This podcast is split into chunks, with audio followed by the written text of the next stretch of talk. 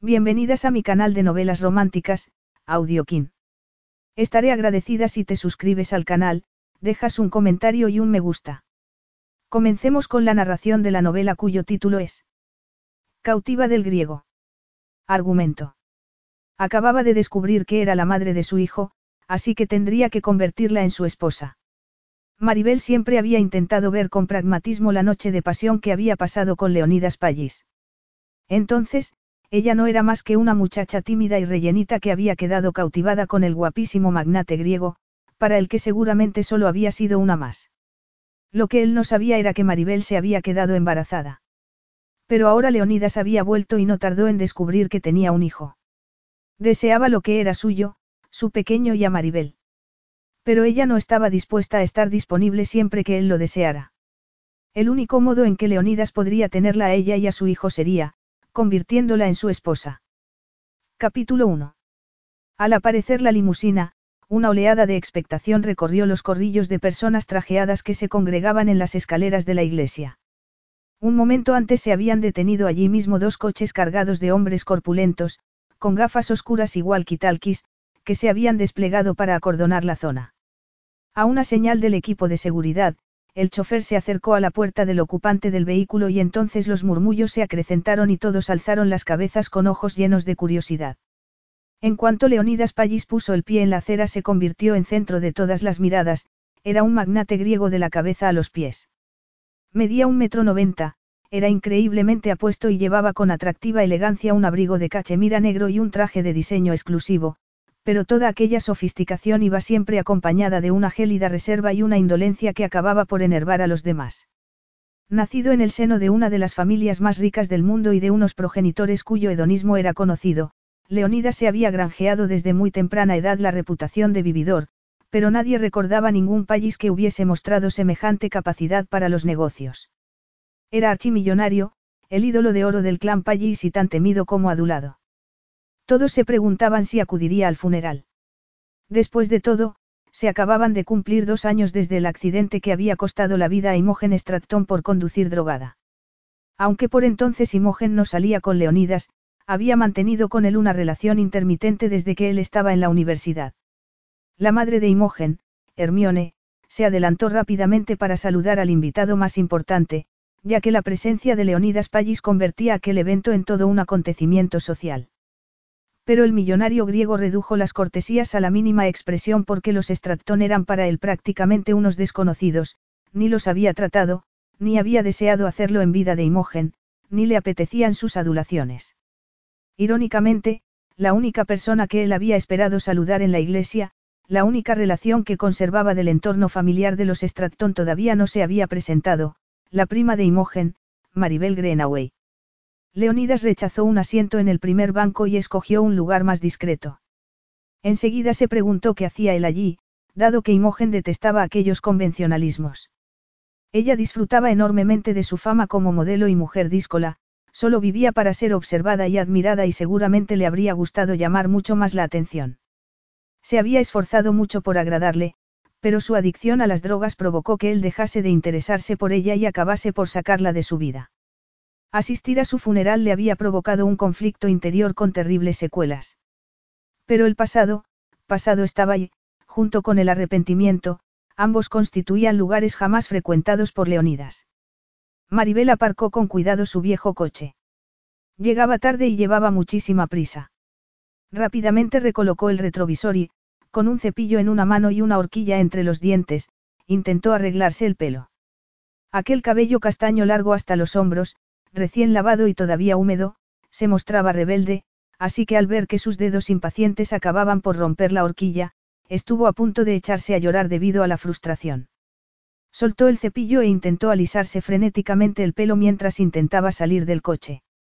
Desde el momento en que se levantó por la mañana, todo le había salido mal. O quizá la ristra interminable de desastre se remontaba a la noche anterior, cuando su tía Hermione la llamó para decirle con tono meloso que entendía perfectamente que le resultase demasiado duro asistir al funeral. Maribel hizo una mueca de dolor y apretó los dientes al oírla, pero no le contestó. En los últimos 18 meses, sus parientes le habían dejado claro que, en cuanto a ellos concernía, era una persona non grata.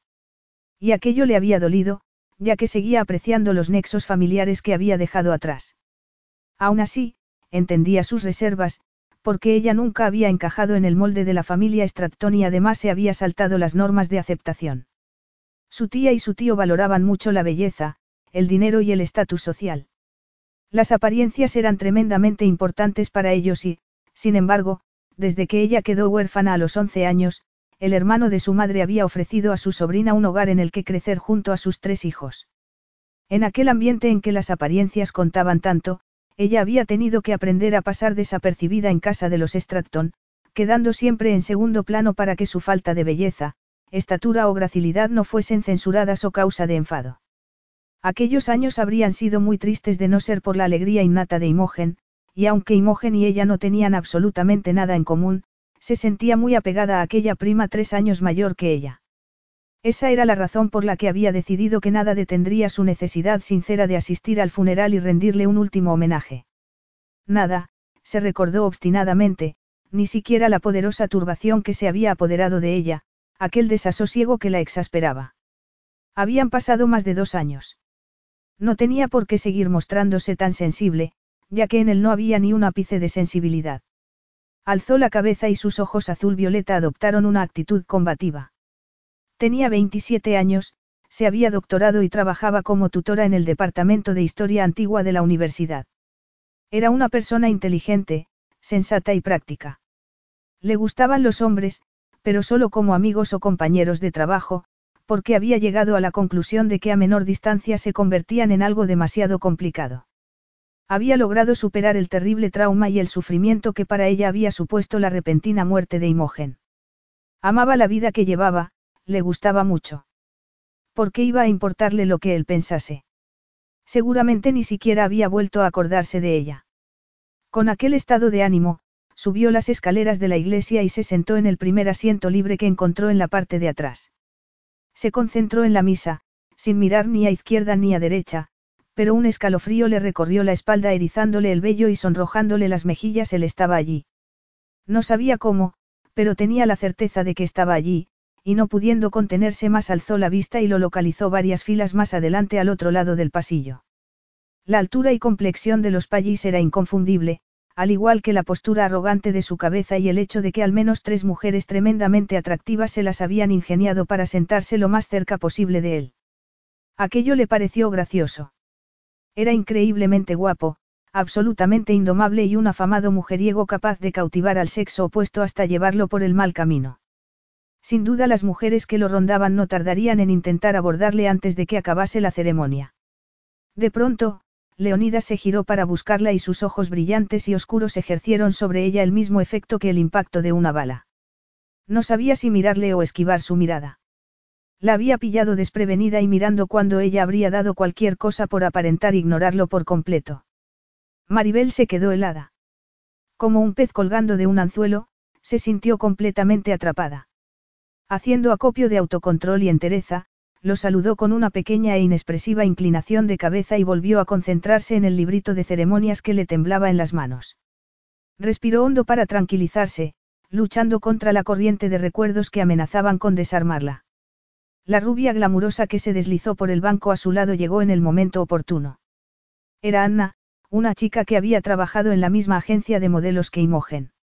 Obviando el hecho de que estaba hablando el sacerdote, Anna se estuvo quejando largo y tendido del atasco que la había hecho retrasarse y luego sacó un espejito para arreglarse el peinado.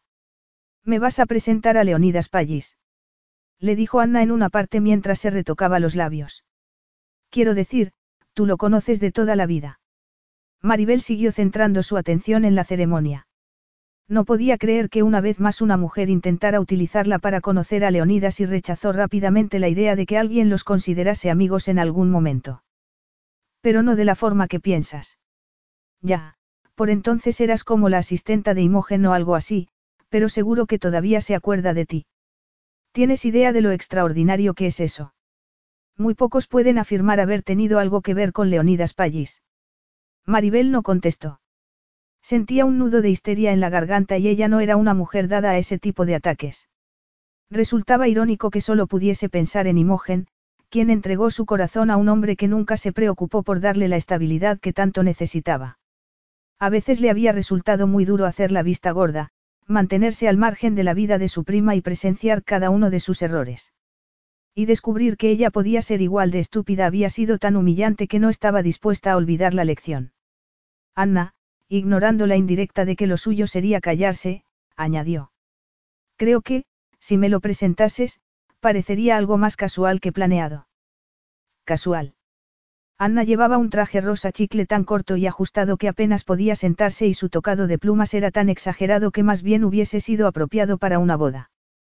Por favor, por favor, por favor, en persona resulta tan tentador, canturreó suplicante al oído de Maribel. Y un auténtico canalla, pensó Maribel, sorprendiéndose ante ese pensamiento suyo en una iglesia y en ocasión tan solemne.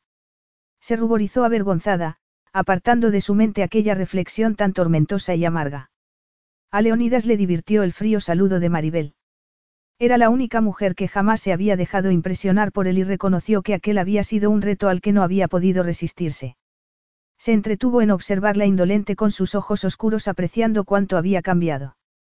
Maribel estaba más delgada, lo que realzaba el volumen de su pecho y la curva voluptuosa de sus caderas. Su cabello se había vuelto cobrizo, iluminado por un rayo de luz que atravesaba las vidrieras, y realzaba su piel cremosa y el grosor de sus labios. No era una mujer hermosa, ni siquiera era guapa, pero por alguna razón siempre había logrado captar su atención, solo que esa vez comprendió por qué la observaba, le rodeaba el halo sensual y vibrante de un melocotón madurado al sol. Se preguntó si sería él quien había despertado en ella aquella feminidad consciente y, seguidamente, si podría volver a seducirla. Regodeándose en su contemplación y con aquellos planes en la cabeza, su deseo por ella alcanzó la fuerza de un volcán. Al finalizar la ceremonia, Maribel sintió el deseo irrefrenable de abandonar la iglesia tan discretamente como había entrado en ella. Esa necesidad se tornó aún más perentoria cuando observó que su tía y sus primas hacían su aparición en el pasillo, dispuestas a interceptar a Leonidas antes de que pudiera marcharse. Por desgracia, Anna le cortaba el paso. ¿A qué viene tanta prisa? Siseó Anna al ver que Maribel intentaba abrirse paso esquivándola. Leonidas ha estado mirando hacia aquí y ya me ha visto. Es tan poco lo que te pido. Una chica tan guapa como tú no necesita presentación alguna, le susurró Maribel completamente desesperada. Anna se rió, componiéndose.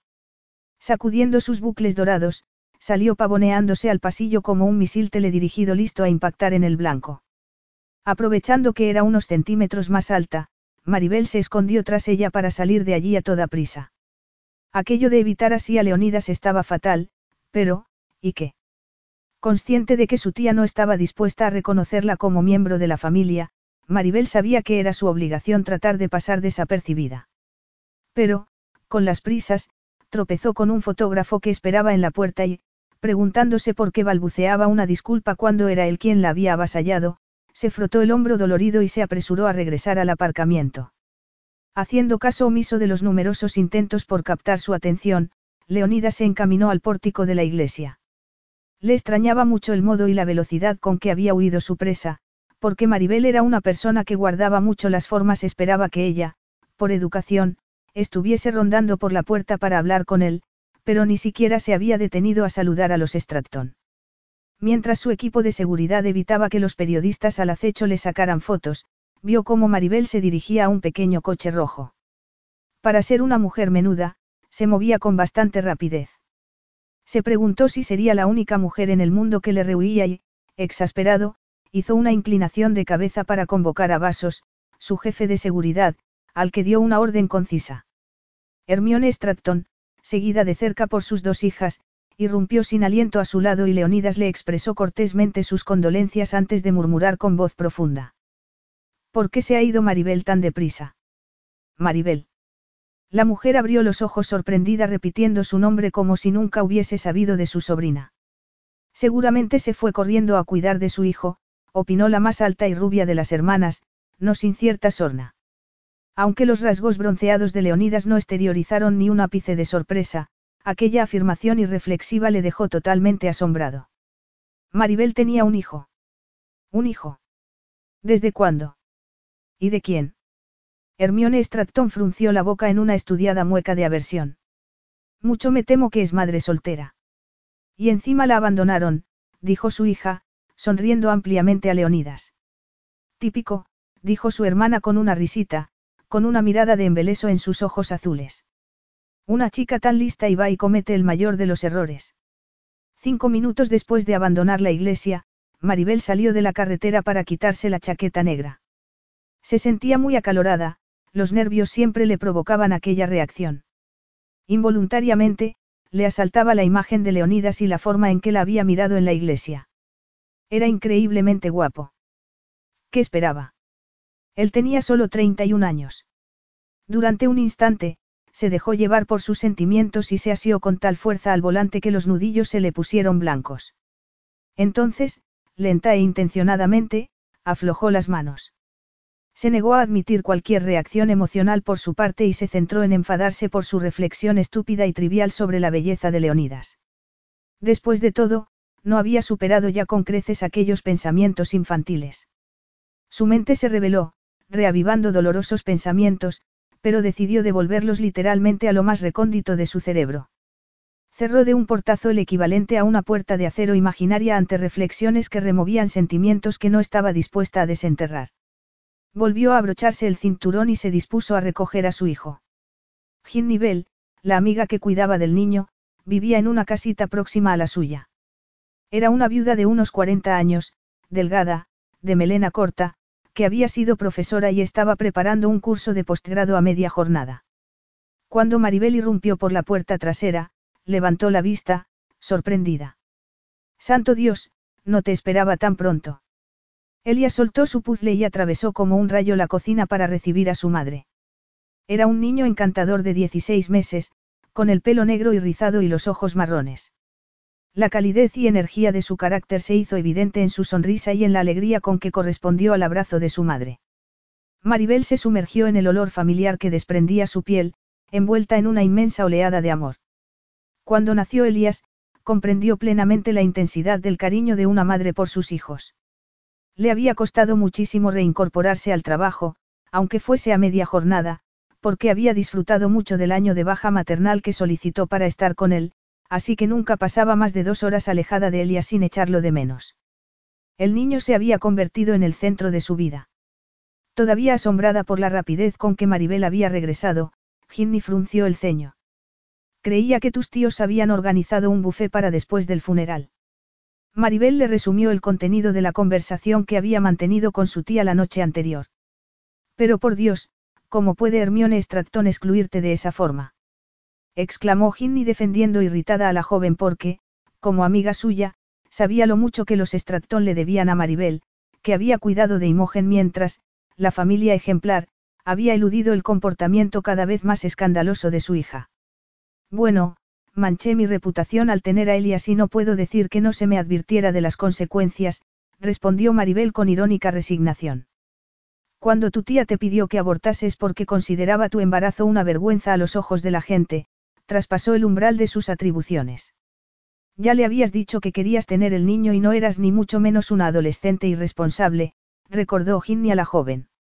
Y en cuanto a que te sugiriese que no podría sobrellevarlo, tengo que decir que eres la mejor madre que conozco. Maribel la miró compungida. Supongo que mi tía me aconsejó de buena fe. Y para ser justos, cuando Hermione era joven, tener un hijo fuera del matrimonio era una desgracia. ¿Por qué eres tan magnánima? Esa mujer te trató siempre como a un pariente pobre en la época victoriana. No fue tan terrible. A mis tíos les costaba entender mis aspiraciones académicas, Maribel le quitó importancia con un ademán. Yo era el bicho raro de la familia, era muy distinta a mis primos. Te presionaron mucho para que te ajustases a sus exigencias. Pero más a Imogen, declaró Maribel, pensando en su frágil prima, tan necesitada de aprobación y admiración que no había podido soportar equivocarse o que la rechazaran. Elia se retorció para bajar del regazo de su madre e ir a investigar la llegada del cartero. Era un niño inquieto, rebosante de curiosidad por el mundo que le rodeaba. Mientras Ginny se iba a la puerta para recibir un paquete, Maribel recogió toda la parafernalia que conlleva trasladar a un niño de una casa a otra. ¿No te quedas a tomar un café? Le preguntó Ginny a su vuelta. Lo siento, me encantaría, pero tengo mil cosas que hacer, se ruborizó un poco porque en realidad podía haberse quedado media hora más. Pero volver a ver a Leonidas la había alterado y ansiaba la seguridad que le proporcionaba estar en su propia casa. Tomó en brazos a Elias para llevarlo al coche, que estaba aparcado en la parte de atrás. Su hijo era grande para su edad y cargar con él empezaba a costarle trabajo. Lo colocó en su asiento y él metió los brazos en las correas, en un arranque de independencia que ya le había costado más de un enfado con su madre.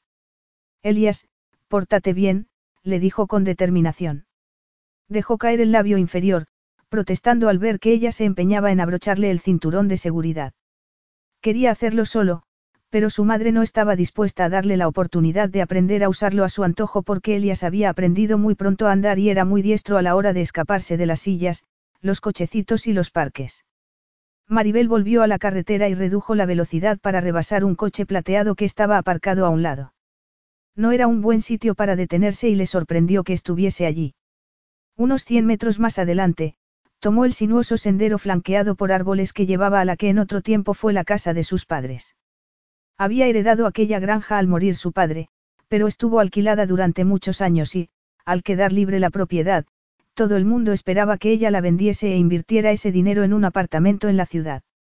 Pero al descubrir que estaba embarazada, su vida se había puesto patas arriba. Tras ver de nuevo la casa en que durante tan breve periodo había disfrutado del amor y la atención de sus padres, empezó a pensar que para criar sola a un niño necesitaba cambiar su forma y ritmo de vida. Tenía que abandonar sus días de adicción al trabajo y hacer espacio en su apretada agenda para atender a las necesidades del bebé. Ignorando los comentarios sobre lo vieja y aislada que estaba la casa, poco a poco la había ido acondicionando. La granja estaba en un valle apartado cercano tanto a Londres como a Oxford y ella pensaba que le ofrecía lo mejor de ambos mundos. El hecho de tener tan cerca a una amiga como Ginny había sido definitivo en su decisión antes incluso de que ella se ofreciera a ocuparse de Elias mientras estuviese en el trabajo. Maus, Maus, Maus. Canturreó Elías, escurriéndose como una anguila y empujando la puerta en cuanto Maribel la abrió. Maus, que era un perro lobo extremadamente tímido, estaba escondido bajo la mesa como de costumbre. Cuando estuvo seguro de que Elias y Maribel venían solos, salió con dificultad de debajo de la mesa debido a su gran tamaño y recibió a su familia con bullicioso entusiasmo. El niño y el perro rodaron por el suelo y entonces Elias se levantó. Maus, arriba. Le ordenó como si hubiese nacido para ello. Durante una décima de segundo, un recuerdo paralizó a Maribel, Leonida siete años antes, preguntándole cuándo pensaba recoger sus camisas, que estaban tiradas por el suelo. Había utilizado el mismo tono autoritario y expectante, pero no había tenido éxito alguno porque, aunque Leonidas resultaba intimidante, Maribel nunca se había mostrado tan ansiosa por agradar como Maus. Enseguida, le vino otra imagen, Leonidas tan desbordado e indignado ante la idea de que alguien sugiriese que no podía vivir sin sirvientes que había colocado una tetera eléctrica sobre el fuego. El grito de dolor de su hijo sacó a Maribel de aquella ensoñación. Elia se había caído y se había golpeado la cabeza contra el frigorífico. El cansancio le hacía torpe. Maribel lo levantó en brazos y le frotó la cabeza con lástima. Empapado en lágrimas, la miró furioso con sus ojos marrones. Tenía un carácter y una voluntad fuertes como un volcán. Lo sé, lo sé, le susurró suavemente, acunándolo hasta tranquilizarlo y ver que cerraba los ojos. Lo llevó escaleras arriba hasta la habitación luminosa y alegre que ella había decorado con mimo e ilusión. Le quitó los zapatos y la chaqueta y lo metió en la cuna con susurros tranquilizadores. Él se quedó dormido al instante, aunque ella sabía que no se mantendría por mucho tiempo en posición horizontal. Dormido parecía angelical y pacífico, pero despierto era imposible adjudicarle alguno de esos dos adjetivos. Lo contempló por unos minutos, buscándole sin querer un parecido que le impactaba enormemente porque ese mismo día había vuelto a ver a su padre. Se preguntó si su hijo era la única cosa decente que Leonidas Pallis había hecho jamás. Le costó mucho volver a controlar sus pensamientos. Acompañada por Maus, Maribel entró en la soleada habitación que utilizaba como estudio y se puso a corregir los trabajos que tenía pendientes. Pasado un tiempo, Maus ladró y empezó a empujarle el brazo gimiendo ansioso, y diez segundos después de aquel aviso, oyó el sonido de un coche y empujó la silla hacia atrás. Al llegar al vestíbulo se dio cuenta de que venían además otros vehículos y frunció el ceño extrañada, porque no solía recibir muchas visitas y éstas nunca venían en coche. Miró por la ventana y se quedó paralizada por la consternación al ver que una reluciente limusina le tapaba la vista del jardín y el campo que se extendía ante ella. ¿Quién podía ser sino Leonidas Pallis? Enseguida reaccionó y corrió al salón a recoger los juguetes que había tirados por la alfombra. Los guardó en la caja de los juguetes y empujó esta con la velocidad del rayo hasta esconderla detrás del sofá. El timbre sonó justo antes de que se incorporase. Se echó un vistazo en el espejo y al ver el miedo en sus ojos azules y su extrema palidez se frotó las mejillas para devolverles el color mientras el pánico la hacía pensar a toda velocidad. ¿Qué hacía allí Leonidas? ¿Cómo había averiguado dónde vivía? ¿Y por qué razón querría saberlo? El timbre volvió a sonar, estridente y amenazante. Recordaba muy bien la impaciencia de los pallis. Empujada por un mal presentimiento, Maribel abrió la puerta. Sorpresa, Sorpresa, Leonidas arrastró suavemente las palabras. Desconcertada por la suavidad de aquel saludo, Maribel se quedó inmóvil, reacción que él aprovechó para atravesar el umbral. Ella se volvió a mirarlo mientras su mano caía del pomo de la puerta. Por primera vez después de aquel pequeño vistazo en la iglesia, podía permitirse contemplarlo de cerca. Su traje y su abrigo eran de un corte impecable, y él los llevaba con una elegancia admirable. Su altura y complexión intimidaban por sí solas, pero para las mujeres eran sus facciones y la oscuridad de sus ojos bellos y profundos lo que causaba mayor impresión, a pesar de que esos ojos color ébano eran tan peligrosamente directos e hirientes como un rayo láser. Ella sintió como un pulso diminuto comenzaba a latir a toda velocidad en su garganta impidiéndole hablar. ¿Qué fue de aquel desayuno? Susurró Leonidas con suave sorna.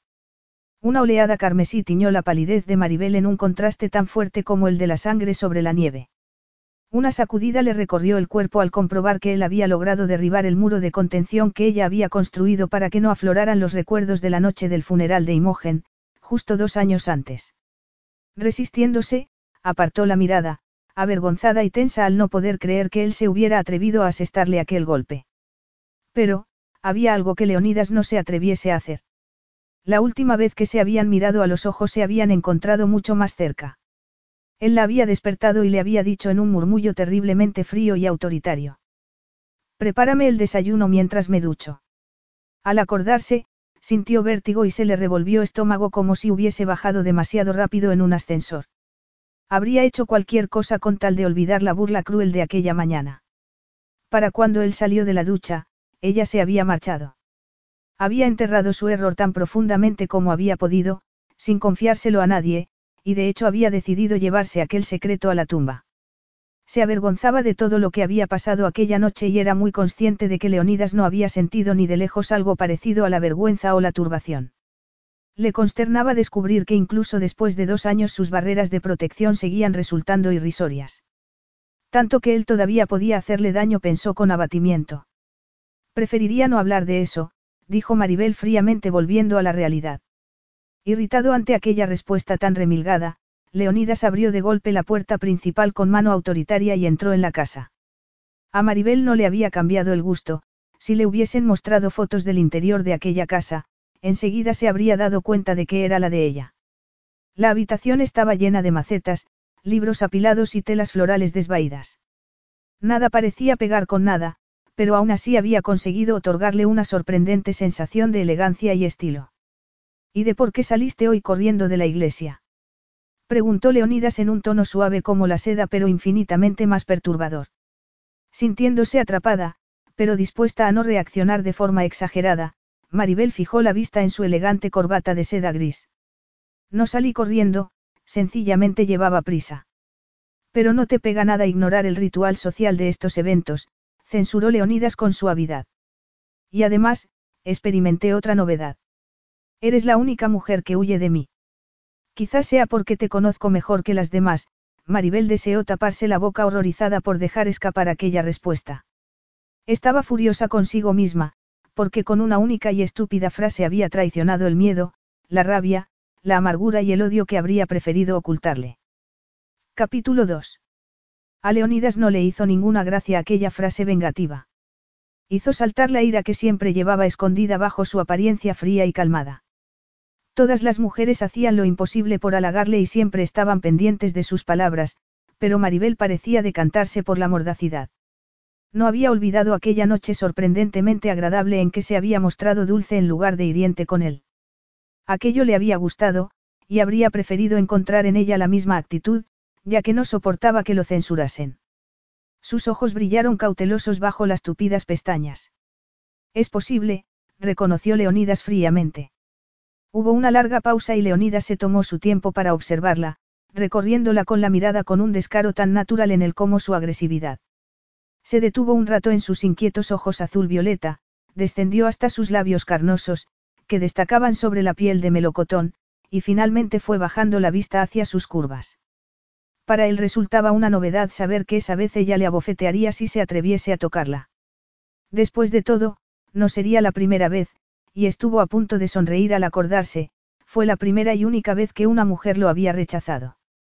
Terriblemente consciente de aquella tasación descaradamente sexual e incapaz de soportarla por más tiempo, Maribel se sonrojó y le dijo bruscamente. Ya basta. ¿Ya basta de qué? Gruñó Leonidas, tremendamente excitado a pesar de que su intuición le advertía que algo no iba bien. Al volver a mirarla a la cara, detectó su miedo y se preguntó por qué estaría tan asustada. Ella nunca se había mostrado así en su presencia, ni le había rehuido la mirada. Se sintió un poco decepcionado, incluso siendo consciente de que algo pasaba y preguntándose qué era. De mirarme así. Por primera vez en dos largos años, Maribel era plenamente consciente de su cuerpo y le enfurecía comprobar que él lograba afectarla con tanta facilidad. Leonidas dejó escapar una risa tosca y masculina. Es normal que te mire. Pues no me gusta, dijo apretando los puños para refrenarse. Qué tozuda eres. Y no vas a ofrecerme un café, o a pedirme que me quite el abrigo y tome asiento. Le reprochó. Maribel se sentía como un pájaro en las garras de un gato juguetón y le respondió con voz entrecortada.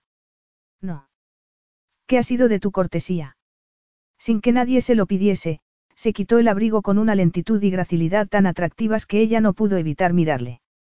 Maribel apartó de nuevo sus ojos culpables, apretando los dientes e intentando controlarse. Él le hacía perder la cordura. Todo con él se convertía en sexo. La hacía pensar y sentir cosas sin quererlo. Por mucho que se resistiese, un zumbido vergonzoso de conciencia física recorría todo su cuerpo. Siempre le provocaba aquella reacción, siempre. Leonidas había logrado que se sintiera culpable desde el primer momento. Con resolución, Leonidas eliminó la distancia entre ambos y alzó la mano para levantarle la barbilla, forzando el contacto visual que ella tanto trataba de evitar. Es por el funeral. ¿Te ha afectado mucho? Ahora estaba tan cerca que Maribel se echó a temblar. Se sentía desconcertada por la facilidad con que él la había tocado. No quería recordar aquella breve intimidad que había roto todas las barreras, ni el gusto de su boca o el olor evocador de su piel. No, estuvo bien recordarla, dijo bruscamente. Entonces, ¿qué problema hay? Sus ojos oscuros y atractivos asediaron los de ella, con un magnetismo al que pocos podían resistirse. La garganta le dolía de tanta tensión. Hay uno, respondió con dificultad. Y es que no te esperaba aquí. Normalmente soy bien recibido, murmuró Leonidas perezosamente. Su réplica no casaba con lo penetrante de su mirada. Maribel luchaba por parecer tranquila, pero los dientes le castañetearon durante un segundo antes de recuperar el control. Es normal que me sorprenda verte aquí. Ha pasado mucho tiempo y me he mudado de casa, indicó, esforzándose por comportarse con normalidad y decir cosas que pareciesen normales. Mi tía te dio mi dirección. No, hice que te siguieran. Maribel palideció ante aquella afirmación tan desenvuelta. Santo Dios, ¿y por qué hiciste algo así? Por curiosidad. Porque no me gusta fiarme de la información que recibo de terceras personas. Leonida se encogió de hombros con indiferencia. Con el rabillo del ojo detectó un leve movimiento que le hizo fijar su atención bajo la mesa. En la esquina más alejada, un perro gris y peludo se acurrucaba hecho un ovillo para lograr que su enorme corpachón ocupase el menor espacio posible. Dios, no me había dado cuenta de que había aquí un animal. ¿Qué es lo que le pasa? Maribel aprovechó entusiasmada la distracción que había provocado el extraño comportamiento de Maus. Le aterran las visitas y esconde la cabeza porque cree que así nadie lo ve, así que no dejes que crea lo contrario. Las tentativas amistosas le asustan. Sigues coleccionando casos perdidos. Bromeó Leonidas. Y al apartar la vista alcanzó a ver a través de la ventana una gallina picoteando el arriate que había delante de la casa. ¿Crías gallinas aquí? Su tono fue el de un miembro de la yeta aterrorizado ante la vida rural de su amiga. Maribel apostaba a que Leonidas jamás había visto tan de cerca un ave de corral y, de no estar tan nerviosa, se habría echado a reír por la cara que había puesto. Golpeó la ventana para alejar a la gallina de sus plantas e, incapaz de tranquilizarse, decidió tratarlo como a cualquier otro visitante inesperado. Voy a preparar café, dijo, empujando la puerta de la cocina. No tengo sed. Dime qué has estado haciendo estos dos últimos años, la invitó amablemente. Un escalofrío le recorrió la espalda antes de volver a mirarle. Pensó que no podía saber de la existencia de Elias. ¿Cómo iba a sospecharlo siquiera? A menos que alguien hubiera dicho algo en el funeral. Pero, ¿para qué iba alguien a hablar de ella o de su hijo? Para sus parientes ella no era más que una pazguata que llevaba una vida horrorosamente aburrida. Regañándose a sí misma por la paranoia que estaba a punto de apoderarse de ella, Maribel inclinó la cabeza.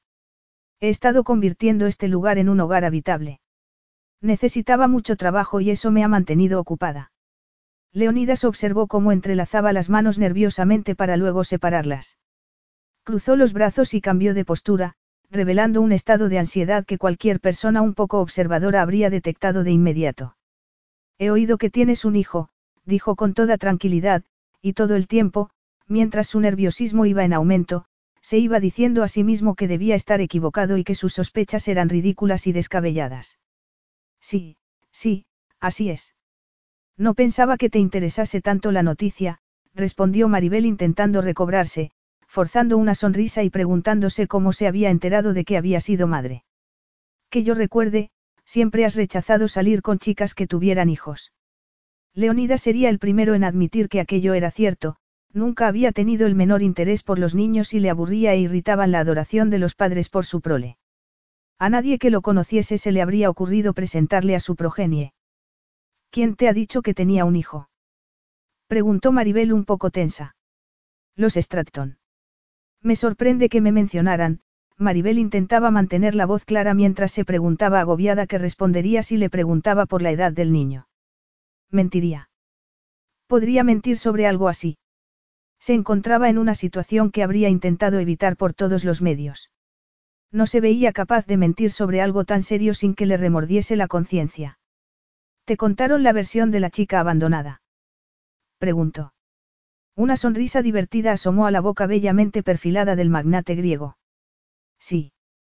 Pues no fue así, dijo Maribel, intentando no mirarle, porque cuando sonreía se desvanecía la frialdad de su rostro y la enigmática y adusta cautela que mantenía en guardia a los demás. De pronto, a Leonidas no le gustó la idea de que ella se hubiese acostado con otro y aquello dejó de parecerle divertido, sorprendiéndose al mismo tiempo de aquel ataque de celos tan contrario a su forma de ser. Sus aventuras siempre habían sido ocasionales, exentas de sentimentalismo, pero ellos ya hacía tiempo que se conocían cuando él se convirtió en su primer amante. Pensó que quizá fuese algo inevitable. ¿Qué pasó? Se oyó preguntar. Él no solía hacer nunca ese tipo de preguntas, pero estaba decidido a satisfacer su curiosidad. A Maribel le desconcertó aquella pregunta y agitó las manos, nerviosa. Cada vez se sentía más tensa. No fue algo tan complicado. Supe que estaba embarazada y decidí tener el niño. Leonidas se preguntó por qué no mencionaba al padre. Sería otra aventura de una noche. Había decidido que aquello le gustaba después de la que ambos habían compartido. La conocía en realidad. Él habría jurado que Maribel Greenaway era una de las pocas mujeres que quedaban que nunca se inclinarían por la promiscuidad ni por la maternidad siendo soltera. Era una persona conservadora, trabajaba de voluntaria haciendo obras de caridad, era discreta en el vestir. Frunciendo el ceño, apenas entrevió la cocina a través de la puerta, pero el recorrido de su mirada se detuvo abruptamente y volvió atrás para fijarse en unas letras magnéticas de colores que adornaban la puerta de la nevera formando un nombre que le resultaba familiar. No podía dar crédito a lo que veía en sus ojos. ¿Cómo se llama tu hijo? murmuró Leonidas con voz pastosa. Maribel se puso rígida. ¿A qué viene esa pregunta? ¿Y por qué evitas responderme? Un frío nudo le retorció el estómago. No era algo que ella pudiese ocultar ni algo sobre lo que pudiese mentir, porque todo el mundo sabía el nombre de su hijo. Elías, dijo casi en un susurro, quedándose sin voz en el peor momento posible. Era el nombre del abuelo de Leonidas, nombre que él también llevaba, y ella lo había pronunciado tal y como se pronunciaba en griego. Leonidas quedó tan impactado que fue incapaz de pronunciar palabra. No podía aceptar que lo que solo había sido una inocente y estúpida sospecha pudiese convertirse en algo cierto. Siempre me gustó ese nombre, le dijo Maribel en un intento desesperado por encubrir la verdad. Elías es un nombre payís. Mi abuelo llevaba ese nombre, y yo también, sus ojos oscuros se posaron en ella con frialdad. ¿Por qué lo escogiste? Maribel sintió como si una mano de hielo le apretara las cuerdas vocales y el pecho impidiéndole respirar. ¿Por qué me gustaba? volvió a repetir, porque no se le ocurría otra respuesta. Leonida se apartó de ella y apretó frustrado los puños. No tenía tiempo para juegos ni misterios no concebidos por él. Su accidentada vida le había enseñado muchas cosas, pero había obviado la paciencia. Se negó a creer lo que su cabeza intentaba decirle. No practicaba el sexo sin protección. A pesar de correr muchos riesgos en los negocios, el deporte o en muchos otros aspectos, en este era especialmente precavido. No deseaba tener hijos, nunca los quiso, y por supuesto no se arriesgaría a ofrecerle a una mujer la oportunidad de chantajearle. ¿Por qué si no tendría alguien un hijo de un hombre tan rico como él? Era una responsabilidad y una complicación que no necesitaba y siempre pensó que era demasiado listo como para cometer tal error, pero era consciente de que la noche del funeral de Imogen se había sentido extraño y había abandonado la prudencia. Más de una vez. Maribel contempló a Leonidas con renuente perspicacia. La tensión se había apoderado de su cuerpo. Estaba estupefacto y horrorizado, y ella lo entendía perfectamente. No lo culpaba por no ser precavido y dejarla embarazada y, aunque no pensaba igual cuando descubrió que estaba en estado, el paso del tiempo había cambiado su forma de ver las cosas. Después de todo, Elias había enriquecido su vida hasta extremos indescriptibles y era incapaz de arrepentirse de su concepción. Dejémoslo estar, murmuró ella suavemente. Esta sugerencia indignó a Leonidas.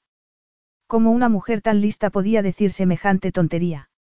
Sería posible que hubiera dado a luz a su hijo sin decirle siquiera que se había quedado embarazada. ¿Era aquello posible? Su lógica le impedía aceptar que ella pudiese hacer algo así, porque era una mujer muy tradicional. Pero entonces, ¿por qué otra razón le pondría al niño Elias? ¿Y por qué estaba tan nerviosa? ¿Por qué intentaba evitar hablar siquiera del tema? El niño es mío. Preguntó Leonidas con aspereza. El color huyó de su rostro, y con él la fuerza de su voz. Es mío. Y no tengo nada más que añadir. No seas estúpida. Te he hecho una pregunta muy clara y quiero una respuesta muy clara. ¿Cuántos años tiene? No estoy preparada para hablar contigo sobre Elías, con la boca seca y el corazón tan acelerado que sentía náuseas, Maribel enderezó la espalda. No tenemos nada que hablar. Lo siento, pero preferiría que te marcharas. Leonidas no daba crédito a sus palabras. Nadie le había hablado de ese modo jamás. Te has vuelto loca. Le dijo en voz baja y cortante. ¿Crees que puedes soltarme esta bomba y decir que me marche sin más? Yo no te he soltado nada. Tú has llegado a tus propias conclusiones sin mi ayuda. No quiero discutir contigo, sus ojos se tornaron color violeta, en una extraña mezcla de desafío y súplica. Pero si mis conclusiones no hubiesen sido acertadas, me habrías corregido, razonó Leonidas con mordacidad, y como no lo has hecho, lo único que puedo asumir es que crees que Elias es hijo mío. Es mío, Maribel se agarró con fuerza las manos para evitar que temblaran.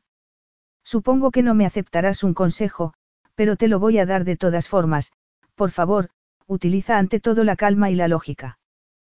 Calma. Lógica. Gruñó Leonidas, ofendido por la elección de aquellas palabras. Elias es un niño sano, feliz y seguro. Nada le falta. No hay razón por la que debas preocuparte o involucrarte en nuestras vidas, le dijo Maribel con firmeza, pretendiendo que comprendiese y aceptase la situación.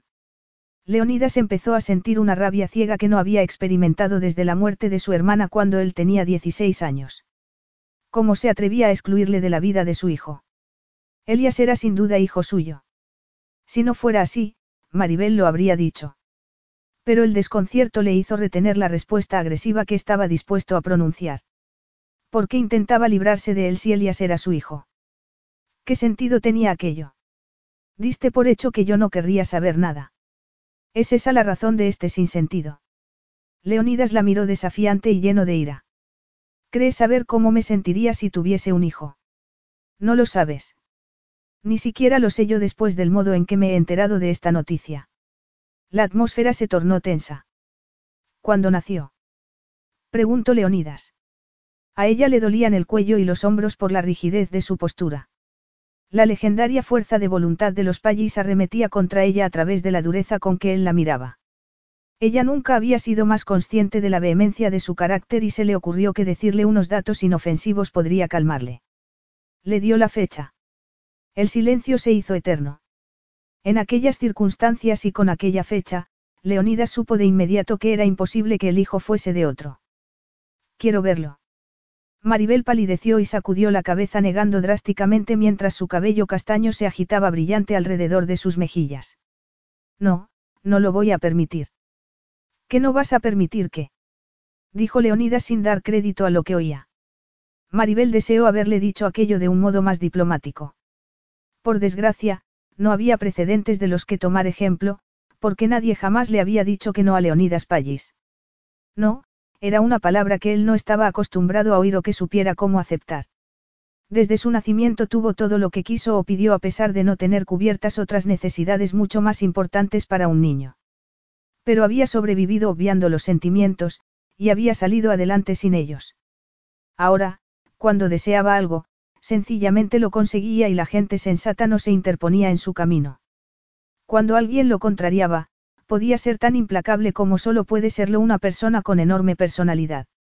Ella sabía que él se había tomado su rechazo como algo profundamente ofensivo y fue consciente de lo lamentable de la situación. No lo permitiré, susurró excusándose, inmóvil y rígida como una estatua, resistiéndose a toda intimidación. Pero Leonidas ya había pasado por su lado y había recogido una foto que descansaba en la mesa. Es él. Dijo bajando la voz, contemplando desconcertado la imagen de aquel niño sonriente con un camión de juguete. Ella se dijo a sí misma que aquello era producto de simple curiosidad, y luchó por controlar el pánico. Sí, respondió a regañadientes. Leonidas contempló la foto con enorme intensidad. Estudió la piel aceitunada del niño, su pelo negro y rizado y sus ojos oscuros. Aunque jamás había mostrado el más mínimo interés por un niño y no podía compararlo con ningún otro, pensó que Elias era sin duda alguna el niño más guapo que había visto en su vida. Desde las cejas hasta la barbilla menuda y resuelta, rezumaba los genes de los pallis. Leonidas, márchate, por favor, le urgió Maribel, violenta. No conviertas esto en una batalla entre los dos. Elias es un niño feliz. No hay duda de que es un payis, dijo Leonidas perplejo, con un acento griego más marcado que de costumbre. No, es un Greenaway. Maribel, es un payis. No puedes llamar perro a un gato así porque sí, porque querrías hacerlo.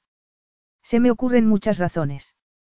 ¿Te importaría marcharte ahora que me has obligado a satisfacer tu curiosidad? Maribel temblaba.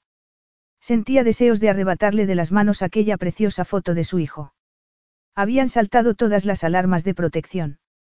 No es simple curiosidad, censuró Leonidas. Me debes una explicación. Yo no te debo nada y quiero que te vayas, tragándose el pánico, Maribel descolgó el teléfono. Si no te vas ahora mismo, llamaré a la policía. Leonidas la miró desconcertado y luego se echó a reír inclinando hacia atrás la cabeza. ¿Por qué haría semejante locura? Esta es mi casa. Y quiero que te marches. Justo cuando acabo de descubrir que puede ser la madre de mi único hijo. La prudencia y perspicacia innatas de Leonidas le hacían contenerse. Sabía que sería muy poco sensato reconocer a Elias antes de llevar a cabo una prueba de ADN, a pesar de que estaba seguro de que era su hijo. No sabía cómo, pero tenía esa certeza, y ya había llegado a la conclusión de que la situación podría haber sido mucho peor. Al menos se trataba de Maribel y no de una arpía interesada, calculadora y exenta de moral. Llamaré a la policía, amenazó Maribel vacilante, aterrorizada ante la idea de que Elias despertase y, al oír algún ruido arriba, Leonidas insistiese en subir a verlo. Él la miró confuso. ¿Qué es lo que te pasa? Estás histérica. Corres el riesgo de que te roben o asalten. Es por eso por lo que dices esas estupideces acerca de llamar a la policía. Los ojos de ella se tornaron de un morado tan brillante como el de las orquídeas salvajes, resaltado por su palidez y tensión. Quiero que olvides que has venido y lo que crees haber averiguado. Por lo que más quieras. ¿Existe alguna otra persona que piense que es el padre de Elias? Preguntó Leonidas, calculando que aquella sería la única razón que explicaría su deseo de hacerlo desaparecer. La tensión en el ceño de Maribel empezaba a causarle dolor. Enfrentarse a Leonidas Pallis en ese estado era como sentirse azotada por una tormenta. Por supuesto que no, dijo, mostrando con un gesto su desagrado. Esa sugerencia resulta demasiado sórdida. Las mujeres hacen cosas así continuamente, le dijo Leonidas con cinismo, sin convencerse del todo de su negativa. Había visto cómo Imogen manipulaba a Maribel y sabía que aunque era tremendamente lista, podía resultar muy crédula cuando había sentimientos de por medio. Si no es ese el problema, ahórrame esos discursos teatrales sobre olvidar que he venido. Podrás. Solo por esta vez te pido que dejes de pensar en ti mismo. Si eso te resulta teatral, lo siento, pero es lo que hay, con mano nerviosa, Maribel se apartó el pelo de la cara. Leonidas le dedicó una mirada dura como el granito. No voy a escuchar más tonterías. ¿Dónde está Elias? Maribel se dirigió a la puerta y la abrió con mano sudorosa. Llamaré a la policía. Lo digo en serio. No tengo nada que perder. Te dejo mi tarjeta. Llámame cuando recuperes la cordura. Leonidas dejó su tarjeta sobre la mesa. No pienso cambiar de idea, declaró Maribel, desafiante. Leonidas se detuvo frente a ella. ¿Quieres iniciar una guerra? ¿Crees que puedes manejarme? Bramó.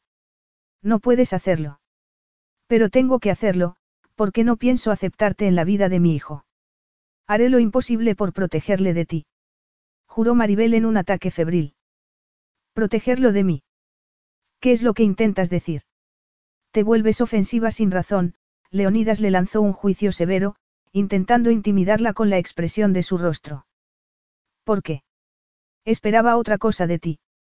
¿Es esto una especie de venganza, Maribel? Estás enfadada porque he tardado dos años en buscarte. No era la primera vez que él le provocaba tal rabia y miedo que ella llegaba a perder la noción de las cosas. Nadie podía ser más provocador que Leonidas Pallis. Nadie sabía mejor cómo asestar una puñalada metafórica que hiciese tanto daño. La gente sensata no lo quería como enemigo. Y una mujer sensata, pensó acusándose con amargura, jamás se habría acostado con él. ¿Por qué iba a estar enfadada? murmuró Maribel con impotencia. Ni siquiera me gustas. A Leonidas no le impresionaba prácticamente nada, ya que desde pequeño había conocido las peores facetas de la naturaleza humana a través de su madre, pero aquella declaración de Maribel le impactó. Siempre había considerado su apariencia de sensatez y seriedad como una barrera defensiva. La consideraba una mujer bondadosa y simpática, buena por naturaleza, tristemente condenada a que se aprovecharan de su buen corazón. Pero en media hora, Maribel había dado la vuelta a todo lo que él creía saber sobre ella y le había insultado y atacado de un modo impensable. Aún así, por lo que pudo averiguar, era la madre de su hijo. Se preguntó si la tensión la había vuelto histérica, si es que no podía soportar aquella situación. No creía que ya no le gustara. Sabía que ella lo amaba, lo supo desde el momento en que la conoció, y no era una mujer voluble. Con rostro sombrío, Leonidas se subió a la limusina. Como buen y, dado lo viril y agresivo de su personalidad, no perdía el tiempo a la hora de mover ficha. Descolgó el teléfono, llamó al jefe ejecutivo de su equipo de abogados y le pidió una copia del certificado de nacimiento de Elias Greenaway. Explicó los detalles ignorando el silencio de estupefacción al otro lado de la línea, porque Leonidas Pallis nunca daba explicaciones de sus actos a nadie ni contaba con todo detalle una situación a menos que así lo deseara. Quiero también para mañana por la mañana un informe completo sobre mis derechos como padre en este país. Terriblemente enfadado y con ánimo combativo, Leonidas volvió a maravillarse del comportamiento ofensivo y la actitud tan irracional de Maribel. Al recordar sus palabras, su hostilidad se hizo aún más fuerte. Rechazar su deseo por ver al niño. Sugerir que debía proteger al niño de él y que estaría mejor sin su compañía. Había ofendido su sentido del honor atreviéndose a hacerle aquellas vergonzosas acusaciones. Todo el tiempo le asaltaban imágenes de Maribel mirándole desafiante. Sus relucientes ojos negros se endurecieron en una mirada abrasadora. ¿Cómo había podido tener al niño sin decírselo? Pero al acordarse de la foto del pequeño se puso nervioso, porque prefería estar enfadado con Maribel en lugar de pensar en la verdad que subyacía en el fondo de aquel asunto. Capítulo 3. Para cuando Maribel salió del estado de agitación en que se encontraba, Elias lloriqueaba ruidosamente demandando atención. La limusina y la cabalgata que la acompañaba se habían marchado hacía tiempo. Poniendo orden en su cabeza, subió rápidamente las escaleras y sacó a su hijo de la cuna con tal entusiasmo que le hizo reír y gritar de alegría, porque no había nada en el mundo que le gustase más a Elias que juguetear con su madre. Temblando, Maribel lo sostuvo en alto y luego lo abrazó fuertemente, sabiendo que querría morir si algo llegara a ocurrirle. Había hecho lo que debía al echar a Leonidas, sabía que había hecho lo que debía. Pero qué posibilidades había de que Leonidas se mantuviese al margen. Se retiró preocupada el cabello húmedo de la frente. Leonidas, él únicamente hacía lo que quería y tendía a hacer aquello que se le prohibía o no resultaba adecuado. Elias compartía con él aquel empecinamiento competitivo, que quizá fuera algo típicamente masculino. Sacó a Elias al jardín con Mausi, viendo que su hijo y el perro correteaban, Maribel se sentó en el columpio y dejó que su memoria retrocediese siete años. Imogen había comprado una casa en Oxford y la había convencido a ella, que por entonces era estudiante, para que se trasladase allí y cuidase del inmueble.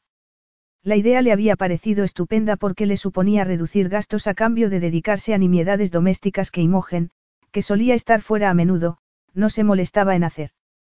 Por aquellos días, Imogen tenía 23 años y su carrera como modelo no había llegado a alcanzar el éxito deslumbrante que tanto anhelaba.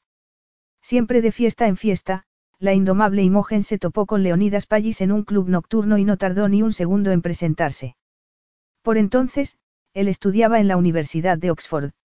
Es tan rico que el dinero no tiene valor para él. Organizó una fiesta increíble. Imogen era rubia, encantadora, alta y despampanante, y aquella noche llevaba un moderno vestido corto. Estaba tan emocionada que las palabras se le agolpaban en la boca. Es toda una celebridad, y tan genial, me encanta. Por cierto, te he dicho ya que es estupendo. Aquel ingenuo fluir de confidencias la preocupó, más que impresionarla, porque Imogen se dejaba influir fácilmente por la gente menos adecuada y la llegada de un playboy griego, que destrozaba coches y descendía en rapel por los rascacielos por pura diversión, no era para ella sino una mala noticia. Pero salir con el heredero de los billones Pallis aumentó las posibilidades de Imogen de hacer dinero como modelo.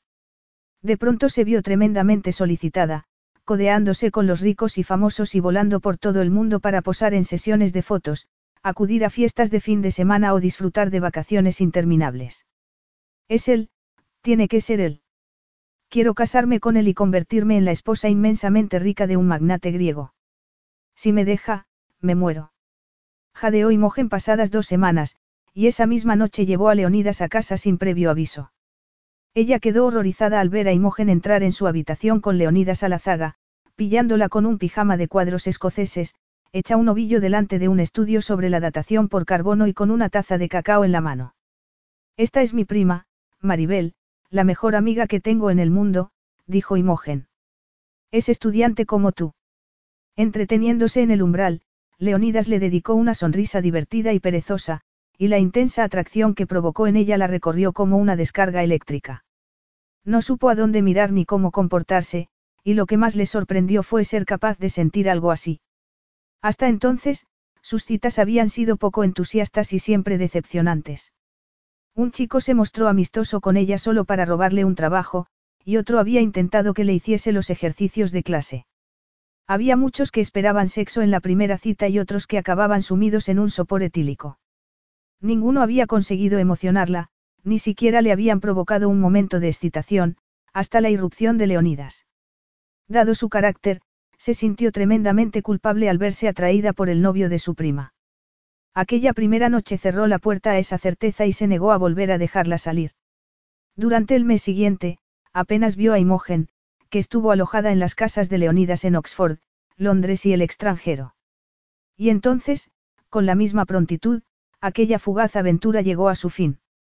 En palabras de Pallis, solo había sido una aventura más, pero para Imogen había significado mucho, porque le había permitido conocer una vida llena de lujos que la había cautivado. Está claro que si quieres formar parte del mundo de los Pallis, tienes que compartir a Leonidas y no mostrarte celosa, Imogen intentaba aparentar que no le importaba ver a Leonidas con su sustituta, una joven aspirante a estrella de cine. Con tantas ofertas como tiene, una no puede esperar que se conforme con una sola mujer. Aléjate de él, le instó ella atribulada. Es un canalla frío y arrogante. No te hagas esto a ti misma. ¿Estás loca?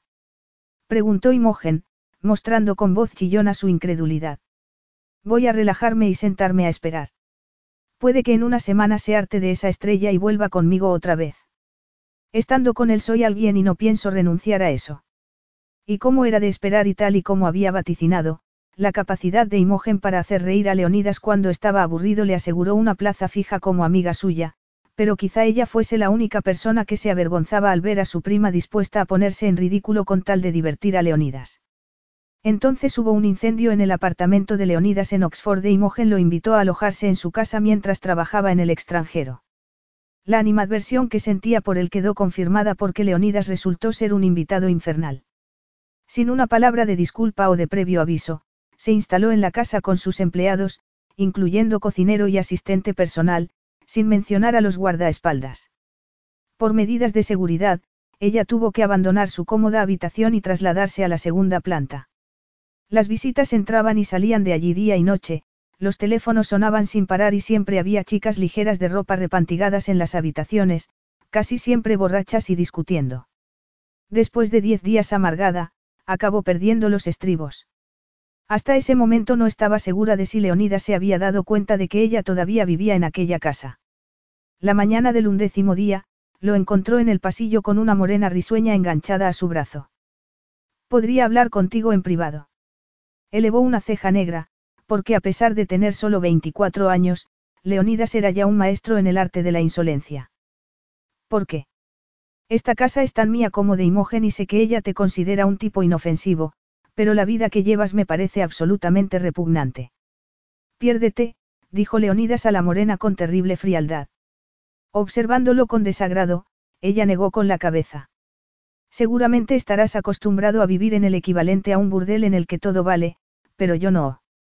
Dile a tus amigas que se dejen la ropa puesta, envíalas a casa cuando se emborrachen y se pongan agresivas e intenta evitar que griten y pongan la música a todo volumen a altas horas. ¿Sabes qué es lo que te hace falta? Sus ojos oscuros y brillantes se encendieron en una fugaz mezcla de rabia y diversión, y poniéndole las manos en las caderas, la atrajo hacia sí como si fuese una muñeca. Acostarte con un hombre como es debido. Ella lo abofeteó tan fuertemente que se le adormeció la mano, y él se apartó de ella totalmente alucinado. No te atrevas a volver a hablarme de ese modo y que no se te ocurra tocarme. ¿Eres siempre así? Preguntó Leonidas sin poder creerlo. No, Leonidas. Solo soy así contigo. Consigues sacar lo mejor de mí, le dijo con furia.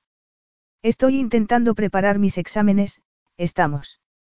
Bajo este techo, no se te permite actuar como un gamberro arrogante, egoísta y maleducado. No te gusto nada, dijo Leonidas sorprendido. ¿Qué es lo que debía gustarme?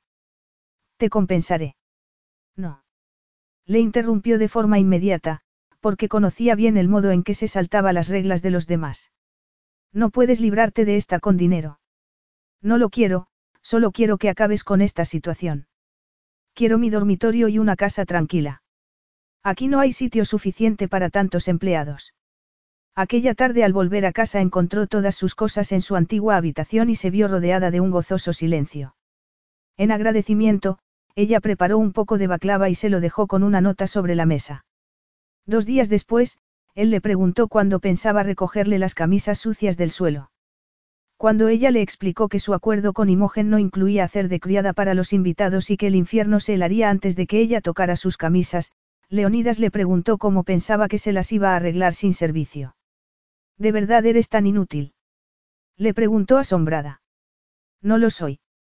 Bramó Leonidas. Pero sí que lo era. Era un perfecto inútil a la hora de enfrentarse a las tareas domésticas. Pero los Pallis se tomaban muy a pecho cualquier reto y Leonidas pensó que debía demostrarse a sí mismo lo contrario. Fue entonces cuando quemó la tetera eléctrica al ponerla sobre el fuego, hizo todas las comidas fuera e intentó lavar las camisas en la secadora. A ella le venció la lástima y sugirió que regresaran sus empleados, pero que no se quedaran a dormir. Así lograron sellar un difícil acuerdo, porque Leonidas era capaz, si se esforzaba, de encantar a los pájaros. A ella le sorprendió descubrir que era un hombre realmente inteligente. Dos días antes de que él se mudara a su nuevo apartamento, llegó a casa de madrugada y completamente borracho. Ella se despertó por el ruido y salió de la cama para sermonearle sobre los perjuicios del alcohol, pero cerró la boca cuando él le dijo que era el aniversario de la muerte de su hermana. Conmovida, le escuchó aunque logró enterarse de poco, porque él no paraba de soltar frases en griego. Finalmente, le comentó que no sabía por qué confiaba en ella de ese modo. Porque soy agradable y discreta, no se hacía ilusiones sobre si confiaba en ella por alguna otra razón. Sabía que era rellenita y fea, pero esa misma noche se enamoró locamente de Leonidas Pallis al darse cuenta que bajo toda aquella pose se escondía un ser humano incapaz de hacer frente al torbellino emocional que le provocaban los malos recuerdos. El día que se marchaba la besó sin previo aviso. En mitad de una conversación inofensiva, acercó su boca a la de ella con una exigencia tan ávida y apasionada que ella se quedó rígida. Lo apartó de él asombrada y violenta. No. Le dijo con vehemencia. ¿En serio? Preguntó Leonidas haciendo patente su incredulidad. En serio, no, con los labios aún hormigueantes por el ataque de los de él, se apartó riéndose para encubrir su turbación. Creía que la había besado porque no tenía ni idea de cómo mantener una sencilla amistad con una chica. Sabiendo lo que Imogen aún sentía por él, se sintió tan culpable por aquel beso que se lo confesó a su prima, pero Imogen se rió a mandíbula batiente. Seguro que alguien se ha apostado con Leonidas que no era capaz de hacerlo. ¿Por qué no tienes el tipo ni el atractivo suficiente como para cazarlo, no crees? Mientras sus pensamientos retornaban al presente, Maribel reconoció que sus primeros recuerdos de Leonidas eran agridulces. Cada vez que se volvía a encontrar con él a través de Imogen, se defendía resguardándose en un cortante sentido del humor. Al tiempo que firmaba acuerdos comerciales de millones de dólares, Leonidas había seguido saliendo con una sucesión interminable de mujeres espectaculares y acaparando titulares allá donde fuere. Sin embargo, Imogen había ido trabajando cada vez menos, sumergiéndose más y más en un estilo de vida díscolo y destructivo. Un año antes de su muerte, Leonidas había dejado de contestar a sus llamadas. Maribel atrapó a Elias cuando pasaba corriendo junto a ella y él se tumbó en su regazo desternillándose de risa. Sus ojos brillaban tanto que ella tuvo que resistir las ganas de abrazarlo y lo dejó zafarse para retomar sus juegos. Era un niño muy feliz. Dudaba que Leonidas hubiese llegado a conocer aquel tipo de felicidad o seguridad. Elias dependía de ella para hacer lo que era mejor para él. Se negó a admitir que tener un padre cualquiera era mejor que no tenerlo. Leonidas se enfadó al ver que en el certificado de nacimiento de Elias Greenaway él no constaba como padre. Quiero que preparen inmediatamente una prueba de ADN. Los tres abogados que se sentaban al otro lado de la mesa se pusieron tensos al unísono. Cuando una pareja no está casada, las pruebas de ADN solo pueden llevarse a cabo con el consentimiento materno, dijo el mayor de los tres.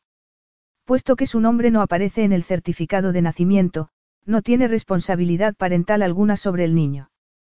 Puedo preguntarle si mantiene una relación cordial con la señorita Greenaway. La mirada del magnate griego llameó por un instante. Es la doctora Greenaway, y no estamos aquí para hablar acerca de nuestra relación. Concéntrense en mis derechos como padre. Sin matrimonio, la jurisdicción británica favorece siempre a la madre.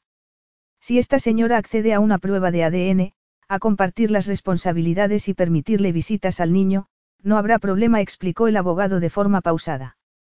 Pero si no hay acuerdo, la dificultad será grande. La única solución que tendríamos sería acudir a los tribunales y, por lo general, el juez suele considerar a la madre como el mejor árbitro para los intereses de su hijo.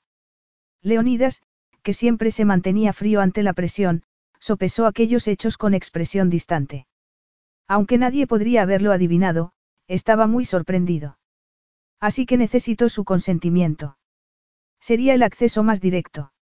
Leonidas sabía que había más entresijos de lo que parecía y, para un hombre tan rico como él, siempre había un modo de sortear las reglas.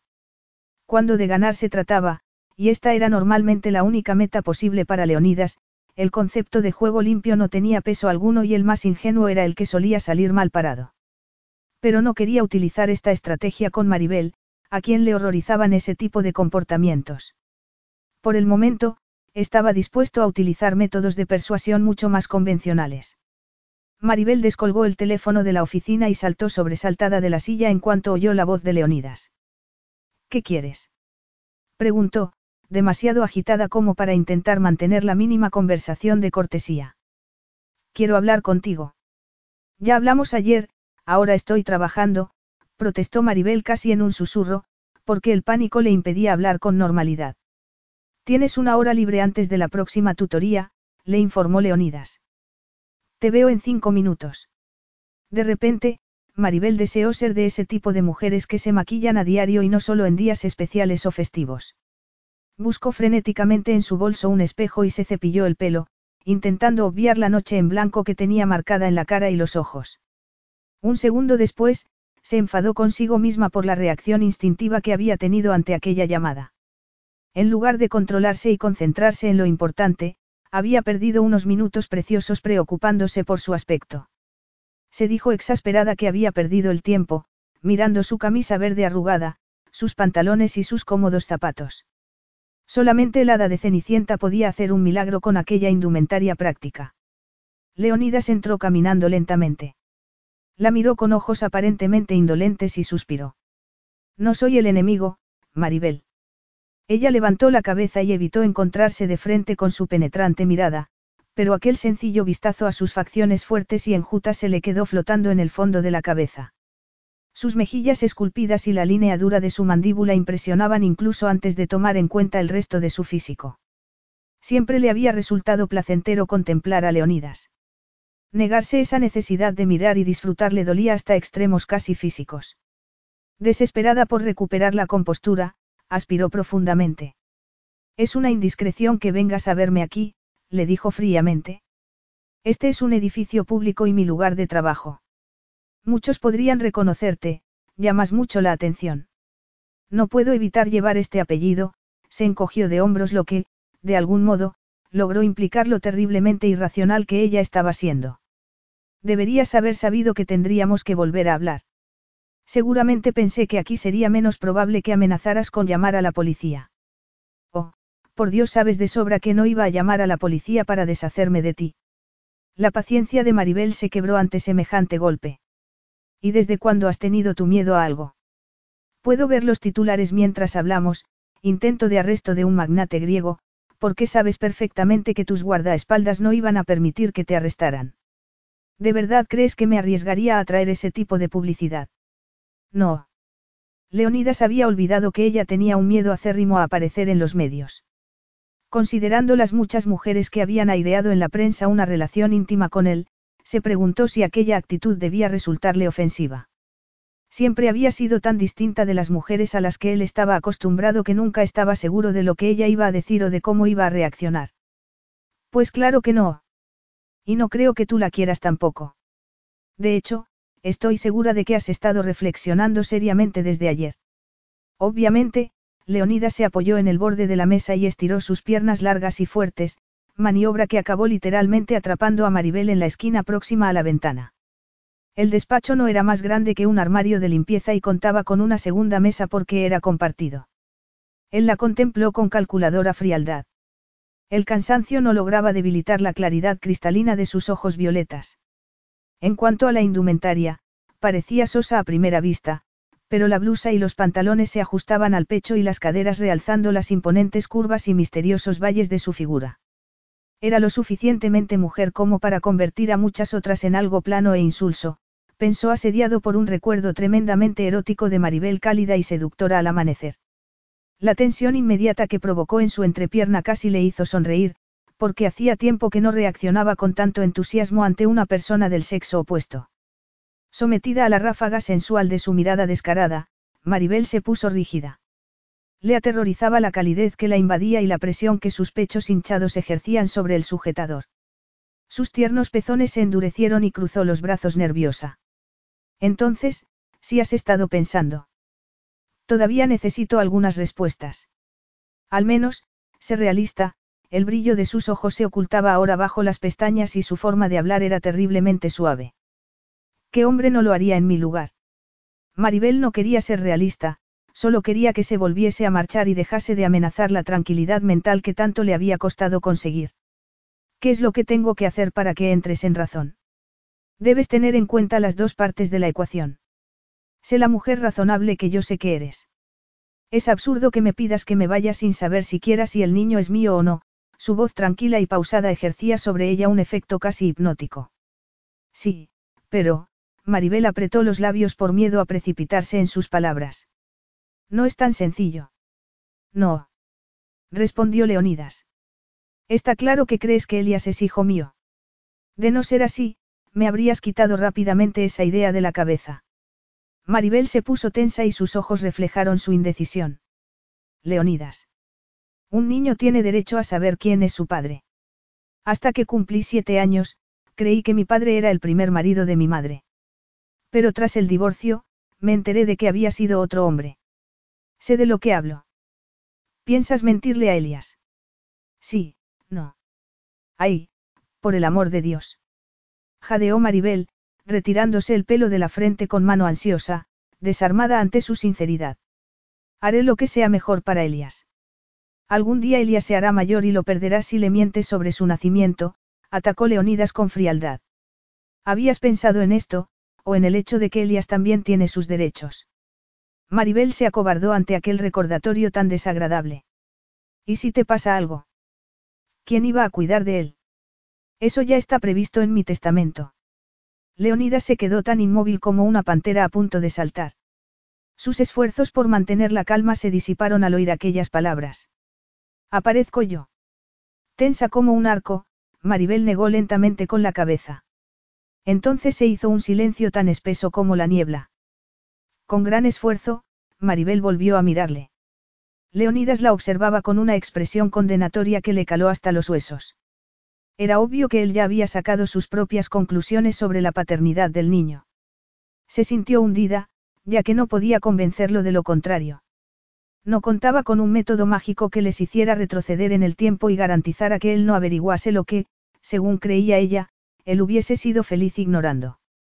De acuerdo, dijo bruscamente, y sus hombros se desplomaron, porque se sentía tan agotada como si llevara peleando ya diez asaltos con un peso pesado. Me dejaste embarazada. A Leonidas le sorprendió la enorme satisfacción que se apoderó de él y el alivio que le supuso no tener que presionarla. Tal y como él pensaba, Maribel había escuchado a su conciencia. Así que era hijo suyo. El niño era un payis, la siguiente generación de la familia. Sus tres tías abuelas se alegrarían enormemente al saber de la continuación del linaje de los payis, y sus parientes más avariciosos quedarían destrozados al verse apartados de la herencia. Leonidas había decidido hacía tiempo no casarse ni tener hijos, pero hasta entonces no se le había ocurrido que podía disfrutar de un heredero sin tener que preocuparse demasiado. Sabía que no me mentirías, dijo con aprobación. Pero Maribel sentía que había hecho mal porque la decencia era en ella una debilidad cuando estaba con él. Seguía atrapada en el brillo de aquellos ojos, su mirada seguía dejándole sin habla. Con un movimiento ágil, Leonidas abandonó la posición engañosamente casual que había adoptado al apoyarse en la mesa y enderezó la espalda mostrando la fuerza de su cuerpo y su impresionante altura. Estiró los dedos crispados de Maribel para atraerla aún más hacia él. Has hecho lo correcto, murmuró. Te admiro por haberme dicho la verdad. Pues yo creo que decirte la verdad ha sido una de las cosas más absurdas que he hecho jamás, sus dedos temblaron en los de él mientras luchaba contra la fuerza insidiosa de su sensualidad. El gato escaldado del agua fría huye, se recordó desesperadamente a sí misma. Él estuvo a punto de acabar con su autoestima dos años antes porque, aunque Imogen y otras muchas mujeres habían logrado de algún modo mantener con él una relación superficial, para ella fue como si le arrancaran lentamente el corazón y aquello le fuese a durar de por vida. Y así fue durante meses. ¿Y eso por qué? Leonidas notaba la agitación que ella intentaba ocultarle y le extrañaba, porque no entendía por qué seguía mostrándose tan aprensiva. Masajeando lentamente su delgada muñeca, la miró, entreteniéndose en la plenitud carnosa y rosada de su boca. Se apoderó de él una corriente de excitación que no intentó detener. De hecho, disfrutaba con la increíble fuerza de sus reacciones ante ella. Seducir a Maribel, según recordaba, había sido de una dulzura inesperada, y hacerlo ahora acabaría con toda discusión. No estoy enfadado contigo. No, por el momento, no, asintió Maribel con la boca seca, al notar el cambio que se había producido en el ambiente. Su corazón se disparó. Fue como si el tiempo se ralentizara y se despertaran todos sus sentidos. Respirando agitadamente, intentó controlarse. No tuvimos cuidado, comentó Leonidas bajando la voz, preguntándose si lograría cerrar la puerta con llave y aprovechar aquella situación. Fuiste tú el que no tuviste cuidado, susurró Maribel, incapaz de eximirlo de culpa al hacer aquella injusta afirmación a pesar de que su cerebro se estaba sumergiendo en un estado de sensualidad. Me dejé la cartera en la limusina y no me dejaste llamar para que me la trajeran, así que no llevaba preservativos. No quería que tu chofer y tu condenado equipo de seguridad se enterasen de lo que estabas haciendo. Protestó Maribel, y se ruborizó al acordarse de lo vergonzoso de aquella situación. Leonidas le sonrió picaramente. Pasé la noche contigo. ¿Y qué? No quiero hablar del tema, Maribel se dio cuenta de la engañosa intimidad de la discusión. Resistiéndose a la atracción de su magnetismo animal, giró la cabeza. Él alzó su mano bronceada para retirar de su pálida frente un mechón de cabello color ámbar. Consciente de su proximidad, Maribel se estremeció. Todo su cuerpo se inclinaba hacia él. Era como si hubiese pulsado un botón que hiciera que se derritiera, y sus ansias pudiesen más que su sentido común. Sentía un enorme deseo por lo prohibido y, por más que lo intentase, se veía incapaz de sofocarlo. Conviertes esto en algo muy complicado, susurró Leonidas, y acarició la curva de su cadera para tranquilizarla y evitar que se alejase. Pero para mí es muy sencillo. Ella sabía que no era sencillo, sabía que era complicado. Incluso sabía que era un terrible error y que se odiaría más tarde por ello. Pero cuando él inclinó su cabeza hermosa y oscura, se encontró a sí misma estirándose hasta ponerse de puntillas para no tener que esperar ni un segundo más de lo necesario para obtener un contacto físico. Leonidas era ante todo un hombre embriagador. Sus labios buscaron los de ella con una avidez y exigencia que le llegó a la punta de los pies. Su lengua encontró la de ella y aquello la hizo estremecer. Se apretó contra ella, acercándola con sus fuertes manos, dejándole sentir abiertamente la fuerza de su erección. Ella sintió una llamarada de calor bajo su vientre y jadeó ante el acoso de su boca, clavándole los dedos en los hombros. Sin acordarse de cómo habían llegado a aquella situación, ella apartó de pronto sus manos sintiéndose culpable. Tuvo que obligarse a liberarse de su abrazo, y aquello le dolió tanto como si le arrancaran un pedazo de piel. Con los ojos encendidos de resentimiento ante aquel descaro, Maribel se apartó torpemente de su lado y fue a topar con un armario que tenía justo detrás y que proporcionó un piadoso punto de apoyo a sus piernas temblorosas. ¿A qué estás jugando? Le dijo bruscamente, condenándolo furiosa y enfadada por su debilidad y la odiosa inevitabilidad de que él se aprovechara de ello. Es porque te eché de mi casa ayer. Insulté a tu ego. Acabas de descubrir que eres el padre de mi hijo. ¿Y qué es lo que haces? Intentar seducirme. ¿Y por qué no? Leonidas había seguido su natural inclinación y había encontrado en ella una respuesta alentadora, de modo que no estaba de humor para disculparse, sobre todo porque estaba reprimiendo un enorme deseo de volver a tenerla entre sus brazos. Creo que me estoy portando muy bien. Y estoy dispuesto a aceptar mi responsabilidad. Jamás en tu vida has aceptado responsabilidades. Afirmó Maribel con una amargura que él encontró inconcebible. Estoy dispuesto a responsabilizarme de Elias. Pero estás tan ocupado seduciéndome que me acabas de volver a demostrar por qué no soporto la idea de introducirte en la vida de mi hijo. Le gritó Maribel, y la fuerza de sus sentimientos resonó en su voz. Todo su cuerpo hormigueaba de forma casi dolorosa, inundada por un sentimiento que solo podía describirse como privación. La vergüenza que sentía por haber perdido el control amenazaba con asfixiarla. Tendrás que aprender a soportar la idea y también a mí, porque no tengo intención de apartarme de mi hijo, sus ojos oscuros como la noche se clavaron en ella como estocadas de advertencia. Elias es un payís. No importa lo que haga falta, pero te juro que no permitiré que tengas contacto alguno con él, respondió Maribel apretando los puños. Leonidas expiró en un siseo lento y burlón. Dame una buena razón por la que debas comportarte así conmigo. No tienes más que fijarte en lo que ser un payís ha supuesto para ti. Contestó Maribel atacándole furiosa, porque la descarada seguridad en sí mismo que exudaba solo lograba recordarle que había perdido la dignidad al rendirse entre sus brazos. Eres un irresponsable. No respetas a las mujeres. Tienes fobia al compromiso. La burla dio paso a una incrédula indignación, y Leonidas bramó. Eso es intolerable. Es la verdad. Ahora mismo, Elia sería para ti una novedad, como un juguete nuevo. Solo te tomas en serio tus negocios. No tienes noción de vida familiar, de la necesidad de estabilidad que un niño requiere. ¿Cómo ibas a tenerla después del modo en el que te han criado? No te culpo por tus deficiencias, le dijo Maribel forzándose a bajar la voz, pero no pienso disculparme ante mi necesidad de proteger a Elias del daño que puedes llegar a hacerle. Leonidas palideció de ira. ¿Qué quieres decir con eso de deficiencias? Elias es alguien muy valioso. ¿Qué puedes ofrecerle aparte de dinero? Necesita un adulto dispuesto a anteponerlo a todo, que lo cuide, pero para ti la libertad es mucho más importante. Lo primero que perderías como padre es la posibilidad de hacer lo que quieras y cuando quieras, y eso es algo que no aguantarías ni cinco minutos. Ponme a prueba. Desafió Leonidas lleno de ira. ¿Quién te crees para juzgarme así? Jamás has salido de tu pequeña y académica pompa de jabón. ¿Con qué derecho me llamas irresponsable? Maribel volvió a levantar la cabeza a pesar de su cara tensa y demacrada. Tengo más derecho que cualquiera. Nunca llamaste para preguntarme cómo estaba después de la noche que pasamos juntos. ¿Y por qué debería haberlo hecho? Bramó Leonidas como un oso. Maribel se resistió a reaccionar de forma más personal y se guardó el dolor que le produjo aquel rechazo cruelmente gratuito. ¿Por qué habría sido el comportamiento más responsable por tu parte dado que sabías que había riesgo de embarazo? le informó en tono inexpresivo. Ante aquella respuesta, Leonidas juró en griego y le lanzó una mirada de censura. Fuiste tú quien me dejó, argumentó. Maribel pensó en lo que realmente había ocurrido aquella mañana y se quiso morir de vergüenza. Dejarlo habría sido la opción más digna y sensata, pero realmente no fue aquella su intención. Y como él no lo sabía, ella creyó que ya no venía a cuento habiendo pasado tanto tiempo. No se sentía orgullosa de lo que hizo, pero había decidido ser consecuente con su decisión.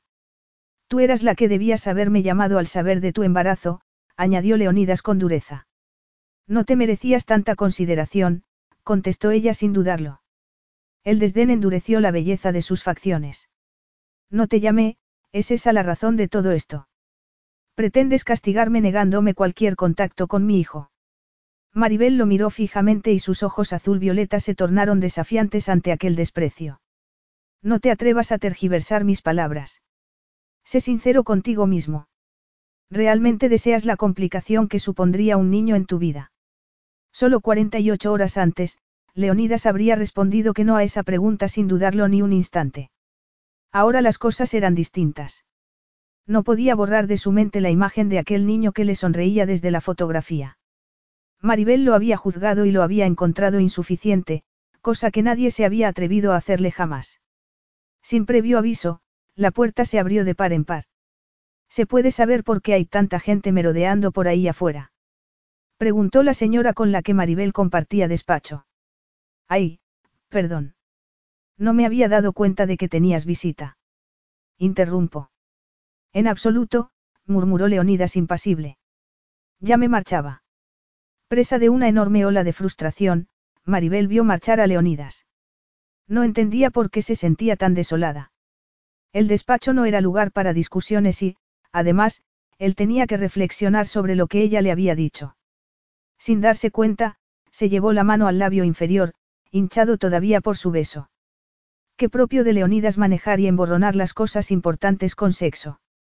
Podía manejar el sexo. Maravillosamente. Lo que no era capaz de manejar eran los sentimientos. Asombrada, su compañera corrió hacia la puerta. Santo cielo, era quien yo creo que es. Era realmente Leonidas Pallis. Una masa de rostros especulativos escudriñaron a Maribel como si fuera un animal exótico que se exhibe por primera vez en el zoo. Capítulo 4. Maribel no logró dormir aquella noche, ni tampoco la noche siguiente. ¿Cuánto tiempo había pasado desde que se enamoró de Leonidas Pallis?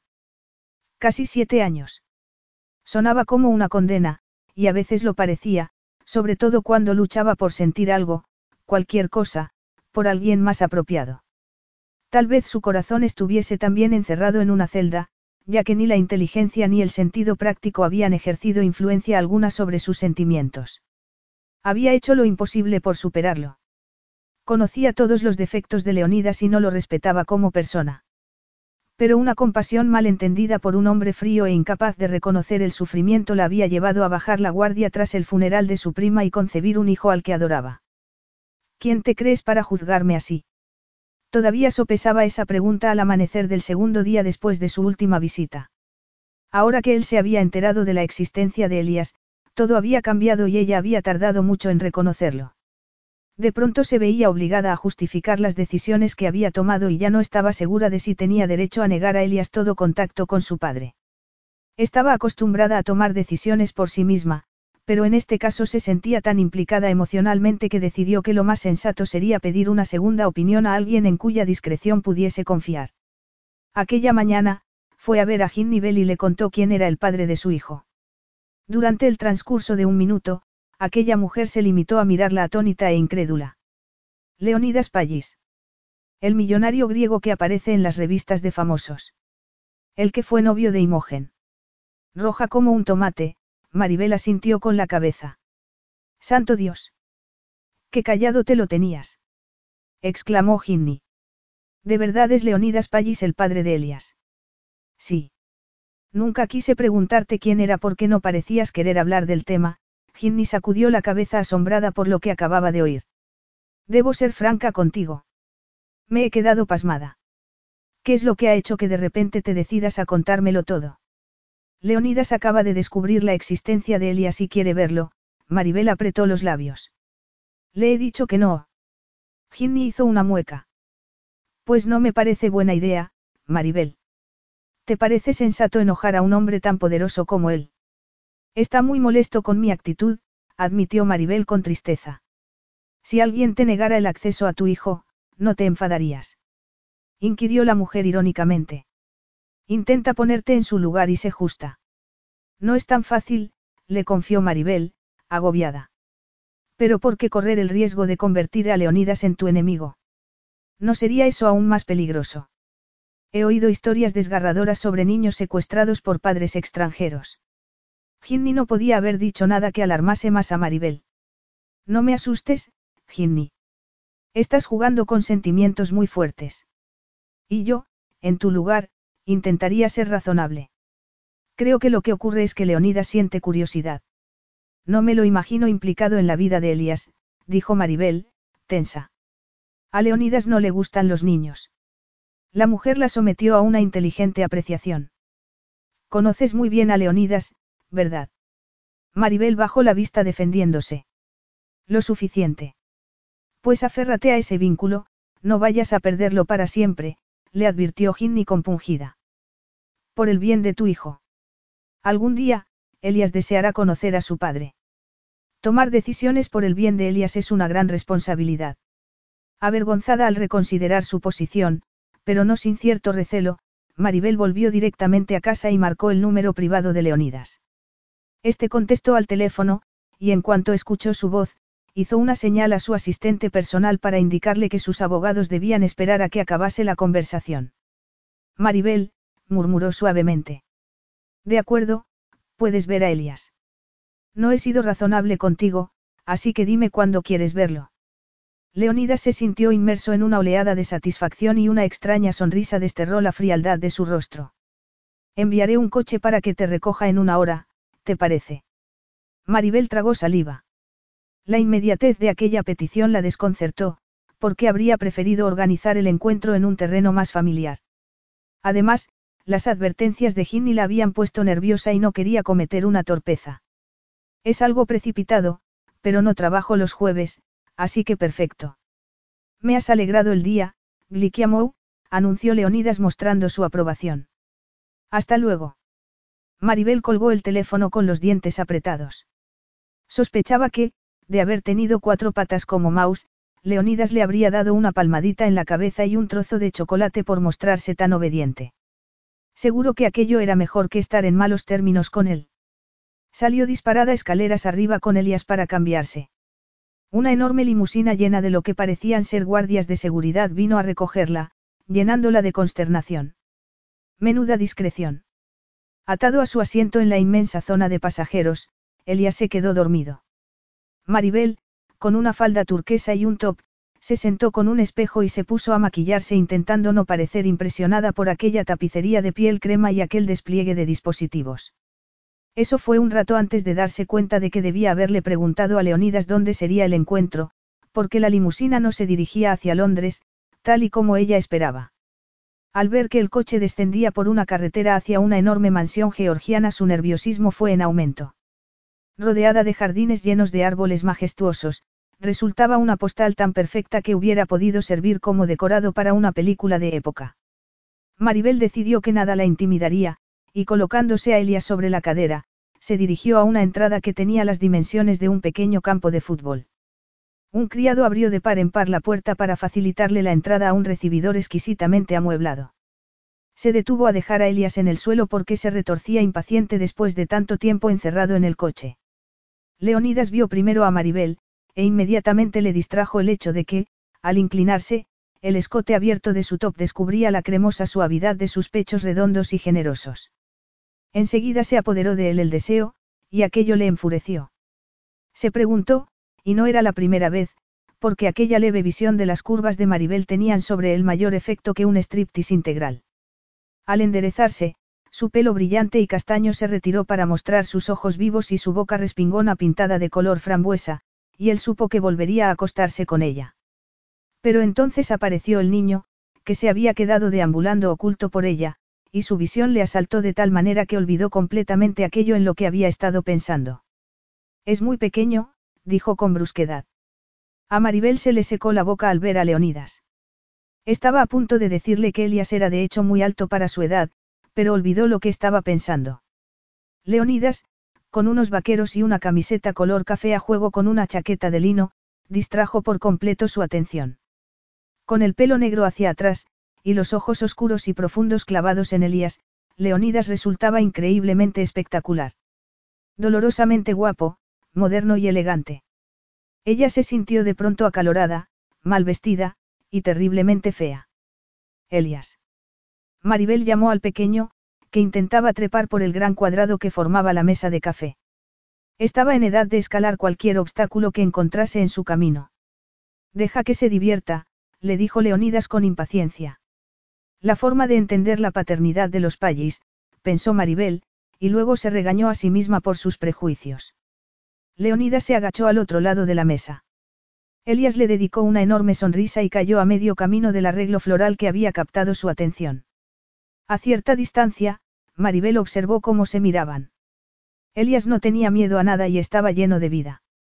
Leonidas solo tuvo que abrir los brazos para que Elias se riese y corriera hacia él, notando que se le ofrecía alguna diversión. Hombre, pronunció Elias con aprobación, ya que en su mundo no había ninguno. Papá, le contradijo Leonidas sin dudarlo, apoyando los hombros en el sofá que tenía detrás para que Elias pudiese trepar libremente sobre él. Maribel abrió la boca para objetar algo y luego volvió a cerrarla. Leonidas levantó a Elias y lo sostuvo boca abajo por encima de él, y a Elias le encantó aquella maniobra. Maribel contempló realmente fascinada cómo Leonidas, al que jamás había visto hacer un movimiento poco elegante, jugueteaba sobre la alfombra con Elias. Se tendieron una emboscada el uno al otro en el sofá. Elias rodaba y se veía lanzado, encantado de las manos robustas que le manejaban. Sintiéndose de más, Maribel se sentó en el brazo de un sillón. Pensó que sería el punto de conexión entre ambos, pero ni su hijo ni el padre de éste necesitaban que los animaran a conocerse el uno al otro y le asombró descubrir a Leonidas relajado con el niño. Es increíble, dijo Leonidas finalmente. ¿Qué hago ahora con él? Cansado de tanta excitación, Elia se había acomodado sobre Leonidas. Está listo para irse a la cama. No hay problema, Leonidas se levantó de un salto, le he preparado una cuna arriba. ¿Quieres que lo lleve yo? No, tengo que aprender a manejarme con él.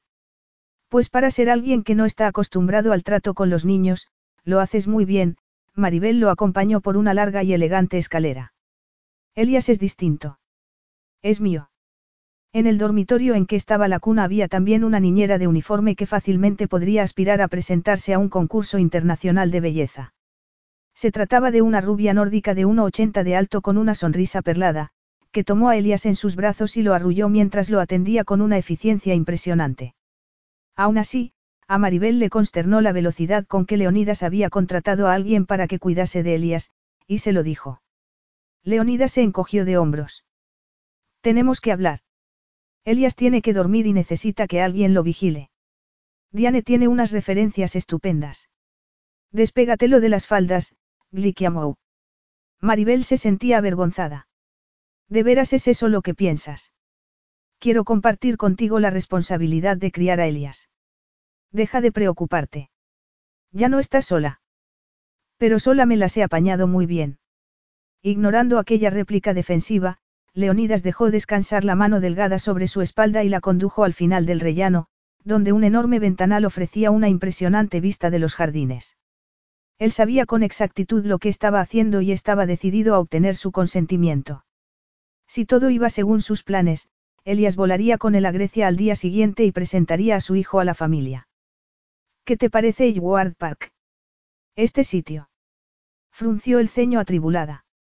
Es, es magnífico. Leonidas la giró hacia él. La súbita intimidad que flotaba en el aire la pilló por sorpresa y se ruborizó, consciente de su proximidad. El brillo dorado de sus increíbles ojos negros resplandeció sobre su rostro. Me gustaría que Elias y tú os vinieseis a vivir aquí. Desconcertada por aquella repentina proposición, Maribel se quedó inmóvil mientras sus pensamientos se agolpaban en su cabeza intentando adivinar qué querían decir exactamente aquellas palabras. Pero solo había una interpretación posible, le estaba proponiendo que se fuera a vivir con él.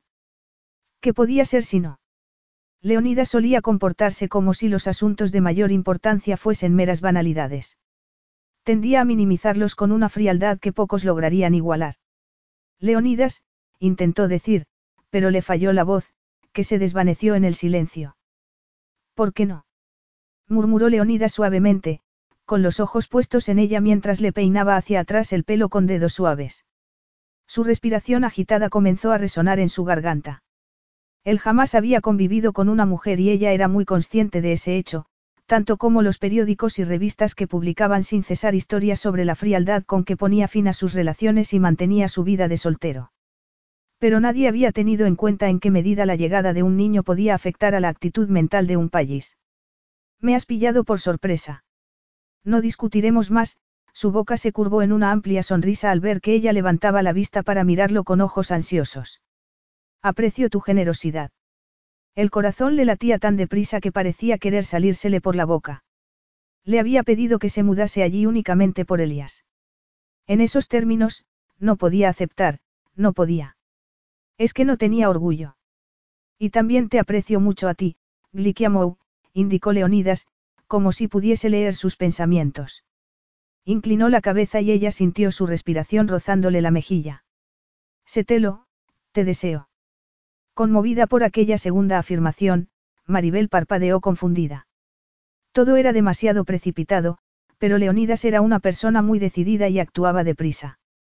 Se dijo a sí misma que sería estúpido esperar que un hombre tan poderoso como él se comportase como los demás. El leve aroma familiar de su colonia despertó en ella una oleada de recuerdos íntimos.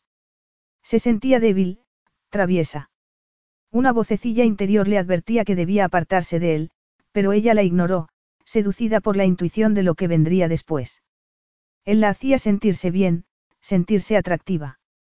Con él, dejaba de ser la Maribel formal y juiciosa, y no estaba dispuesta a cambiar aquella sensación ni por todo el oro del mundo. Era una locura. No la había visto en dos años y ya la estaba invitando a irse a vivir con él. Estás pensando en abofetearme. Dijo Leonidas. Presionó con boca experta el pulso que latía en su cuello y a ella casi le fallaron las rodillas. Curvó los dedos alrededor de sus solapas para ayudarse a mantener el equilibrio e inclinarlo hacia ella. Él dejó escapar una risilla seductora y empezó a jugar con su boca. No podía respirar de la excitación, no podía pensar. El tiempo quedó detenido mientras su corazón latía con fuerza. Él deslizó la lengua entre sus labios en una zambullida sensual que le hizo sentir una punzada entre los muslos. La vocecilla que tenía en su cabeza empezó a dar saltos y a gritarle que se detuviese, que no fuese estúpida, que acabaría sufriendo otra vez.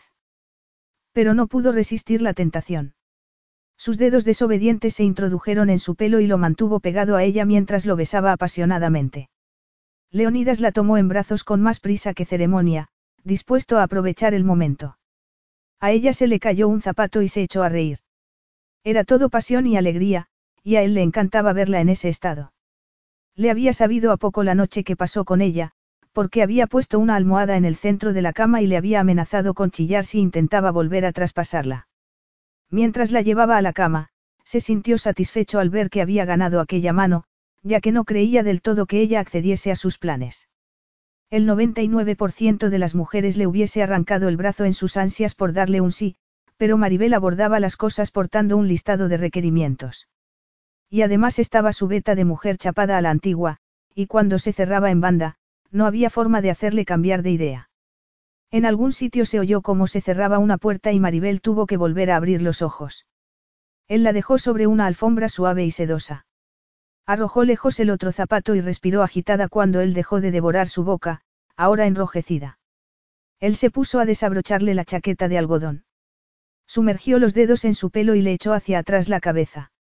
Mírame, le instó. He esperado mucho tiempo para volver a tenerte en mi cama. Alzó las pestañas, mostrando sus ojos aturdidos.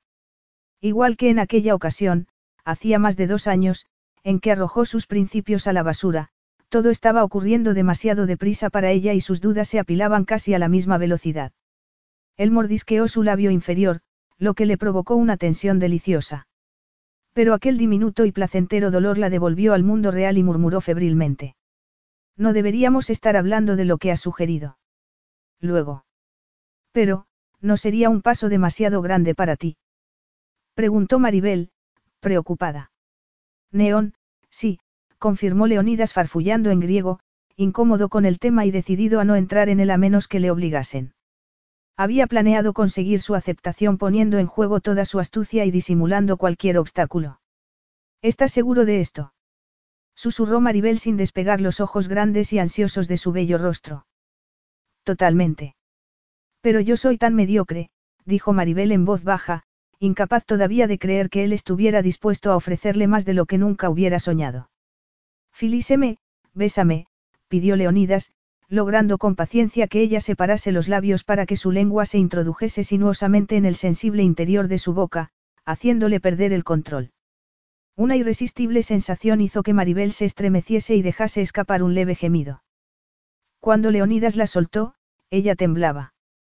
Sin saber qué hacer, dudó mientras le desabrochaba el sujetador.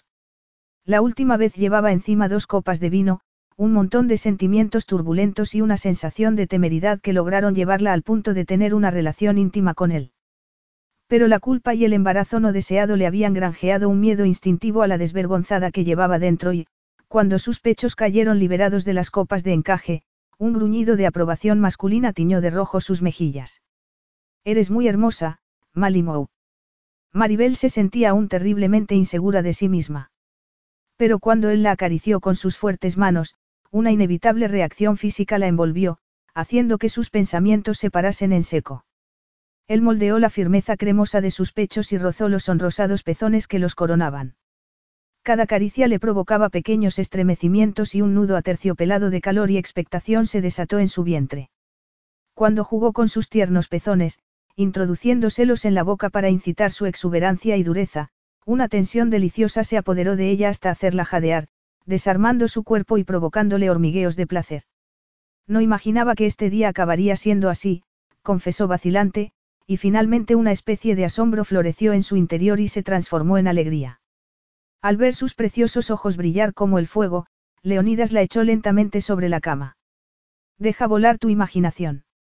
Este día y todos los demás pueden ser lo que quieras que sean en este momento, Malimou.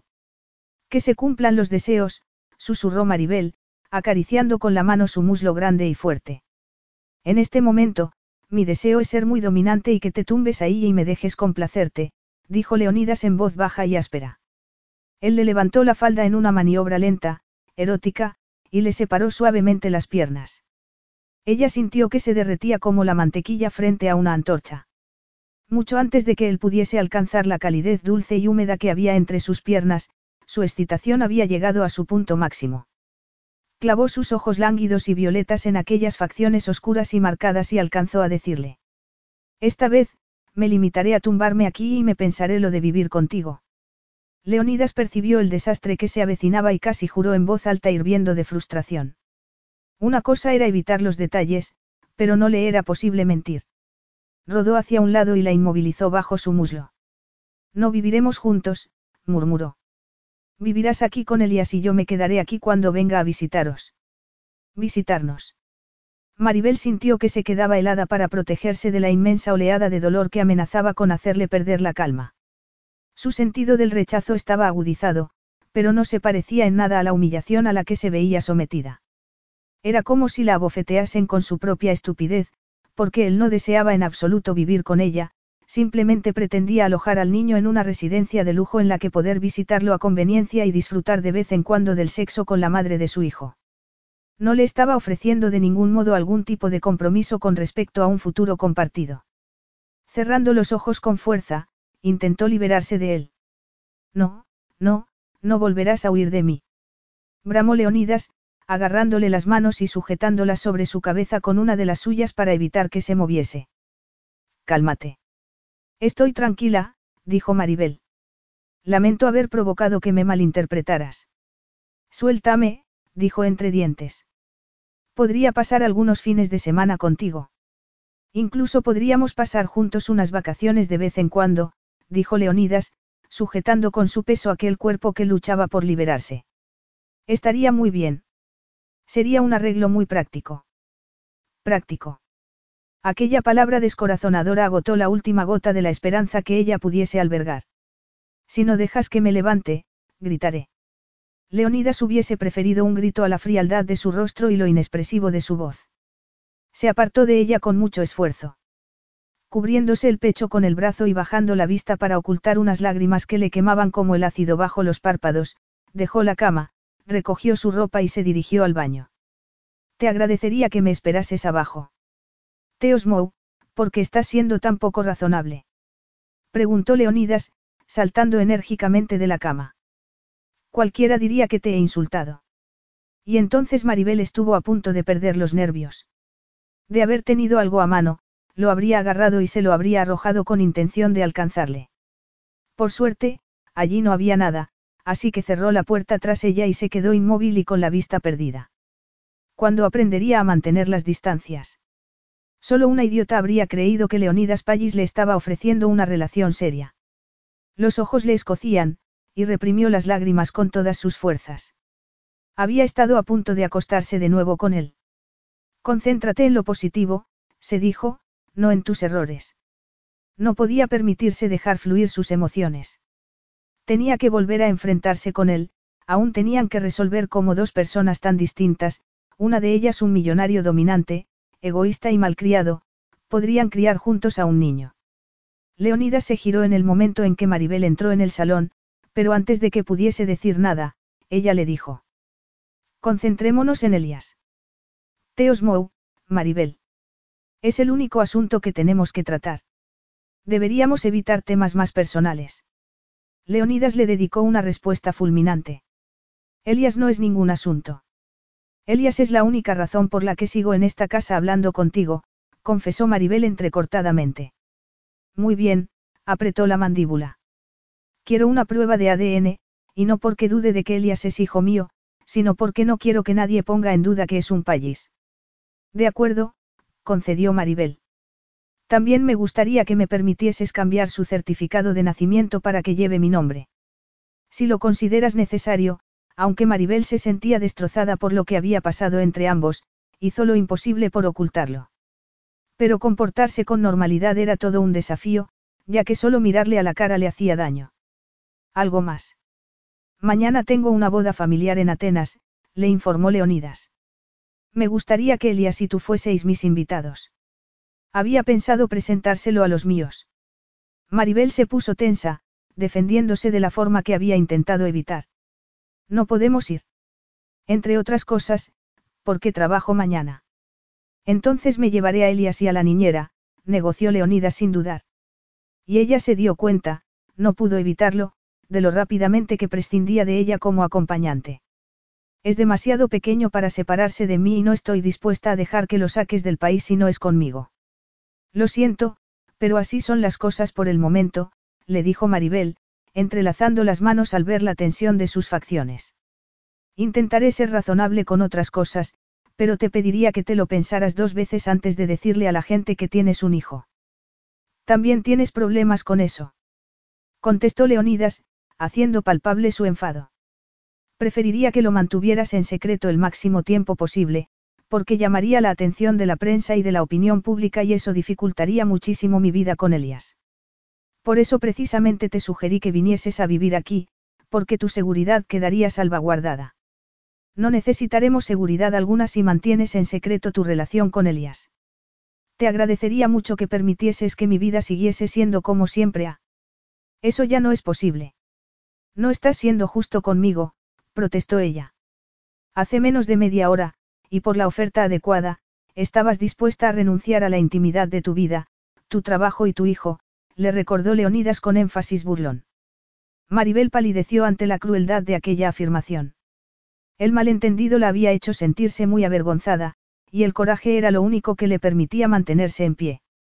Tonta de mí, susurró con desdén, por creer, aunque fuese durante cinco minutos, que te comprometerías de ese modo con Elías o conmigo. Ni siquiera reconoces que estoy intentado ser generosa. Generosa. Leonidas levantó las manos para mostrar su enérgico desacuerdo. Cuando pones pegas a que me lo lleve a Grecia. Eso es ser generosa. Tienes suerte de que siga aquí después de la sórdida proposición que me has hecho. No era sórdida. Por supuesto, preferiría que mi hijo viviese de una forma más ajustada a su posición social. Quiero cuidar de los dos. No, no es así. Quieres poder jugar a ser padre cuando gustes a costa de mi libertad, sí, claro, tener sexo de vez en cuando. Para mantenerme contenta acaso. O para evitar que siguiese mirando a mi alrededor el tiempo suficiente como para encontrarle a Elias otro padre. Preguntó asqueada. ¿Era una estrategia o solo pretendías acostarte conmigo? Ibas a acostarte conmigo porque podías hacerlo. Aquellas ofensas sobre padres adoptivos y seducciones hicieron que una furia ciega se apoderase de él. Te he ofrecido más de lo que jamás ofrecía ninguna mujer, pronunció Leonidas con desdén, indignado ante aquella ofensiva. Pero no un tipo de promesa que pudiese coartar tu libertad. Y sin eso, se convierte en una oferta podrida, asquerosa. Elias necesita afecto y responsabilidad. Lo siento, pero eso no se puede sustituir con métodos fáciles ni arreglos rápidos.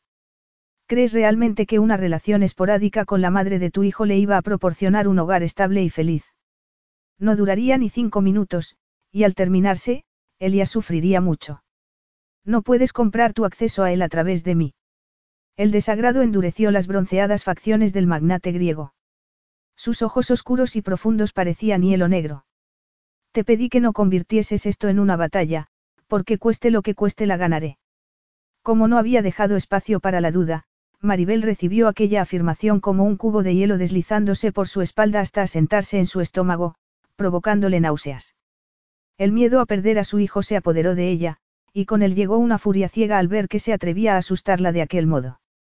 Y te preguntas por qué ni siquiera me planteo la posibilidad de permitir que te lleves a Elias a Grecia. Olvídate de la prueba de ADN y de cualquier cambio en su certificado de nacimiento. Le dijo con vehemencia. Acabas de garantizar que obstruiré cualquier derecho que pretendas ejercer sobre Elias. Leonidas montó en cólera. Caminó hacia ella. El frío de su mirada era una temible señal de advertencia. No permitiré que me mantengas apartado de mi hijo. Es una locura que te enfrentes a mí de esta manera. Esperaba mucho más de ti. Obstinada ante su intimidación, Maribel se mantuvo firme, y lo miró con furia. Tengo que admitir que estoy recibiendo más o menos lo que esperaba de ti. No has cambiado nada. Pero aún me deseas, Glikiamou, contestó Leonidas suavemente. Tendría que haberme dado cuenta de que tu docilidad sexual vale mucho más. ¿Hasta dónde llega tu ambición? Aquella insolencia en estado puro hizo que sus manos empezaran a hormiguear con incipiente violencia. ¿Qué quieres decir? ¿Por qué no pones tus cartas sobre la mesa? Esperabas que te pidiese que te casaras conmigo. Una crispada risa de disconformidad brotó de la garganta de Maribel. No. No vivo en las nubes. Pero debo confesar que un anillo de bodas me convencería de que puedo confiarte a mi hijo. Leonidas le lanzó una terrible mirada de desdén. Y eso es un hecho, no una sugerencia, le dijo Maribel nerviosa. En este momento soy muy consciente de que podrías utilizar tus influencias y tu dinero para presionarme, pero no me dejaré intimidar. Dejaré que veas a Elias, pero eso es todo. No confío en ti, así que no te daré la oportunidad de apartarlo de mí. No le quitaré los ojos de encima ni cinco minutos cuando tus empleados o tú estéis cerca. Aquellas promesas enardecieron a Leonidas. Era un adulto responsable y Elias era su hijo. La actitud de ella le indignó. Alguien llamó a la puerta, interrumpiendo la conversación. Era Diane, la niñera, con Elías. Soñoliento y quejoso después de despertarse en una habitación extraña, el niño extendió los brazos hacia su madre. Maus, Maus, refunfuñó lloroso, buscando la seguridad de su mascota. Después verás a Maus, lo tranquilizó Maribel, acogiéndolo en sus brazos. ¿Es un juguete? Preguntó Leonidas. El perro. Deberías haberlo traído. Maribel no dijo nada, pero estuvo a punto de exhalar un suspiro. Leonidas era un payís y desde que nació lo habían acostumbrado a que sus deseos se cumpliesen de inmediato. La gente se desvivía por agradarle y satisfacerle. No era así como ella deseaba que creciese Elias. Le enseñaré las cuadras, dijo Leonidas con frialdad. Disfrutará viendo los caballos. Maribel negó con la cabeza mirando hacia otro lado. Quiero irme a las seis. El trayecto es largo. Elías se retorció hasta que ella lo dejó sobre la alfombra. Salió disparado hacia Leonidas y le tendió los brazos para que lo levantase. Una vez en sus brazos, rió encantado. Y aunque Maribel sabía que era absurdo, se sintió rechazada y dolida. Capítulo 5. Leonidas contempló la vieja granja desde su helicóptero mientras sobrevolaba el tejado para aterrizar en el prado anejo. Hacía un día desapacible, húmedo y ventoso, y él se encontraba de mal humor. Había pasado un mes desde su discusión con Maribel en Edgewood Park. Desde entonces, Leonidas había visitado a Elias dos veces por semana, pero aquello le había supuesto muchas complicaciones a la hora de planificarse y solo había conseguido pasar un par de horas con él en cada visita. Las idas y venidas a la aislada granja de Maribel entrañaban muchos inconvenientes e incomodidades. Sin embargo, no se había quejado en ningún momento, mostrando una cortesía y consideración propias de la paciencia de un santo. Aún así, Maribel lo evitaba durante las visitas, lo que había hecho imposible un mayor entendimiento entre ambos. Al mismo tiempo, los delicados esfuerzos de sus abogados por negociar un acceso más práctico y flexible siempre se habían topado con negativas por su parte.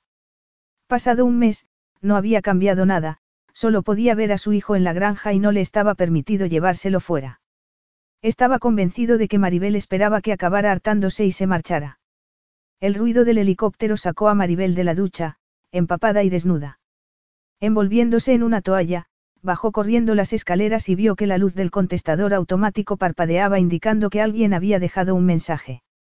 No perdió tiempo en escucharlo, porque era evidente que Leonidas había decidido aparecer en el último minuto y, por supuesto, ni se le había pasado por la cabeza que ella pudiese tener otros planes. Elías, que ya había aprendido que el sonido del helicóptero anunciaba la llegada de su padre, daba saltos como si Papá Noel estuviera a punto de descender por la chimenea. Ella volvió a subir disparada y se puso a cepillarse el pelo mojado mientras sacaba ropa del armario. Solo había logrado ponerse las braguitas cuando sonó el timbre de la puerta. Con prisa febril, empezó a ponerse los vaqueros. El timbre sonó dos veces más mientras ella tiraba de ellos hacia arriba para abrochárselos. Corrió al descansillo y gritó. Un minuto. Elías protestaba junto a la puerta con la misma impaciencia que su padre. Ella se puso una camiseta y bajó corriendo y descalza. Gracias, enfatizó Leonidas con resignación. Nerviosa por aquella visita tan inoportuna, Maribel cometió el grave error de permitirse mirarle directamente por primera vez después de un mes de estricta contención. Y aquella mirada imprudente la impresionó, él estaba guapísimo. Las gotas de lluvia brillaban sobre su pelo negro y su tez aceitunada. Bajo las pestañas centelleaban sus ojos oscuros, y su mandíbula marcada y su boca destacaban sobre la leve sombra de la barba. Su estómago le dio un vuelco. No te esperaba hoy, estaba en la ducha, farfulló, evitando por todos los medios enzarzarse en una sarta de reproches a última hora. Déjalo, déjalo ya, se advertía a sí misma. No lo mires y no le contestes. No te avisaron mis empleados. Hace solo diez minutos que he llegado a casa. Todavía no había comprobado si tenía mensajes. ¿Y tu teléfono móvil? Olvidé ponerlo a cargar. Mientras Maribel se giraba para cerrar la puerta, él no pudo evitar fijarse en la curva erótica de sus pechos, moldeados a la perfección por una camiseta que se ajustaba a su piel húmeda dejando adivinar sus pezones. Su cuerpo fino y musculoso reaccionó con evidente entusiasmo. No podía quitarse de la cabeza la idea de que, si conseguía volver a acostarse con ella, todo sería perfecto. Maribel observó a Elias trepando por la pernera del pantalón de Leonidas. Elias adoraba a su padre. Una vez en sus brazos, lo abrazó con sus bracitos regordetes y le cubrió la cara de besos. Era un niño muy cariñoso, pero Leonidas no estaba acostumbrado a aquellas muestras de afecto. La primera vez que Elias lo besó, se quedó rígido, pero ahora trataba de devolverle su afecto abrazándolo torpemente de vez en cuando. A Maribel le dolía ver aquello, porque sabía que Leonidas no tenía ni idea de cómo mostrarle su cariño, dado que él no lo había recibido de pequeño. Si alguien podía enseñar a Leonidas a amar a otro ser humano, aquel era sin duda su hijo, pero por desgracia, cuantos más indicios de apego veía desarrollarse entre ambos, más temía Maribel lo que Leonidas pudiese hacer en el futuro. Ella no iba a permitirse volver a mirar a Leonidas porque estaba totalmente dispuesta a evitar cualquier reacción ante su presencia. Se recordó que tenía una cita, y que tenía que marcharse en una hora. Sloan era un chico atractivo, un buen partido, que trabajaba como ayudante de investigación y solo le llevaba dos años. Hasta la llegada de Leonidas, ella había esperado ansiosa contar con compañía adulta. Mau salió de debajo de la mesa gimiendo de excitación. Arrastrándose, se dejó ver golpeando ruidosamente las baldosas del suelo con la cola en señal de bienvenida. Una vez que hubo exhibido al completo su cuerpo gris y peludo, Leonidas le lanzó una recompensa. Maus la engulló y dedicó una mirada perruna de adoración a su nuevo ídolo. Maribel tampoco creía que Leonidas hubiese prestado atención alguna a los perros con anterioridad, pero el caso es que, en cuanto supo lo importante que Maus era para su hijo, preparó una ofensiva comestible para menguar el pánico que el animal sentía por los extraños. Y, como en la mayoría de retos que Leonidas había decidido asumir, no había tardado en alcanzar sus metas. Ella pensó tristemente que hasta los perros se dejaban sobornar. Tengo que hablar contigo, murmuró Leonidas, insistente. No puedo quedarme mucho tiempo. Tengo que subir a un avión dentro de un par de horas.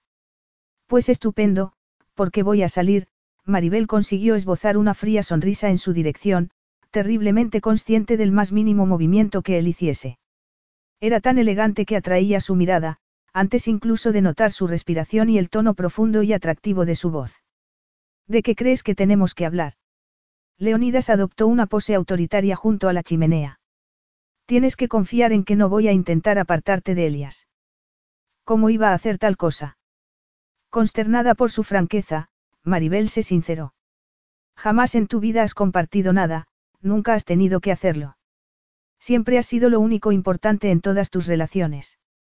Los payis son así. Sé que debo compartir a mi hijo con su madre, no soy idiota, comentó Leonida secamente.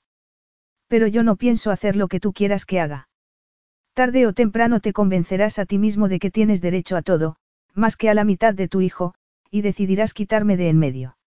Y encima te convencerás de que yo misma me he provocado esa desgracia por no comportarme razonablemente. ¿De dónde has sacado la idea de que sabes lo que pienso, o lo que podría hacer? Preguntó Leonidas con desdén. Y, la verdad sea dicha, se sintió desconcertado por la habilidad de Maribel para hacerle reaccionar de forma agresiva. Pero estaba indignado, porque ella se negaba a aceptar que con Elias él tenía un comportamiento que no era el suyo habitual. Porque seguía empeñada en ignorar el esfuerzo heroico y encomiable que hacía al anteponer los intereses de Elias a los suyos propios.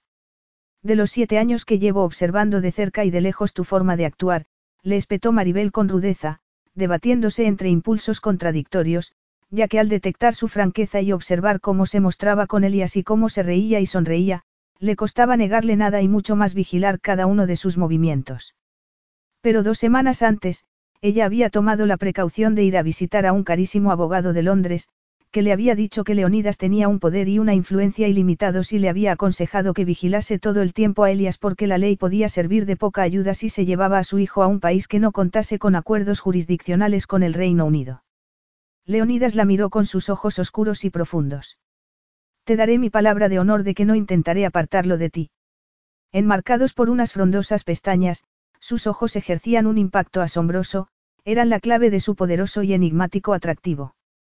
Por mucho que ella intentara calmarlo, su corazón no dejaba de latir apresuradamente y su mirada quedaba atrapada en la suya a pesar del rubor que enrojecía sus mejillas. No puedo confiar en ti. Lo siento. No puedo. Él lo es todo para mí. Te necesita. Es un niño todavía, y lo entiendo, dijo Leonidas, caminando ágilmente hacia ella. Maribel se puso tan nerviosa que empezaron a temblarle las rodillas. Pero no será un niño siempre, y no puedo seguir cambiando las reglas.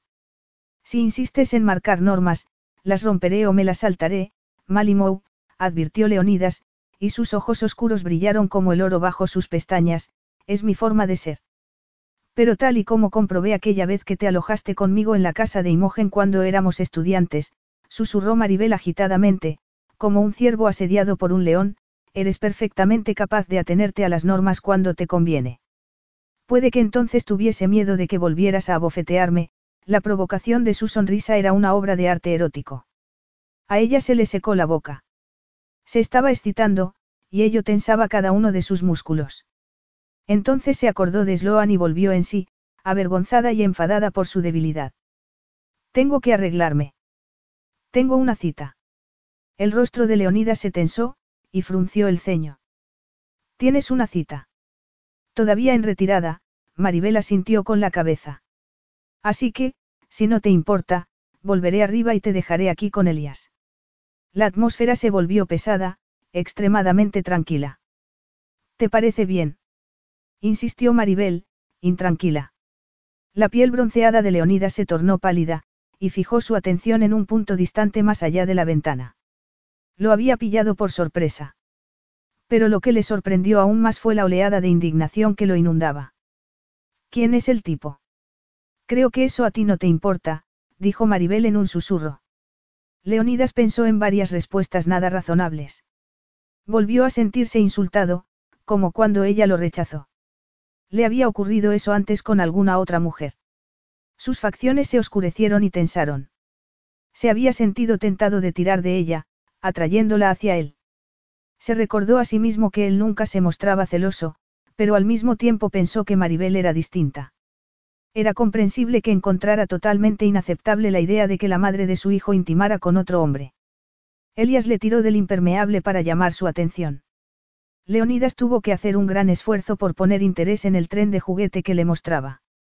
Pensó que el novio de ella pasaría el tiempo con su hijo, y aquello le dio una razón irrefutable para detestar la idea de que tal relación se produjese.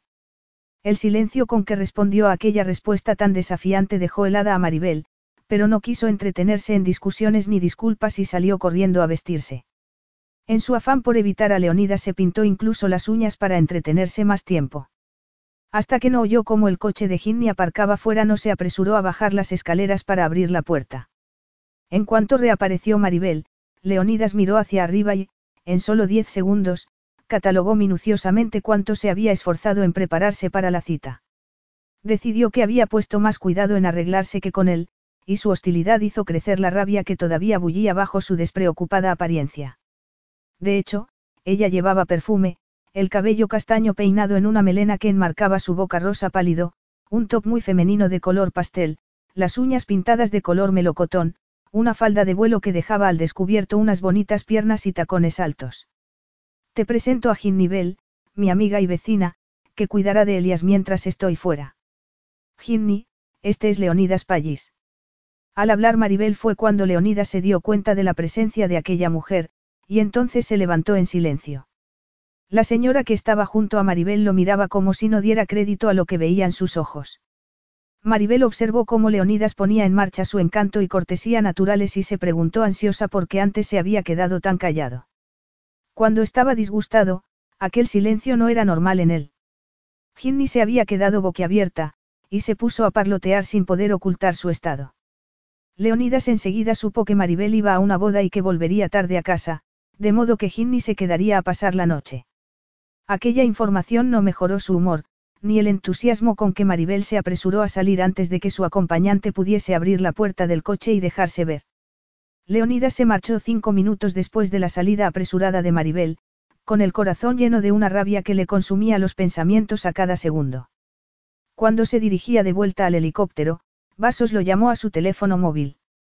Sus guardaespaldas, que habían estado vigilando la granja mientras él estaba dentro, se colocaron a su alrededor.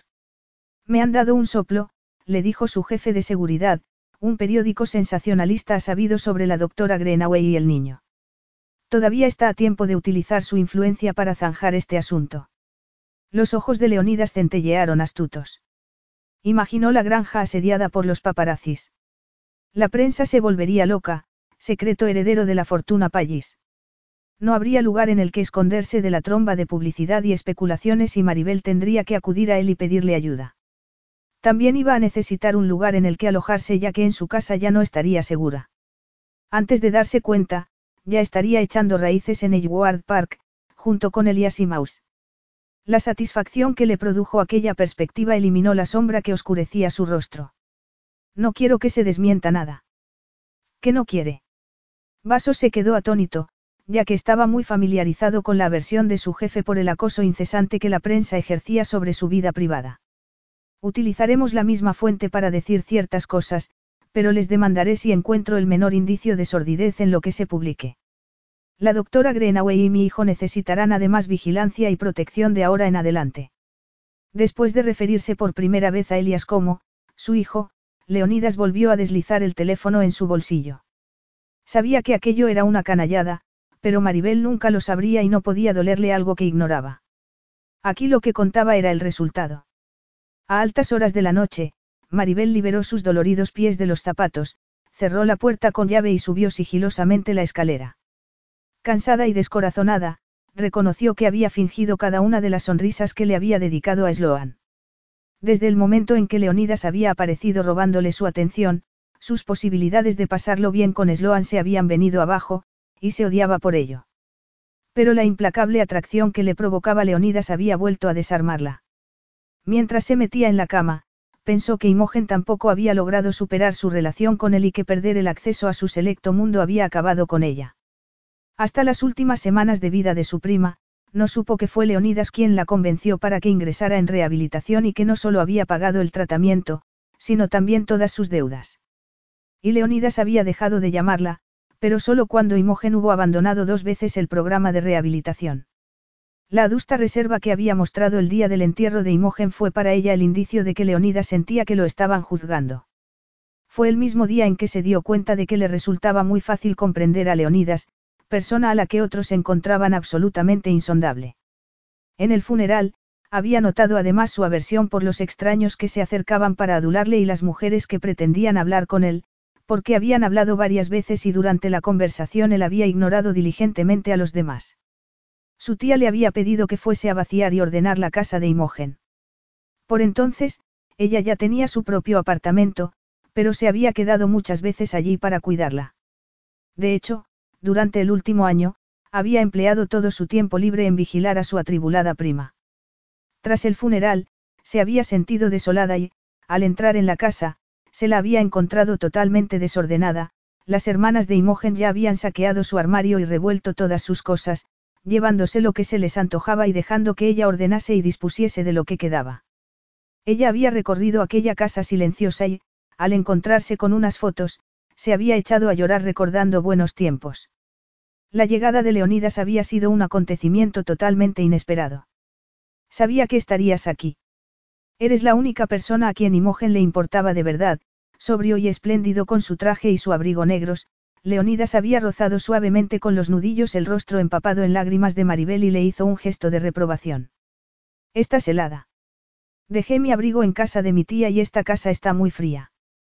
Con ademán elegante y ceremonial, Leonidas se quitó el abrigo y se lo echó por los hombros. Hizo una seña a uno de los hombres que esperaba junto a la limusina y le dijo algo en griego. Mientras ella vacilaba desconcertada, encendieron la calefacción del salón.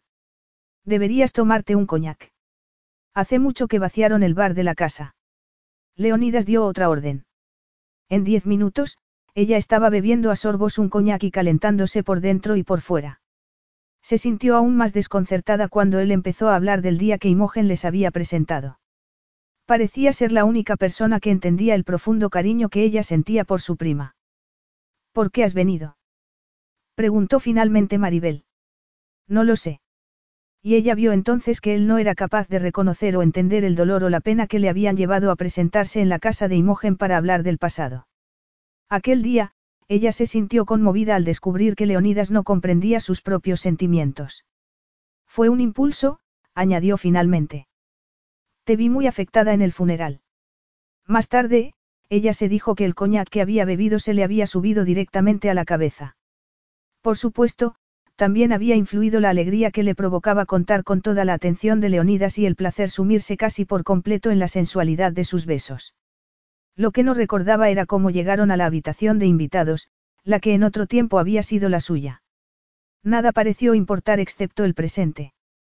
Durante unas horas fugaces había descubierto la felicidad más intensa que había experimentado jamás. Pero a la mañana siguiente se sintió terriblemente asustada y demasiado susceptible.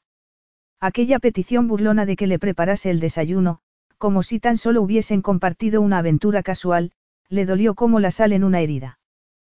Pero había escarmentado entonces. No, había salido corriendo a comprar comida, ya que en la casa no había absolutamente nada que comer. Pero era una mañana de niebla y, antes de llegar al supermercado, un coche chocó con ella por detrás. Estuvo varias horas inconsciente, hasta que despertó en la cama de un hospital. Dos días más tarde, el timbre de la puerta despertó a Maribel. Creyendo que sería el cartero con algún envío especial, suspiró y salió de la cama. Mientras abría la puerta, el teléfono empezó a sonar. Quedó impactada al ver a un montón de personas que no había visto nunca antes atravesar el césped hacia ella gritando y agitando sus cámaras. Cerró la puerta de un portazo tan rápidamente que rompió un micrófono que le habían puesto delante. Aturdida por la impresión, descolgó el teléfono. Soy Ginny. Me ha llamado mi hermana. Elias y tú aparecéis en la portada de The Globe. Oh, no. Maribel contempló horrorizada como un hombre se asomaba por la ventana del salón y se apresuró a correr las cortinas. Tengo a una muchedumbre en el jardín. Deben de ser periodistas. Pasaré por allí. No creo que puedas traerme a Elias a casa esta mañana. Alguien llamaba por la puerta de atrás. En cada ventana parecía asomarse una cara. Recorrió la casa cerrando frenéticamente cortinas y persianas. El teléfono volvió a sonar. Era una periodista muy conocida que quería saber si Maribel deseaba vender su historia por una cantidad sustanciosa. Es que, según veo, comentó la periodista descaradamente, Leonidas Pallis no te está ofreciendo los lujos que mereces. Esa llamada fue seguida de otra de la misma clase, de modo que desconectó el teléfono. Elia se había escapado de la cuna y estaba sentado en lo alto de las escaleras esperando una tormenta de reproches maternales a cuento de su hazaña atlética. Sus ojos marrones y oscuros estaban encendidos de curiosidad, observando a su madre corriendo de un lado para otro en estado de pánico. Una mano golpeaba la estrecha ventana que había junto a la puerta principal y Maribel la ignoró, pero los nervios le hacían sentir náuseas. El alboroto formado a las puertas de aquella casa tan tranquila la aterrorizó. Seguramente Mau sufriría un ataque de pánico en su caseta al ver a tanto extraño. Se vistió a toda velocidad y se asomó por un lado de la cortina de su dormitorio. Se sorprendió al ver a tres hombres grandes y fornidos con trajes elegantes controlando a la muchedumbre y obligando a los fotógrafos a apartarse de la casa y quedarse en la carretera. Reconoció a uno de ellos, era del equipo de seguridad de Leonidas. ¿Cómo se habían presentado allí tan rápidamente? Y admitió compungida que se sentía agradecida por su presencia. Mientras intentaba mantener a Elias quieto el tiempo suficiente como para ponerle los pantalones, su teléfono móvil se puso a sonar. Era Leonidas. Por lo que sé, la prensa te está acosando, Glikiamou, murmuró con evidente compasión. Es una pesadilla. Pero tus hombres están ahí fuera apartándolos de puertas y ventanas, lo que es un alivio, confesó Maribel rápidamente, sintiéndose en deuda con él por primera vez en semanas. Estoy impresionada con la rapidez con la que se han presentado aquí tus guardaespaldas. Los paparazzi son muy insistentes. Te costaría mucho deshacerte de ellos. Es una noticia bomba. Por suerte, Ginny no tardará en llegar a recoger a Elias, y ahora cuento con la protección de tus guardaespaldas. Salgo a trabajar en media hora. A Leonidas le sorprendió su ingenuidad. Como un trenecito sobre su única vía, Maribel se empeñaba en seguir su rutina diaria. Te seguirán hasta allí. Haré que te lleven. No quiero que conduzcas con todos esos tipos pisándote los talones. No, gracias por la oferta, pero tus guardaespaldas llamarían demasiado la atención, le dijo Maribel amablemente. Creo que te va a resultar muy difícil permanecer en tu casa. Sería buena idea que te mudases a Edgewood Park. Maribel se puso tensa. No soy de las que sale corriendo ante la primera señal de peligro, Leonidas. No puedes mantener a Elias encerrado y escondido permanentemente. Al escucharlo, el rostro de Maribel se ensombreció y colgó el teléfono aún más preocupada. Ginny llegó mientras daba de desayunar a Elias y puso un periódico sobre la mesa. Aquí está el artículo. Decidí comprar el periódico antes de venir. Deja que acabe yo de darle el desayuno a Elias. ¿De dónde han salido los gorilas? ¿Quiénes? Ah, son los guardaespaldas de Leonidas. Debería haberlo adivinado. Son muy profesionales. Comprobaron quién era antes de dejar que me acercase a la puerta. Pero ahí fuera se ha armado la de San Quintín. No te envidio si pretendes ir al trabajo con los paparazzis detrás de ti. Un bebé millonario, rezaba el titular. Maribel estaba demasiado ocupada leyendo el artículo como para contestar a su amiga. Abrió los ojos como platos al ver una antigua foto suya en una de las fiestas de Imogen. Se preguntó cómo la habían conseguido y, cuanto más leía, más confusa se sentía. En lugar de encontrarse con las mentiras horrorosas, medias verdades y errores que esperaba, comprobó que todos los datos sobre su vida eran correctos, incluso el detalle tan poco conocido de que su padre había sido un científico galardonado que había preferido el mundo académico a los beneficios económicos. A ella la describían como una confidente leal de Leonidas Pallis a la que hacía tiempo que conocía y elevó los ojos al cielo, preguntándose quién habría inventado semejante mentira. Cuando había confiado Leonidas en alguien? El artículo es correcto, comentó Ginny. Es sorprendentemente educado y amable. Te describen como una mezcla de Einstein y mejor amiga de Leonidas. Es un desastre, murmuró Maribel cansinamente. Jamás volverán a tomarme en serio en el departamento de historia antigua. Su amiga le lanzó una mirada irónica. No subestimes el efecto que puede llegar a tener una relación tan cercana con uno de los hombres más ricos del mundo. Algunos de tus colegas te envidiarán horrorosamente y otros te harán la pelota, pero de todas formas, es hora de que te vayas a trabajar. Elias estará seguro aquí conmigo y con los hombres de Leonidas. A Maribel le costó muchísimo salir de la casa y conducir rodeada de preguntas a gritos y cámaras apuntando hacia ella y disparando sus flashes. Cuando llegó al departamento, allí no le esperaba ningún periodista, pero una muchedumbre empezó a formarse a su alrededor antes de que pudiese subir las escaleras para dirigirse a su oficina. Hasta los conocidos se detenían y se le quedaban mirando, y ella odiaba cada segundo de atención que le prestaban. El grupo reducido de alumnos al que impartía clase estaba intranquilo debido a la cantidad de interrupciones que se sucedían y ella tampoco lograba concentrarse. Cuando salió de su despacho a mediodía, tuvo que abrirse camino hasta el coche, que estaba rodeado de fotógrafos pidiéndole la oportunidad de hacerle una foto en condiciones. Para cuando logró alejarse de allí, las manos le temblaban sobre el volante y tenía la frente sudorosa. El alma se le cayó a los pies cuando, al girar hacia la granja, vio que había más paparazzis esperando allí que aquella mañana. Se sintió agradecida al ver que el equipo de seguridad de Pallis había despejado el sendero que llevaba hasta la casa. Ginny seguía sentada en la penumbra, con las cortinas echadas. Maus estaba dentro de la casa pero en un estado lamentable, temblando y negándose a salir de debajo de la mesa. Elias yacía hecho un ovillo con el perro. Maribel lo tomó en sus brazos y lo abrazó. Estoy un poco extrañada, señaló Ginny, porque les preparé un café a los guardaespaldas y, ¿qué crees que averigüé? Dime. Uno de ellos dejó caer que tenían instrucciones de venir a trabajar aquí desde ayer. Maribel escuchaba con atención a su amiga. Pero eso no es posible. Alguien debía saber por adelantado que esta historia iba a salir a la luz. Los hombres de Leonidas estaban preparados y esperando que estallara el asunto.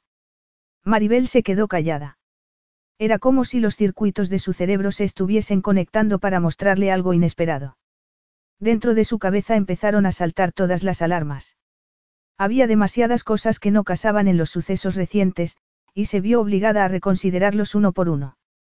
Leonidas se había mostrado muy afable ante la invasión de paparazzis, y tremendamente diplomático y modesto al sugerir que debería pensar en mudarse a su mansión. La afabilidad, el tacto y la humildad no eran características propias de los Pallis. Además, la información privada que sobre ella aparecía en el artículo resultaba asombrosamente correcta y estaba escrita con una benevolencia inusual. La sospecha de que Leonidas lo sabía todo de antemano e incluso se había permitido acabar con su anonimato le pareció atroz, pero le provocó una furiosa indignación y una necesidad imperiosa por conocer la verdad y despejar toda duda al respecto. Ginny, te importaría quedarte aquí sola con Elias hasta la tarde? Preguntó Maribel tensa. Necesito ver a Leonidas. Capítulo 6. Maribel se encontraba en el ascensor privado que llevaba a la oficina de Leonidas en el edificio Pallis cuando sonó su teléfono móvil. Era Hermione Stratton, y su tía estaba fuera de sí. ¿Es cierto eso de que Leonidas Pallis es el padre de tu hijo? Preguntó Hermione con voz furiosa y descreída. Maribel se estremeció, siempre había temido que iba a molestarse mucho al enterarse. Mucho me temo que sí. Eres una bruja ladina e intrigante. La acusó su tía con voz estridente. Es imposible que él te deseara. No le llegas ni a la suela del zapato a Imogen ni en aspecto ni en personalidad. Aquellos insultos de su pariente más cercana dejaron a Maribel deshecha. Lo sé, respondió con brusquedad, siento el daño que todo esto pueda causarte. No me hagas vomitar. ¿Por qué habrías de sentirlo? Ese niño debe valer una fortuna. Ha sido una chica muy, muy lista. Creo que lo que he sido es bastante estúpida, le contradijo su sobrina en voz baja y dolida. Yo no lo planeé. No esperaba que mi vida acabara siendo de este modo. No te atrevas a volver a dirigir la palabra a ningún miembro de esta familia. Advirtió la mujer, furiosa. En lo que a nosotros respecta, de ahora en adelante estás muerta. Al escuchar aquellas palabras tan duras, Maribel palideció. Había albergado la esperanza de que el tiempo acabaría por suavizar la actitud de su tía hacia su hijo y ahora comprobaba que era del todo imposible. El ascensor se abrió a un vestíbulo privado. Un asistente la condujo hasta un enorme despacho y le informó de que Leonida se reuniría con ella en cuanto terminase su reunión vespertina. Las ventanas eran muy altas y ofrecían unas vistas impresionantes de la City de Londres, con luces que parpadeaban con el trasfondo de una rojiza puesta de sol. El mobiliario era moderno y elegante, pero por encima de todo, era un espacio de trabajo práctico y bien diseñado. Leonidas nunca mezclaba los negocios con el placer. Seguramente se molestaría al ver que se había presentado sin más en su imperio empresarial. Maribel, delgado y espléndido, vestido con un traje gris de raya diplomática animado por una corbata roja, Leonidas mostraba una extraña expresión preocupada. Con un movimiento desconcertante, atravesó la habitación y la tomó de las manos. Debías haberme dicho que querías verme. Habría enviado el helicóptero para que te recogiese. ¿Cómo estás? Ella reconoció abstraídamente que él era un tipo con clase, de esos que siempre tienen la palabra adecuada para cada ocasión. Al toparse con sus ojos oscuros se sintió completamente mareada. Como de costumbre, él estaba impresionante y la hacía despegarse de la realidad, la dejaba sin aliento, al borde de emociones tan lascivas y maravillosas que no podía evitar pensar en ellas sin ruborizarse. Aún así, solo tuvo que pensar en su hijo para que se enfriase el corazón al devolverle la mirada. Te muestras agradable porque piensas que has ganado. Crees que he venido corriendo hasta aquí para que me ayudes, no es así. Dijo Maribel con voz temblorosa por la rabia que carcomía su orgullo herido. No es eso para lo que estoy aquí. Leonidas la observó con tranquilidad y satisfacción, porque no podía pensar en nada más apropiado que el hecho de que ella le pidiese y esperase su ayuda. Le enfurecía comprobar lo independiente que podía llegar a ser en situaciones de crisis. Has tenido un día muy duro. Maribel retiró sus manos de golpe, en un gesto de rechazo. No es así como lo habías planeado. Él frunció el ceño. Por supuesto que no. Pero fuiste el instigador de la historia que apareció en The Globe, le lanzó Maribel sin detenerse siquiera a tomar aliento. Ha sido cosa tuya. No te atrevas a mentirme. Mostrando un aplomo inquietante, Leonida se apoyó con gracilidad en la mesa de su despacho. Nunca te he mentido. Maribel se giró, alejándose de él, incapaz de pronunciar una palabra debido a su indignación. Pero incluso dándole la espalda podía sentir su atracción. Nadie podía estar cerca de Leonidas sin sentir el alcance de aquella fuerza y poder. El artículo del periódico era demasiado minucioso. Todos los datos eran correctos y no aparecía ninguna revelación escandalosa. No hay escándalos en tu vida, indicó Leonidas con amabilidad, aparte de mí mismo. El enojo y la sospecha habían llevado a Maribel hasta Londres para enfrentarse a Leonidas. Pero en el fondo, ella todavía albergaba dudas y pensaba que, a veces, una serie de coincidencias podían provocar una impresión equivocada. Pero ella lo había acusado y él no había pronunciado todavía ni una sola palabra en su defensa. Ni una sola palabra. En ese sentido, el significado de aquel silencio le producía una gran desazón. Tú lo planeaste y organizaste todo, Estabas detrás de ese artículo sobre nosotros, susurró agitadamente. Me cuesta mucho aceptar que puedas llegar a ser tan egoísta y destructivo. Leonidas estaba decidido a no morder el anzuelo. Esperaba no mostrarse poco razonable, Maribel tenía derecho a sentirse ofendida y él estaba preparado para dejar que se desahogara. Sentía curiosidad por saber cómo lo había adivinado tan rápidamente, pero al mismo tiempo no le sorprendía en absoluto la velocidad con que lo había hecho. Abrió sus ojos negros como el ébano, estudiándola, admirando sus mejillas sonrosadas y la curva de sus labios carnosos. Mucho antes de llegar a contemplar sus pechos, sintió una tensión entre las piernas. Le desconcertó lo poco que había tardado en reaccionar. Los paparazzis ya nos estaban siguiendo la pista, señaló. Pero si no hay nada entre nosotros. Respondió Maribel enfadada. Lo dices porque estás saliendo con otro. Y no me digas que eso no tiene nada que ver conmigo, le instó Leonidas. Es muy importante dada la situación. En este momento no hay ninguna otra persona en mi vida, admitió Maribel a regañadientes. Te guste o no, estamos conectados a través de nuestro hijo, afirmó Leonidas manteniendo la misma calma. ¿Por cuánto tiempo crees que podía seguir volando a ver a Elias sin llamar la atención? Era imposible mantener al niño en secreto indefinidamente, Glikiamou. No estoy de acuerdo. Pero, con todos mis respetos, no sabes de lo que hablas. No vives en mi mundo. Es como una pecera llena de peces de colores. A pesar de mi equipo y de mis guardaespaldas, todos mis movimientos son vigilados y recogidos por la prensa rosa. A veces es más sensato tratar con ellos y controlar lo que publican. La alternativa suele ser una crítica feroz, y pensé que tratándose de ti y de mi hijo, lo más razonable era darle un giro y poner a funcionar mis relaciones públicas, Leonidas la contempló con inmensa calma. Y me atengo a mi decisión. Sus ojos violetas brillaron resentidos. No podía dar crédito a la excusa que había dado. Deja de tergiversar las cosas y de fingir que lo hiciste para protegernos. No pensabas decirme la verdad y no parece que entiendas ni te importe el daño que has hecho. Ante aquella acusación, tensó su mandíbula cincelada. Entiendo que estés enfadada. Igual que entiendes lo que me gusta que me nombres tú, confidente. Respondió Maribel con desdén. En sus mejillas no apareció el más mínimo indicio de enojo. Estás enfadada, pero mis intenciones eran buenas. No me avergüenzo de Elias. Es mi hijo y me siento orgulloso de él, y por lo tanto, me niego a ocultarlo. Una risa fría y agitada escapó de los labios rosados de Maribel. Un inmenso sentimiento de amargura se iba apoderando de ella. ¿Y nuestras vidas qué? Ese aspecto no te importaba, ¿verdad? Pero has destrozado mi intimidad y no tienes derecho a hacerme algo así. Todo el mundo sabrá que tuvimos una aventura de una noche y tú. Leonidas avanzó, perdiendo la calma. Teos Mou, lo que ocurrió aquella noche no fue nada de eso. Maribel no le escuchaba. No tenía suficiente con que te permitiese ver a Elias. Es que todo tiene que hacerse a tu manera. Os quería a los dos en mi vida de forma franca y honesta, le informó Leonidas abiertamente. Y como no tienes lo que quieres, te dedicas a jugar sucio, Maribel empezaba a temblar de rabia. Lo único que has conseguido es demostrarme que tenía razón al no confiar en ti. Hemos acabado, del todo. Te di una oportunidad y la echaste a perder. Eres tú, y no yo, quien ha convertido esto en una disputa. Yo no pienso dejaros a ninguno de los dos. Llevas toda la vida huyendo de las mujeres y, justo en este instante, el hijo a quien dices querer tanto está escondido debajo de una mesa con el perro.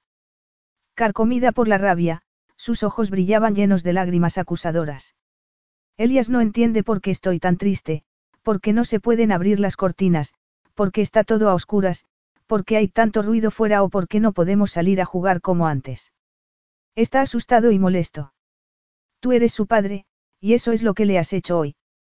El rostro bronceado de Leonidas palideció. ¿Y por qué lo hiciste? Maribel respiró con fiereza. ¿Por qué eres un canalla arrogante, que siempre ha de salir vencedor?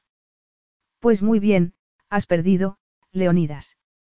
Te has metido un gol espectacular en tu propia portería. No puedo confiar en ti. Ahora me da miedo. Eres una amenaza para mí y para mi hijo. Si quieres volver a verle, tendrás que casarte conmigo. ¿De qué estás hablando? Porque es el único modo de sentirme segura si accedo a que vuelvas a verle. No cuento con tus recursos ni con los contactos necesarios para enfrentarme a ti. Solo una esposa podría hacerlo en igualdad de condiciones. Y como ambos sabemos que eso es algo que nunca va a ocurrir, por favor, déjanos en paz.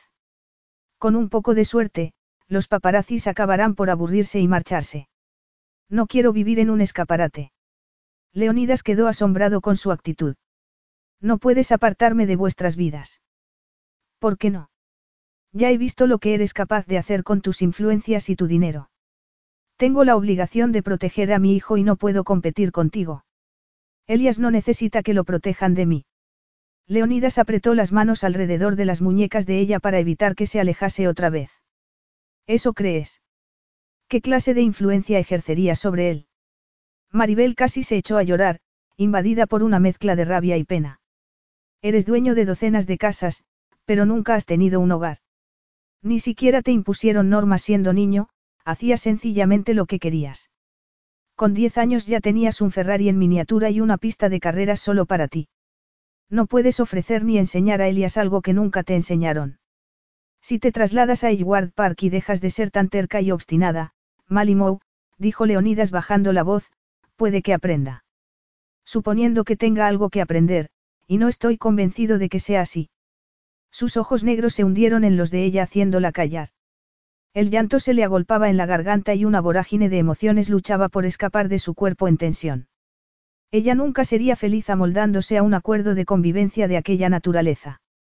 Él era una adicción que tenía que superar, no una adicción ante la que rendirse. Aunque adoraba a Elías, pensaba que hubiera sido más feliz si nunca hubiese conocido al padre de su hijo. Quiero que me devuelvas mi vida anterior. Quiero que lo dejemos definitivamente. No, introdujo los dedos en su melena castaña para inclinarle la cabeza hacia atrás y rozó con los labios y el filo de los dientes la suave piel de su cuello, haciendo que cada célula de su piel cobrase vida y una punzada aguda de placentero dolor se aposentara bajo su vientre. Por un instante, Maribel deseó a Leonidas hasta el dolor. Una explosión devastadora de imágenes íntimas le hizo recordar el peso de su cuerpo fuerte y torneado sobre el de ella aquella noche en casa de su prima. Una pasión cuyo coste todavía estaba pagando. Enseguida le vinieron a la cabeza los insultos de su tía. ¿Hasta cuándo tendría que soportar aquello? Con lágrimas en los ojos, recuperó el control de sí misma y se apartó de él. Tenía la cara pálida y tensa. No, le dijo Maribel rechazándolo. No me traes más que problemas. Jamás ninguna mujer le había dicho a Leonidas algo así. Ya he dicho todo lo que tenía que decir, Maribel caminó hacia la puerta con un nudo en el estómago a pesar de su gélida apariencia. Mantente alejado de nosotros. No te debo nada. Hace tan solo unas semanas no sabías de la existencia de Elias y vivías feliz y contento. Ojalá no hubieses venido a verme. Abriste la caja de Pandora. Leonidas contempló con perturbadora intensidad el espacio vacío que Maribel acababa de ocupar hacía tan solo un instante. Había vuelto a dejarle. Otra vez. Una terrible frustración se apoderó de su cuerpo. Se había equivocado. Por completo. Por extraño que pudiese parecer, había cometido un error y estaba dispuesto a admitirlo. Pero, porque ella no dejaba de juzgarle, y lo que era peor, de encontrarle defectos, marchándose, negándose a comprometerse o tan siquiera a discutirlo con él. ¿Qué es lo que tenía que hacer para contentarla? Pensó, endureciendo la mirada, que si se trataba de un anillo de bodas, lo único que iba a conseguir sería sentirse decepcionada. ¿Qué clase de chantaje era aquel? Pero su rabia quedaba contenida por una imagen que no conseguía sacar de su cabeza, la de su hijo buscando refugio bajo la mesa junto a aquel patético perro. Se había metido un gol en propia meta y eso le irritaba. Pero lo que enardecía su rabia era la certeza de que no podría ver a Elia sin el consentimiento de Maribel. A Maribel, la semana siguiente se le hizo eterna. Se encontró rodeada y acosada por los paparazzis tanto en casa como en cualquier otro lugar al que acudiese. Pidió a la policía que no dejase pasar a la prensa más allá de la entrada del camino, pero aún temía sacar a Elias al jardín por si algún fotógrafo aparecía por detrás del seto o de la parcela. Además, se sentía atormentada ante el temor de haber sido injusta con Leonidas, que, después de todo, no había sido más que un niño descuidado por sus padres. Maribel pensaba que su difunta madre, Elora Pallis, desconocía lo que implicaba ser madre de un niño. Elora había sido hija única, la inestable heredera de la fortuna de los Pallis, y había acumulado cuatro matrimonios e innumerables aventuras antes de morir de un infarto en la treintena. Los incesantes escándalos y la adicción al alcohol y las drogas la convirtieron en una pésima madre para su hija, a quien tuvo cuando ella era todavía una adolescente, y su hijo, nacido, tres años después. Leonidas no había sabido quién era su verdadero padre hasta después de su muerte. Había recibido muy poco amor, atención o estabilidad. Con 14 años, había acudido a los juzgados a separarse legalmente de su caprichosa madre y se había ido a vivir con su abuelo. Pero en tan solo tres años, tanto este como su madre y su hermana mayor habían fallecido, dejándolo solo. Y Maribel admitió que, desde entonces, Leonidas había estado solo. Al menos, hasta el día en que conoció a Elias. Ocho días después del encuentro que habían mantenido en Londres, Leonidas entró en el despacho de Maribel, en el departamento de historia antigua, y la encontró preparando un horario. Leonidas. Preguntó totalmente desconcertada, levantándose rápidamente de su mesa abarrotada de papeles. El corazón le latía fuertemente porque había perdido los nervios desde que los paparazzi habían empezado a perseguirla. A pesar de la cara seria y la mirada fría de Leonidas, su impresionante atractivo le hizo perder el aliento. Si la única vía es el matrimonio, me casaré contigo. Aquella descarga pilló a Maribel por sorpresa, ya que no esperaba que los acontecimientos se desarrollasen así. Pero si no hablaba en serio, solo intentaba hacerte entrar en razón. Leonidas se mostraba más adusto que nunca, impertérrito ante aquella alegación. Elias es un tremendo aliciente. Por supuesto, estoy sugiriendo que negociemos un acuerdo. Por supuesto, repitió ella, no muy segura de lo que decía, o de cómo se sentía, más allá de aquella sensación de irrealidad. ¿Cómo puede ser un matrimonio un acuerdo negociado? ¿Qué otra cosa podría ser si no? Quiero estar con mi hijo y quiero que lleve mi nombre. Quiero verlo crecer y no lo compartirás conmigo si no me caso contigo. Sé reconocer un trato cuando se me ofrece, Glikiamou. Pero no es eso lo que yo pretendía. Solo quiero lo mejor para Elias. Leonidas enarcó las cejas. ¿Sí o no? No pienso pedírtelo dos veces. Maribel pensó a toda prisa. Si se casaba con él, le otorgaría derechos legales sobre Elias, pero siempre estaría cerca para poner freno a cualquier exceso por su parte y podría vigilar a su hijo. Si la relación no funcionaba, al menos podría permitirse los servicios de un buen abogado. Todas esas consideraciones eran de tipo práctico, pero ¿qué pasaba con la cuestión personal? El acuerdo solo podía implicar una relación platónica entre ambos. Aquellos que conociesen la legendaria frialdad y control de los Pallis se habrían sorprendido al ver que, en aquel preciso instante, Leonidas estaba a punto de perder los nervios. Había hecho lo que siempre había dicho que no haría, comprometerse en matrimonio. Una cazafortunas habría aceptado la oferta antes de que acabase de pronunciarla. Pensó que una mujer que de verdad lo quisiera le habría ofrecido una respuesta cálida y generosa. Pero ¿qué hacía ella en su lugar? Pensarse la respuesta con el ceño fruncido. Razonó arrepentida que casarse con un hombre que no la amaba y que seguramente la despreciaría por la forma en que se había casado con él no era precisamente un pasaporte para la felicidad. Iba a ser un camino pedregoso lleno de decepciones y sufrimiento. Pero, que tenía eso de nuevo. Por otra parte, si estaba destinada a no volver a amar a nadie nunca más, daba lo mismo si estaba con él o si no lo estaba. Cualquier matrimonio sería aquello en que ella lo convirtiese, no. Era absurdo esperar que Leonidas hiciese alguna aportación constructiva al matrimonio. Sería como sacar a un león de su jaula y esperar que se comportase como un gato doméstico. Leonidas no tenía ningún modelo o referente positivo del matrimonio. No solo no tenía ni idea de lo que era, sino que además ella tendría que enfrentarse a la cruda realidad de que él no tenía intención alguna de cambiar. Sí, dijo Maribel con gravedad. Me casaré contigo. Con reservas. Se burló él dulcemente. Con muchas, admitió ella sin dudar. Soy una persona realista y tú una persona impredecible. Leonidas la miró intensamente con sus ojos oscuros como cristales de hielo. Quiero que la boda se celebre dentro de tres semanas. Maribel parpadeó. En tres semanas. Por lo que más quieras, Leonidas. Quiero quitármelo de encima cuanto antes. Mis empleados se encargarán de organizado todo. Maribel mordió preocupada su labio inferior. Quiero quitármelo de encima cuanto antes. Sabía todo lo que hacía falta saber sobre lo que Leonidas pensaba del matrimonio, así que aquello no afectó a su autoestima. Mañana me marcho a Nueva York, anunció Leonidas. No volveré a Inglaterra hasta pasadas al menos dos semanas, porque tengo que ocuparme de unos asuntos. Si Elías y tú venís a Londres hoy mismo, podré pasar algún tiempo con él antes de mi partida.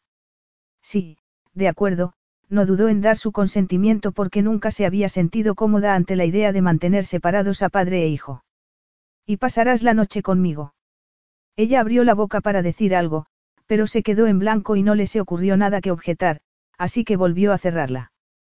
Durante un segundo, ella pensó en que aquello quería decir sencillamente que pasarían la noche bajo el mismo techo, pero había una luz en sus oídos que le advertía de que no iba a ser así, y esa conciencia hizo que se sonrojara. Así sin más. No pienso esperar a la noche de bodas, dijo Leonidas con desdén. Pero Maribel se encontraba bastante confusa, ya que había entendido que él le proponía un matrimonio de conveniencia. Es que nuestro acuerdo negociado incluye, esto, compartir la cama. Considéralo una comisión, Aramou, dijo Leonidas con enorme suavidad. Sé que una vez que te hayas acostado conmigo, no volverás a dejarme. Maribel ocultó su mirada para evitar que viese grabada en ella su desconcierto. Un matrimonio consistente en un acuerdo negociado, del tipo más íntimo. ¿Y por qué iba ella a echarse atrás? No acostumbraba a cambiar de idea en el último minuto. Seguramente por primera vez, cayó en la cuenta de que Leonidas tampoco confiaba en ella, y le sorprendió descubrir lo doloroso de aquel sentimiento. Él le levantó la barbilla con sus dedos largos y bronceados. Estamos de acuerdo. Tan ardiente como para sentir que se quemaba, Maribel asintió con la cabeza. Él le levantó la mano y ella contempló atónita cómo deslizaba en su dedo un impresionante anillo de rubíes y diamantes. Los rubíes brillaban resplandecientes. Si es esto lo que tengo que hacer, respetaré las convenciones, afirmó cortante. Esto, como la boda, es pura formalidad. Su afirmación acabó con cualquier emoción que ella hubiese podido sentir al recibir el anillo. Ni siquiera parecía un regalo personal, sino más bien algo que se le permitía llevar con el fin de guardar las apariencias. Me sorprende que te importen las convenciones. A ti sí te importan, y cuando me comprometo a hacer algo, lo hago como debe hacerse y cumplo mi parte del trato, fustigó con mirada aguda y curiosamente severa su rostro tenso y atribulado. Espero que tú seas igual de concienzuda a la hora de cumplir como esposa. Sus ojos violeta centellearon ante aquel desafío, y reprimiendo su recelo murmuró. No dudo que no tardarás en avisarme si no lo hago. Sin previo aviso, su boca esbozó una sonrisa de agradecimiento, eliminando por un instante su aspecto frío e inaccesible. Inclinó su cabeza y durante un segundo ella pensó que estaba a punto de besarla. Pero en lugar de eso, frunció el ceño y miró su reloj. El helicóptero irá a recogerte a tu casa a las dos. Maribela sintió lentamente. Estaba tan asombrada ante la idea de casarse con el que se quedó totalmente aturdida. Todavía no puedo creer que esto sea real. Leonidas respondió con mordacidad. Lo será muy pronto, pero te advierto que voy a ser un marido pésimo. Ante su actitud, Maribel pensó que aquello era más que probable y se preguntó si aceptar había sido una idea descabellada. Después de todo, él solo estaba dispuesto a comprometerse por el bien de su hijo.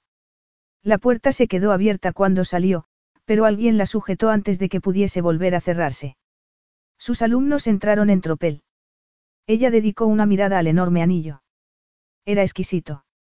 Pero se recordó obstinadamente que no significaba nada, decidida a no sucumbir a los estúpidos vuelos de su imaginación. Capítulo 7. El ático que tenía Leonidas en el centro de Londres le pareció enorme a Maribel. Un criado la guió a través de la enorme extensión de terrazo que cubría el suelo del vestíbulo hasta una zona de recepción todavía más grande. En la puerta, ella dejó a Elias en el suelo. Estaba adorable con sus pantalones de pana azul y una camisetita de algodón. Antes de que ella lograra ajustar la mirada a la enorme cantidad de luz que atravesaba los ventanales del otro extremo, Elias dejó escapar un chillido de emoción y se alejó corriendo de su madre. Papi. Gritó, y atravesó en unos segundos la habitación sobre sus fuertes piernitas. Con una indumentaria elegante e informal, consistente una camisa de lino beige y unos chinos, Leonidas alzó al pequeño en sus brazos y lo abrazó, sorprendido por la oleada de sentimientos que recorrían su interior. Elias le dio un enorme beso y luego forcejeó con él para que volviese a dejarlo en el suelo, ansioso por investigar los misterios de una habitación nueva para él. ¿Te ha echado de menos? Ha preguntado por ti un par de veces, admitió Maribel con aire de culpabilidad. Leonidas la estudió con atención. Ella tenía ese carácter refinado del inglés por antonomasia que siempre había admirado, pero nunca había logrado definir de forma satisfactoria. Su pelo castaño y reluciente enmarcaba sus facciones, delicadamente moldeadas, y aunque su indumentaria era sencilla, el vestido azul que llevaba realzaba enormemente sus ojos color violeta. Poseía una delicada belleza, tan auténtica como su exuberante atractivo, y él no lograba comprender cómo le había llevado tanto tiempo percatarse de ello. Después de todo, siempre había tenido el don de atraer su atención de inmediato, incluso entre la multitud. ¿Por qué me miras así? murmuró Maribel inquieta, preguntándose si debía haberse puesto más maquillaje o una ropa más elegante. Me gusta tu vestido, Aramou. Aunque por supuesto, te prefiero sin él, confesó Leonidas arrastrando las palabras. Por cierto, ¿cómo se tomó tu novio la implacable persecución de los paparazzis? Ruborizada por aquel descarado recordatorio de la noche que la esperaba, Maribel rehuyó la mirada ante su pregunta y sacudió el hombro negando en silencio. Sloan no la había vuelto a llamar y no lo culpaba por ello.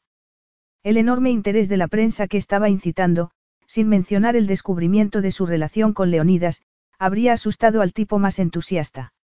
La última vez que había visto a Sloan, este se había quedado boquiabierto y horrorizado al verla intentando esquivar a los fotógrafos para huir en su coche. Leonidas entendió que la competencia había quedado diezmada y centró su atención en Elias con una satisfacción en la mirada capaz de derretir un bloque de hielo.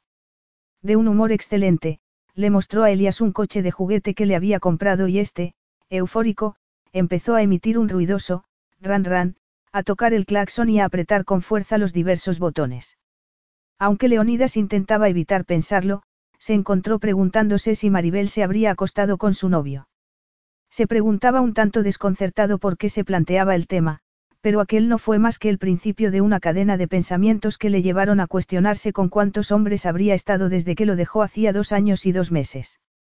Aunque seguía prestando toda su atención al pequeño, toda su calma y satisfacción se habían evaporado. Unas horas más tarde, Maribel se encontraba echada en un sofá dorado y con los zapatos quitados para estar más cómoda, viendo cómo Leonidas sacaba un montón de barcos para que su hijo jugase en el baño. Como era un magnate griego cuya fortuna se basaba en su flota, ella supuso que tanto barco era una opción muy normal para él, y, por supuesto, Elias quedó impresionado. Maribel se mantenía a propósito en un segundo plano.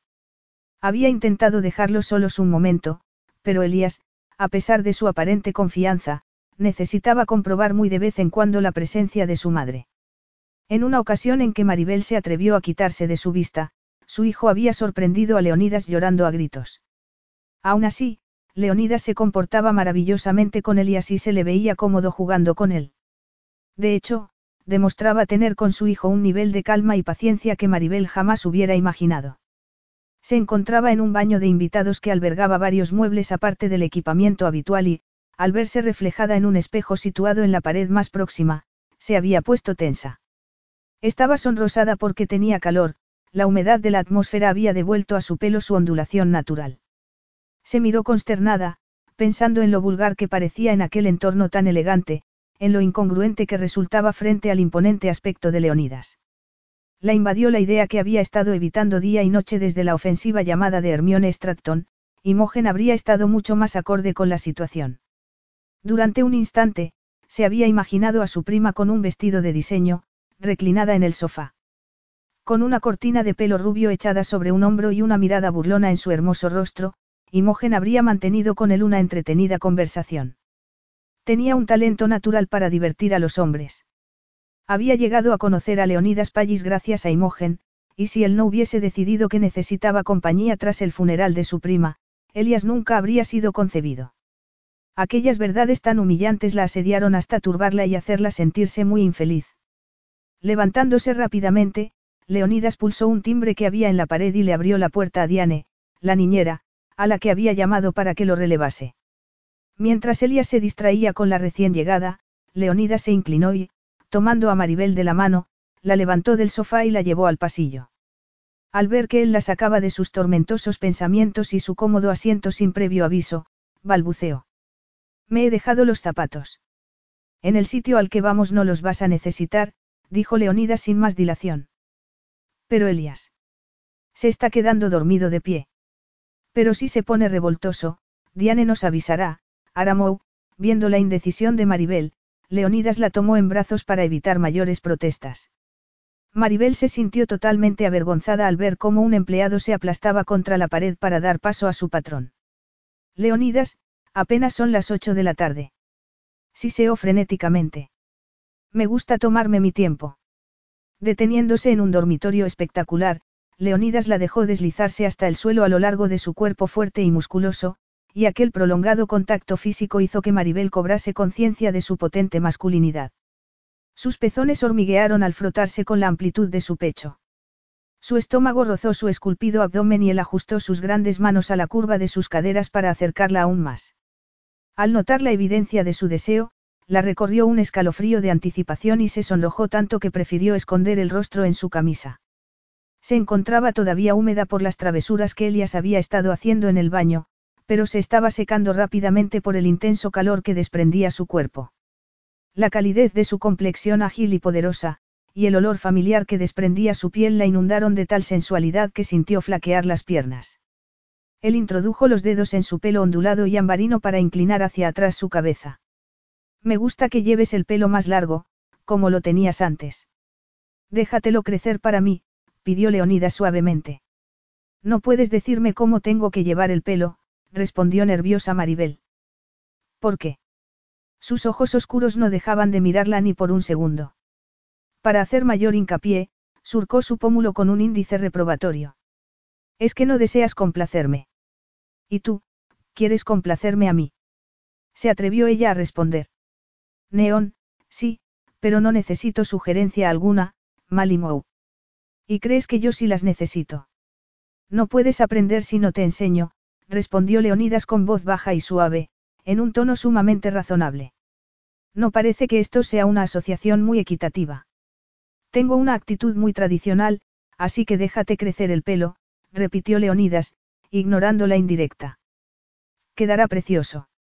Ella quedó atrapada por la intensidad de su mirada, tan efectiva como una cadena alrededor de su tobillo. ¿Es esto algo así como, como convertirse en la perfecta esposa Pallis, lección primera? Se atrevió a decir Maribel, dubitativa. Si es así como quieres plantearlo, Leonidas puso ambas manos sobre su trasero, levantándola hacia él, pero hace ya mucho tiempo que no hay esposas perfectas entre mis familiares más cercanos. La dejó sin aliento antes incluso de inclinar su cabeza para besarla ardientemente, cautivando sus sentidos. El sabor de su boca le pareció tremendamente seductor. La forma en que hacía el amor a su boca era de una intimidad delirante, y le provocaba diminutos escalofríos que recorrían su espalda arriba y abajo. Con la punta de la lengua, él exploró y ahondó en el tierno interior de su boca hasta que ella se apretó contra su cuerpo, desvalida y jadeante. Leonida se apartó un poco, observándola con ojos ardientes antes de hacerla volverse. Estaba intentando refrenar su deseo, porque había llegado a la conclusión de que ella lo había abandonado dos años antes debido a una reacción comprensible a una más que fallida introducción al sexo. Aunque ella había actuado como si todo hubiera sido increíble, él era consciente de su predilección por las cortesías. La sombra de aquella duda que él había guardado desde su primer encuentro empezaba a acosarle de nuevo porque, si ese había sido el problema, necesitaba saberlo. Le bajó la cremallera del vestido y lo hizo descender lentamente, rozándole los brazos mientras utilizaba su boca experta para recorrer la suave piel de su nuca. Oh, temblando, Maribel cerró los ojos. Llegó un momento en que fue incapaz de encontrar un ápice de resistencia o contención. Sus rodillas flaquearon. Se estaba derritiendo. Haré que sea especial, Aramou, le dijo Leonidas. Puede que la última vez no lo fuese, afirmó él de pronto. Ella abrió los ojos sorprendida y susurró con aire vacilante. Yo nunca dije que no fuese especial. Leonidas estaba nervioso. Se percató de que ella no le estaba contradiciendo y se preguntó por qué se había embarcado en semejante conversación. Aquel no era su estilo. Eras virgen. Difícilmente podía ser perfecto. Maribel se giró entre sus brazos y sin pensárselo dos veces dijo. Yo pensé que había sido perfecto. Leonidas alzó sus pestañas oscuras y densas. La primera vez. Incluso siendo la primera vez, pensó ella sin poder evitarlo pero consideró que él ni necesitaba ni merecía una información que solo iba a servir para alimentar su ego. Leonidas pensó que no había razón por la que no indagar un poco más. Perfecto. Aquel momento extraño y perturbador de duda sobre su propia sexualidad se desvaneció como un mal sueño. Sus nervios desaparecieron y aplastó con sus labios la curva sonrosada de los de ella, bajándole el vestido hasta los tobillos en una perfecta coreografía propia de un hombre de su experiencia. Deshaciéndose del sujetador de encaje que cubría sus pechos exuberantes y cremosos, la tumbó sobre la cama antes de que ella se diese cuenta de que se la había quitado. Eres muy bueno en estos menesteres, le dijo Maribel sin poder contenerse, sintiéndose vergonzosamente expuesta e increíblemente decadente al mismo tiempo. Despojándose de su camisa, Leonidas le dedicó una voraz sonrisa que no era sino pura provocación. Al ver cómo se iba acercando hacia ella, Maribel empezó a respirar agitadamente. Su cuerpo estaba maravillosamente esculpido, tenía los hombros anchos y bronceados, el torso musculoso y las piernas largas y fuertes. Se detuvo a quitarse los pantalones y el bulto agresivo que conformaba su erección destacó claramente en sus calzoncillos. Aquello la hizo sonrojarse, porque aunque sabía que no debía hacerlo, no lograba dejar de mirarlo.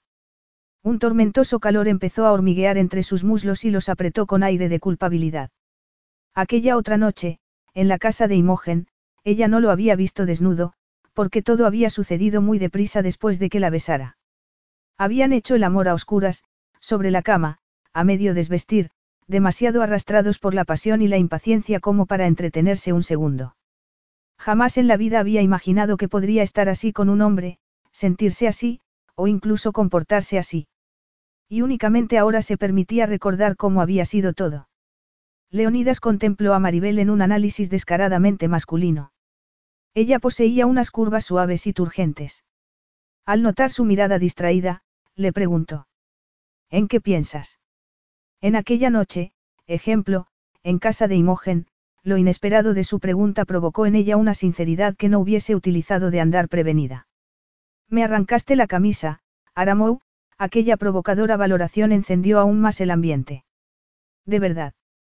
Masculló Maribel sofocada, ya que esperaba que él se hubiese olvidado de detalles de ese tipo hacía ya mucho tiempo. Fue alucinante, fue la experiencia más excitante que jamás he tenido. Tras escuchar aquella palabra tan indulgente, perfecto, Leonidas estaba al fin dispuesto a aceptar que fue así. Con las mejillas teñidas de rojo, Maribel se miró los pies desnudos. Leonidas se tumbó junto a ella y la atrajo hacia sí con mano posesiva.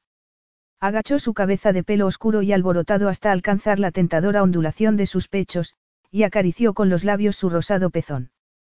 Presionó su espalda y recorrió con lengua experta el otro, arrancando en ella reacciones cada vez más intensas. Ella hundió los dedos en su cabello sedoso y jadeó, estirando el cuello. Notaba un pulso vibrante en el centro de su cuerpo avivando el deseo que había estado reprimiendo desde la última vez que estuvieron juntos. Su habilidad para contener sus ansias se iba derrumbando paso a paso. Quiero que regrese mi tigresa, Malimou, dijo Leonidas con voz ronca, pellizcándole con los dientes el lóbulo de la oreja y guiando su mano hasta la superficie aterciopelada y caliente de su erección. Ella rodeó con sus dedos delgados su miembro duro y caliente. La invadió una sensación de vulnerabilidad, y el temor a dar demasiado de sí misma entró en pugna con su deseo. Adoraba tocarle y adoraba la intimidad y la emoción que le proporcionaba hacerle perder el control, pero después de la noche que habían compartido, había sido víctima de una gran cantidad de humillantes temores. Había sido demasiado atrevida. Demasiado torpe en su inexperiencia. Demasiado entusiasta. Leonidas emitió un fuerte gemido.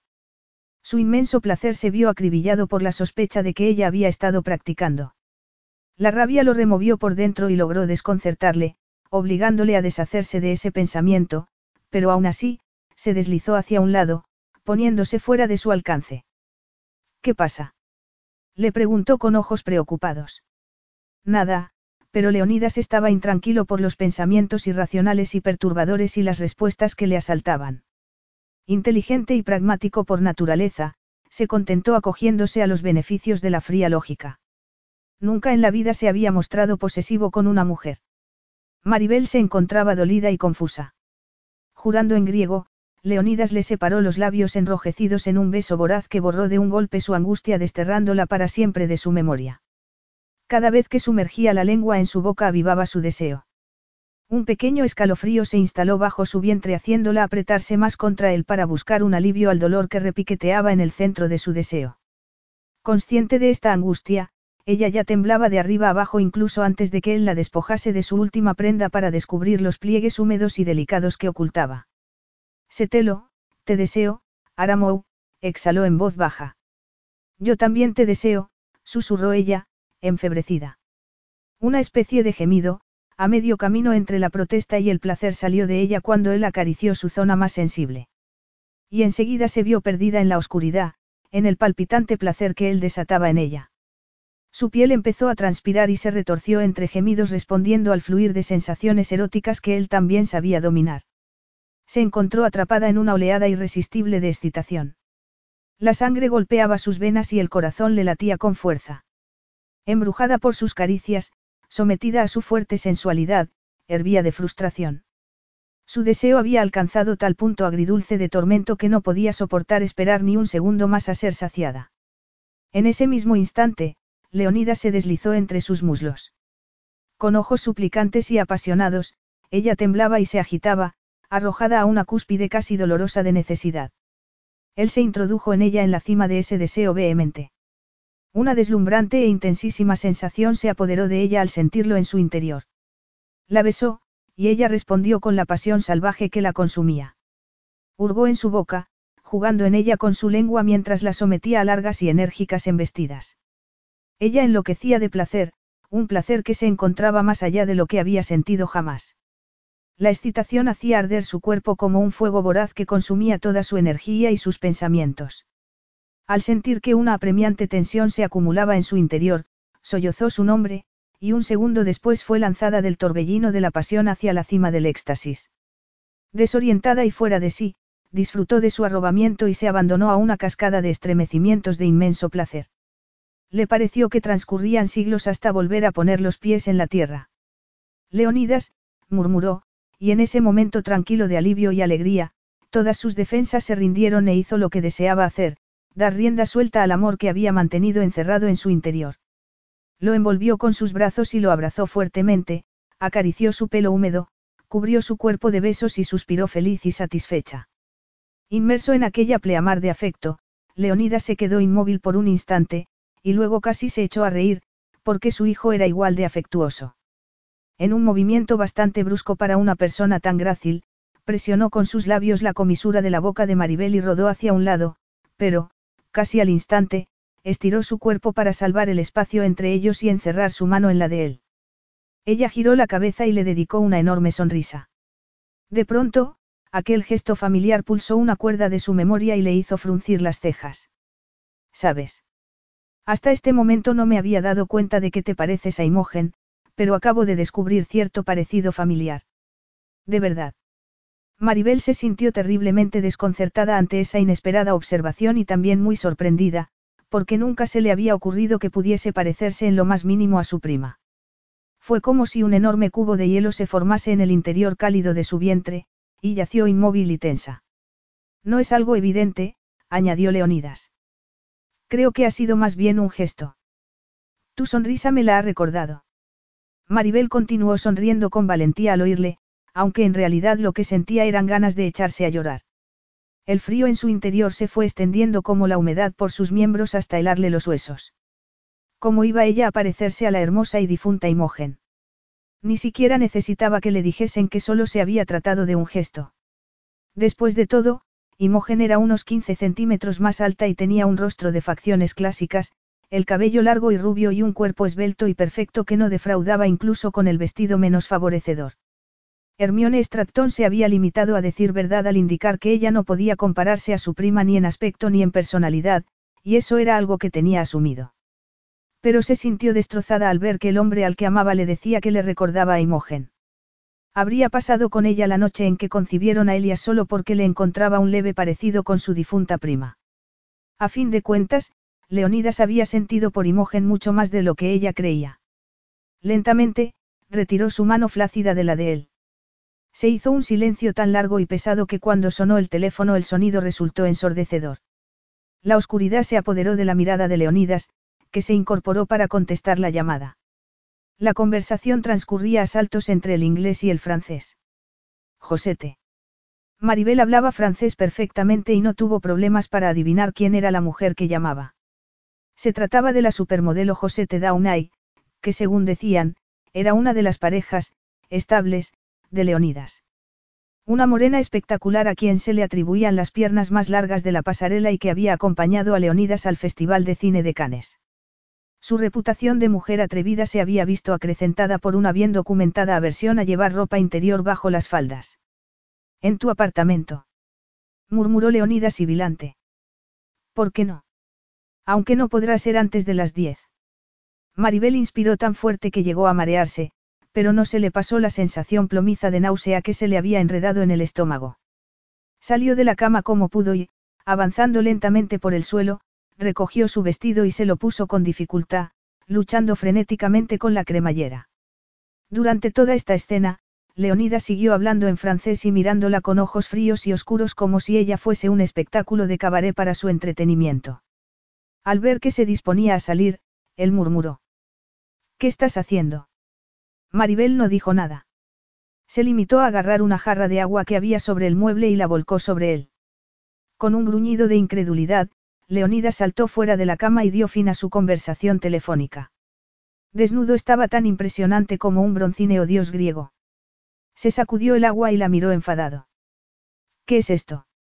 Ya has cobrado tu comisión y no hay más. Creo que este podría denominarse el periodo de enfriamiento. Si todavía deseas casarte conmigo, antes tenemos que dejar las cosas claras, dijo Maribel con desdén. No me acostaré contigo mientras te sigas acostando con otras mujeres. Teos Mou, te atreves a imponerme normas. Le espetó Leonidas con mordacidad. No tengas tantos prejuicios. Esta podría ser muy bien la mejor oferta que te hayan hecho en tu vida, así que piénsatela bien antes de rechazarla, le advirtió Maribel con los ojos encendidos de rabia. Si quieres que nuestra relación sea platónica, ignoraré tus líos, porque no te consideraré mi esposo. Pero si quieres algo más de mí, vigilaré todos tus movimientos y si me traicionas convertiré tu vida en un infierno. Incluso siendo mi esposa, no tendrás derecho a decirme lo que tengo que hacer, pronunció Leonidas con la seguridad de su carácter fuerte y arrogante. La miró mientras agarraba el picaporte de la puerta. Si abandonas esta habitación antes de que amanezca, me enfadaré contigo, Aramou. Pues me temo que te vas a enfadar, tras escuchar su conversación con José Tedaunay y viendo cómo se habían cumplido sus más terribles temores, Maribel estaba demasiado indignada y molesta como para quedarse allí sometida a su escrutinio. Iré a ver cómo está Elias y me acostaré en una de las otras habitaciones. Buenas noches. Como quieras, condenándola severamente con la expresión de su fino y hermoso rostro, Leonidas no volvió a intentar disuadirla para que se quedara. Maribel entró a ver a su hijo, que dormía plácidamente en la cuna. Diane apareció en el umbral de la habitación contigua e intercambió con ella una sonrisa animosa antes de marcharse. Escogió una habitación al otro lado del pasillo y cerró la puerta tras de sí. Se sentía muerta por dentro, pero en su cabeza bullían pensamientos e imágenes hirientes. La realidad había acabado por hacer explotar la burbuja de sus estúpidas ilusiones y pensó que la culpa era solo suya. ¿Es que acaso Leonidas no había sido sincero desde el principio? Él iba a seguir manteniendo aventuras ocasionales con un montón de mujeres asombrosas y aduladoras que proporcionaban variedad a sus relaciones sexuales en sus viajes alrededor del mundo. Ella iba a llevar su anillo y a criar a su hijo fingiendo que no le importaba que no hubiese nada más entre ellos. Pero, en esos momentos, sabía que le importaba muchísimo. Capítulo 8. Maribel arrancó un pétalo de la flor. Le amo. El pétalo cayó sobre la grava que había bajo el banco de piedra. Le odio, dijo, y cayeron varios pétalos a la vez que volaron arrastrados por la brisa que recorría la rosaleda. Maus y Elias pasaron correteando por su lado, persiguiéndose con gran alboroto por los senderos flanqueados de setos. Maribel acabó su juego inútil con un sentimiento de odio que le hizo cortar supersticiosamente aquel último pétalo en dos antes de deshacerse del tallo. Sabía que el odio era la cara oscura del amor, pero en aquel momento no le habría confesado a nadie sus verdaderos sentimientos. El día señalado para la boda se acercaba rápidamente, y el acontecimiento se había exagerado tanto debido a las especulaciones de la prensa y la expectación creada, que se había visto obligada a beneficiarse de la intimidad que le ofrecía Edward Park. En la casa de campo del padre de Leonidas, Elias podía al menos jugar sin temor a que el zoom de una cámara asomase entre los arbustos, porque el miembro más pequeño de la familia Pallis despertaba una enorme curiosidad. Además, se había quedado sin casa, porque alguien había intentado entrar en la granja vacía y no había tenido más remedio que trasladar todas sus cosas. En la universidad, había acabado el trimestre y ella había vaciado el despacho tras presentar su dimisión. Le había afectado mucho la velocidad con la que se había desmantelado su vida cómoda, tranquila y segura. De hecho, el ritmo de aquel cambio le había traumatizado bastante y se sentía muy presionada. Pensó con temor que pasados solo tres días sería demasiado tarde para arrepentirse de convertirse en una pallis. No era propio de ella, y nunca había sido una cobarde, pero a veces sentía deseos de recoger a Elias y salir corriendo a toda prisa. Cubriéndose la cara con las manos frías, respiró hondo. No podía hacerle aquello a Leonidas, no podía dejarlo plantado en el altar solo porque estaba aterrorizada ante la idea de estar cometiendo el error de su vida. Era tan orgulloso que nunca superaría tal ofensa. En cualquier caso, todo estaba organizado hasta el último detalle, incluso el fabuloso y exclusivo traje de novia y los pajecitos griegos escogidos del círculo familiar de Leonidas. Ginny se vio obligada a actuar como madrina, y Maribel tuvo que aceptar la oferta de las hermanas de Imogen, Amanda y Agatha, como damas de honor. Eran la única familia que le quedaba y, de haberlas desairado, habrían aparecido embarazosos comentarios en la prensa local. De todos modos, ella sabía que tenía con sus tíos una deuda aún mayor. Ginny había predicho perfectamente cómo afectaría al círculo de Maribel su relación con un millonario. Nada más hacerse público el enlace, los Stratton habían aterrizado en bloque en la puerta de Maribel para arreglar sus rencillas. Su tía se lo había pensado dos veces antes de cortar toda relación con una sobrina a punto de casarse con uno de los hombres más ricos del mundo. Pero la familia Stratton había decidido muy tarde reconocer a Elias para impresionar a Maribel y aquel calculado alarde de falsedad le había hecho sentirse muy incómoda. A su estado de ánimo se sumaba el hecho de que apenas había visto a Leonidas. Desde aquella despedida, insatisfactoria para ambos, antes de su viaje a Nueva York, Leonidas se había mostrado frío como el hielo. Había pasado la mayoría del tiempo fuera y solo había regresado a Inglaterra dos veces para visitar fugazmente a Elias. Ella no se preciaba de que en la agenda de él figurase un deseo por verla. Su escrupulosa cortesía y reserva le habían advertido de que aquel matrimonio iba a ser un desafío mucho más grande del que ella se temía, porque él se había resistido tenazmente a cualquier intento por hacerle cambiar. Pero, a fin de cuentas, ella sabía que estaba firmemente decidido a seguir adelante con la boda. ¿Y cómo lo sabía? Bueno, pues no porque él hubiese dicho nada al respecto, pensó Maribel, arrepentida. Todos los días, Maribel examinaba las revistas y periódicos, y nunca lograba encontrar una foto de Leonidas con otra mujer. Era tan inusual que no podía creer que fuese una coincidencia. Por primera vez en su notoria trayectoria de conquistas, Leonidas parecía decantarse por pasar desapercibido. Hasta los artículos de cotilleo comentaban la discreción que había adoptado y hacían apuestas sobre lo que ésta duraría. Pero Maribel podría haberles respondido a esa pregunta, justo hasta después de la boda.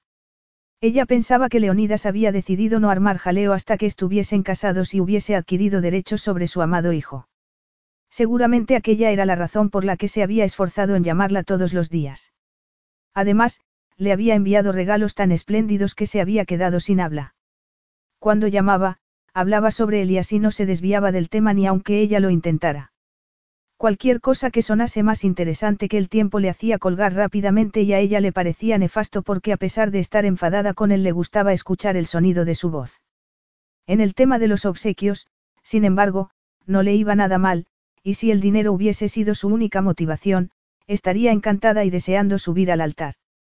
Hasta la fecha, había recibido bolsos de diseño, gafas de sol, un reloj, un lujoso teléfono, un magnífico juego de maletas, un colgante de diamantes, un exquisito collar de perlas con pendientes a juego, dos cuadros, una escultura, un collar enjollado para Maus, un Mercedes, con la promesa de un modelo personalizado en un futuro próximo, las últimas publicaciones editoriales y varios modelitos que le habían gustado.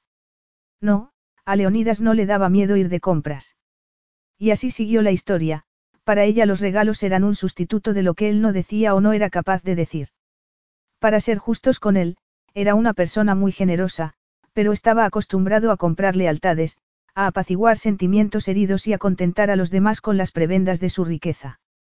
Le costaba menos gastar dinero que dar respuesta a asuntos más difíciles. Después de todo, Leonida sabía por qué estaba enfadada, pero aún no había hecho el más mínimo intento de ofrecerle una explicación o disipar sus temores. La noche que se fue con José Tedaunay, Maribel la pasó tumbada y despierta, atormentada por la rabia, los celos y el odio. Se había torturado a sí misma buscando en Internet imágenes de la impresionante modelo. Le entró una especie de pánico al pensar que, si se casaba con Leonidas y él insistía en conservar su libertad, aquella tortura continuaría y su rival iría adoptando toda una serie de rostros diferentes. Pero, como una mujer corriente iba a atreverse a intentar competir con mujeres tan hermosas. Doctora Greenaway. Tiene visita, un miembro del servicio apareció a la entrada de la Rosaleda y Maribel se levantó rápidamente, aferrándose a cualquier cosa que la distrajese de sus pensamientos. La princesa Hussein Alzafar le espera en el salón. A Maribel le confundió por un momento aquel título tan imponente, pero enseguida esbozó una sonrisa. Deteniéndose a recoger a Elias y Maus, se dirigió rápidamente a la mansión. Tilda Crawford. Tilda y su marido, el príncipe Rasad de Bakar, eran los únicos invitados comunes que compartían el novio y la novia. Maribel se sintió aliviada y encantada al recibir la confirmación de su asistencia. Y aunque Rasad seguía siendo uno de los amigos de la universidad más cercanos a Leonidas, sabía que Tilda y Leonidas se llevaban mal. Maribel y Tilda se conocieron en una de las fiestas de Imogen, cuando Tilda se refugió en la cocina al ver entrar a Leonidas. Lo siento, no puedo soportar a ese payís, le confesó con franqueza. Una vez salí con un amigo suyo y, como por entonces trabajaba de camarera, Leonidas me trató como una fulana cazafortunas. Al descubrir en ella su indiferencia por la posición, el aspecto imponente y la riqueza de Leonidas, Maribel y Tilda se habían hecho amigas. Pero desde que Tilda se casó con su príncipe y se marchó al extranjero para integrarse en la vida propia de la realeza, las dos mujeres habían perdido el contacto. Maribel albergaba cierto sentimiento de culpa porque en gran parte se sentía responsable de esa pérdida, ya que le había dado mucha vergüenza tener que contarle que Leonidas era el padre de su hijo. Tilda. Maribel recibió con una calurosa sonrisa a la encantadora rubia. Solo se había detenido a comprobar que Mau se refugiaba en su escondite bajo la mesa de la entrada, colocada allí con ese propósito, y a dejar a Elias bajo las atenciones de la niñera. La princesa se adelantó para saludarla, y sus ojos azul turquesa brillaron de alegría. Maribel, qué maravilloso es verte de nuevo. Santo cielo, supongo que debería haberte hecho una reverencia o algo así. Casi olvido que eres la esposa de un príncipe. Maribel tomó las manos extendidas de Tilda y las apretó afectuosamente. No seas tonta, eso solo se hace en público, le reprendió Tilda. Está Leonidas, por aquí. Consciente de su nerviosismo, Maribel la tranquilizó rápidamente. No, estás a salvo. Leonida sigue en el extranjero. Tilda se disculpó con mirada culpable. Tanto se nota que prefiero evitarle. Lo siento, estoy siendo muy grosera. Nunca habéis congeniado. No dejes que eso se interponga entre nosotras, le dijo Maribel totalmente relajada. ¿Y cuánto tiempo vas a quedarte? Tenemos que contarnos muchas cosas. Les llevaron una bandeja con té y algunas cosas para picar. Me dio mucha pena no poder asistir a tu boda en Bacar, confesó Maribel. No podía dejar sola a Imogen. Por entonces no andaba muy bien. Lo entendí perfectamente. Eras muy paciente con ella. La apreciaba mucho, aún así, desde que Leonidas le había comentado que le recordaba a Imogen su autoestima había descendido en picado. Estaba convencida de que solo había sido una precaria sustituya de su prima y aquello la había hundido. Además, la asediaba la sospecha de que no tenía derecho a esperar o a pedir a Leonidas algo que no fuera la simple tolerancia o aceptación. Si fuese la mujer decente que a ella le gustaba pensar que era, se habría resistido a la tentación de acostarse con Leonidas la noche en que concibieron a Elías, no. He visto a tu hijo entrar en la casa contigo, apuntó la princesa con amabilidad. Se parece mucho a Leonidas. Supongo que debió sorprenderte mucho enterarte de quién era su padre. Tilda se atribuló. ¿Puedo ser sincera contigo? Por supuesto. Me preocupé mucho, Tilda acercó su rostro al de ella y le habló con voz titubeante, seguramente te enfadarás conmigo cuando te diga por qué creí necesario venir a verte antes de la boda. Lo dudo mucho. No me enfado fácilmente, sobre todo con la gente en quien confío. Temía que te casaras porque no tenías otra opción si querías conservar la custodia de tu hijo. Él es un hombre temible y poderoso, Tilda exhaló un ansioso suspiro. Pero hay otra opción, estoy dispuesta a respaldarte económicamente si deseas llevarlo a juicio y enfrentarte a él. Y Rasad está al tanto de esto. Tilda frunció el ceño. Para serte franca, Rasad no aprobaría mi intromisión, sobre todo habiendo una criatura de por medio, pero yo dispongo de dinero y tengo mis propias convicciones sobre lo que está bien y lo que está mal. Eres una verdadera amiga, Maribel se sintió profundamente conmovida por la oferta de Tilda, pero voy a casarme con Leonidas. Podría darte mil razones en cuanto al por qué. Y sí, me siento presionada y sé que no puedo competir con él, pero veo que Leonidas se porta maravillosamente con él y así mi hijo necesita un padre, aunque me cueste admitirlo. Un matrimonio es mucho más que criar a los hijos, dijo Tilda con ironía. Maribel esbozó una sonrisa y por primera vez en semanas se sintió en paz con el torbellino de sentimientos que albergaba, porque en el fondo de todo aquello subyacía una verdad inamovible. Siempre he amado a Leonidas, Tilda, incluso cuando era el tipo más indeseable. Y no puedo explicar la razón. Ha sido así casi desde el primer momento en que le vi. Leonidas regresó a Edward Park muy tarde la noche antes de la boda. Venía en un avión desde Grecia cargado de parientes. Maribel se puso un top clásico y una falda en tonos rojizos que acompañasen al collar y los pendientes de perlas, y recibió a los recién llegados en la entrada principal. Leonidas entró el último, justo a tiempo para oír a su novia charlar cómodamente con sus tres tías abuelas, y eso que ninguna de ellas hablaba una palabra de inglés.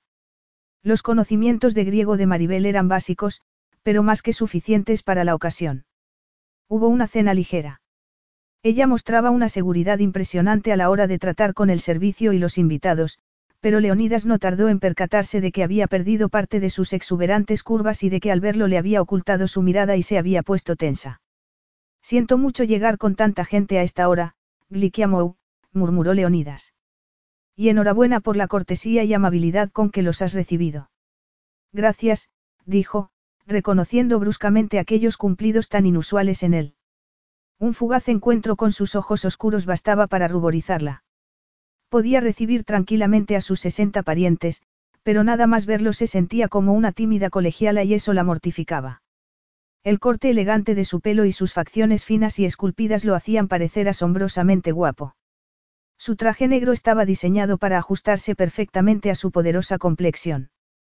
Como de costumbre, emanaba masculinidad de alto voltaje y exuberante atractivo. Pasando el brazo por detrás de su espalda para atraerla a su lado, inclinó la cabeza y le preguntó. ¿Cuándo empezaste a estudiar griego? poco después del nacimiento de Elías, pero nunca tuve tiempo suficiente para aprenderlo bien, aunque el contacto entre ellos era mínimo, Maribel estaba totalmente rígida. Discúlpame, tus tías abuelas están esperando, les prometí que les enseñaría fotos de Elías.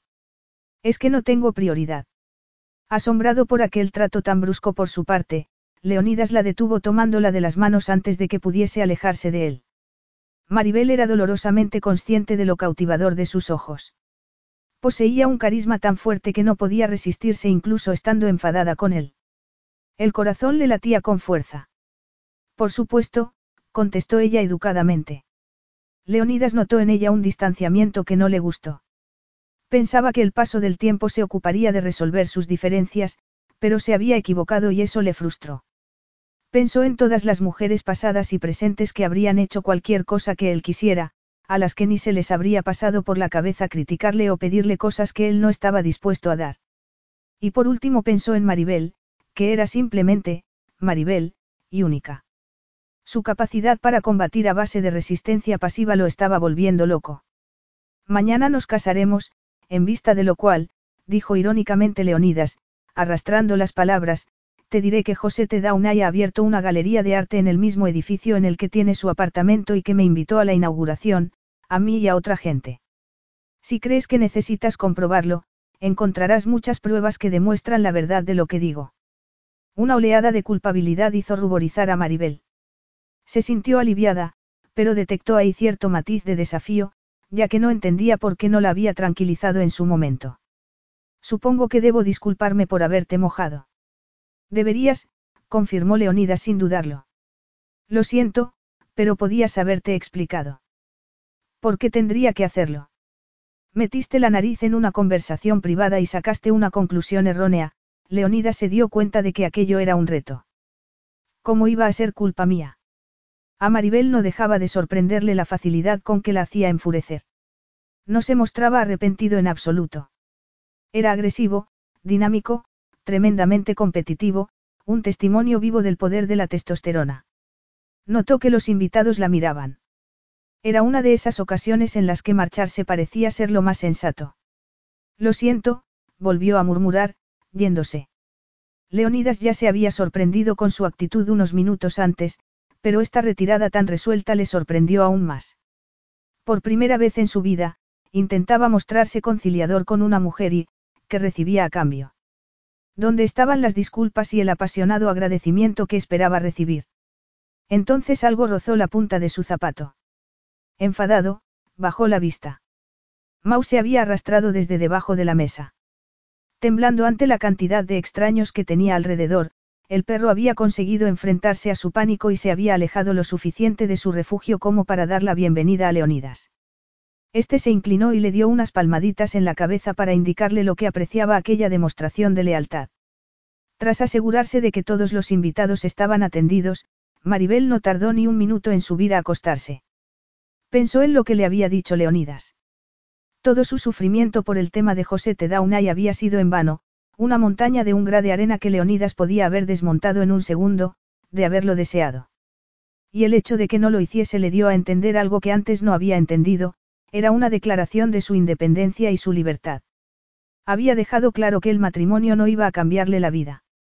En la oscuridad, sintió un escozor en los ojos.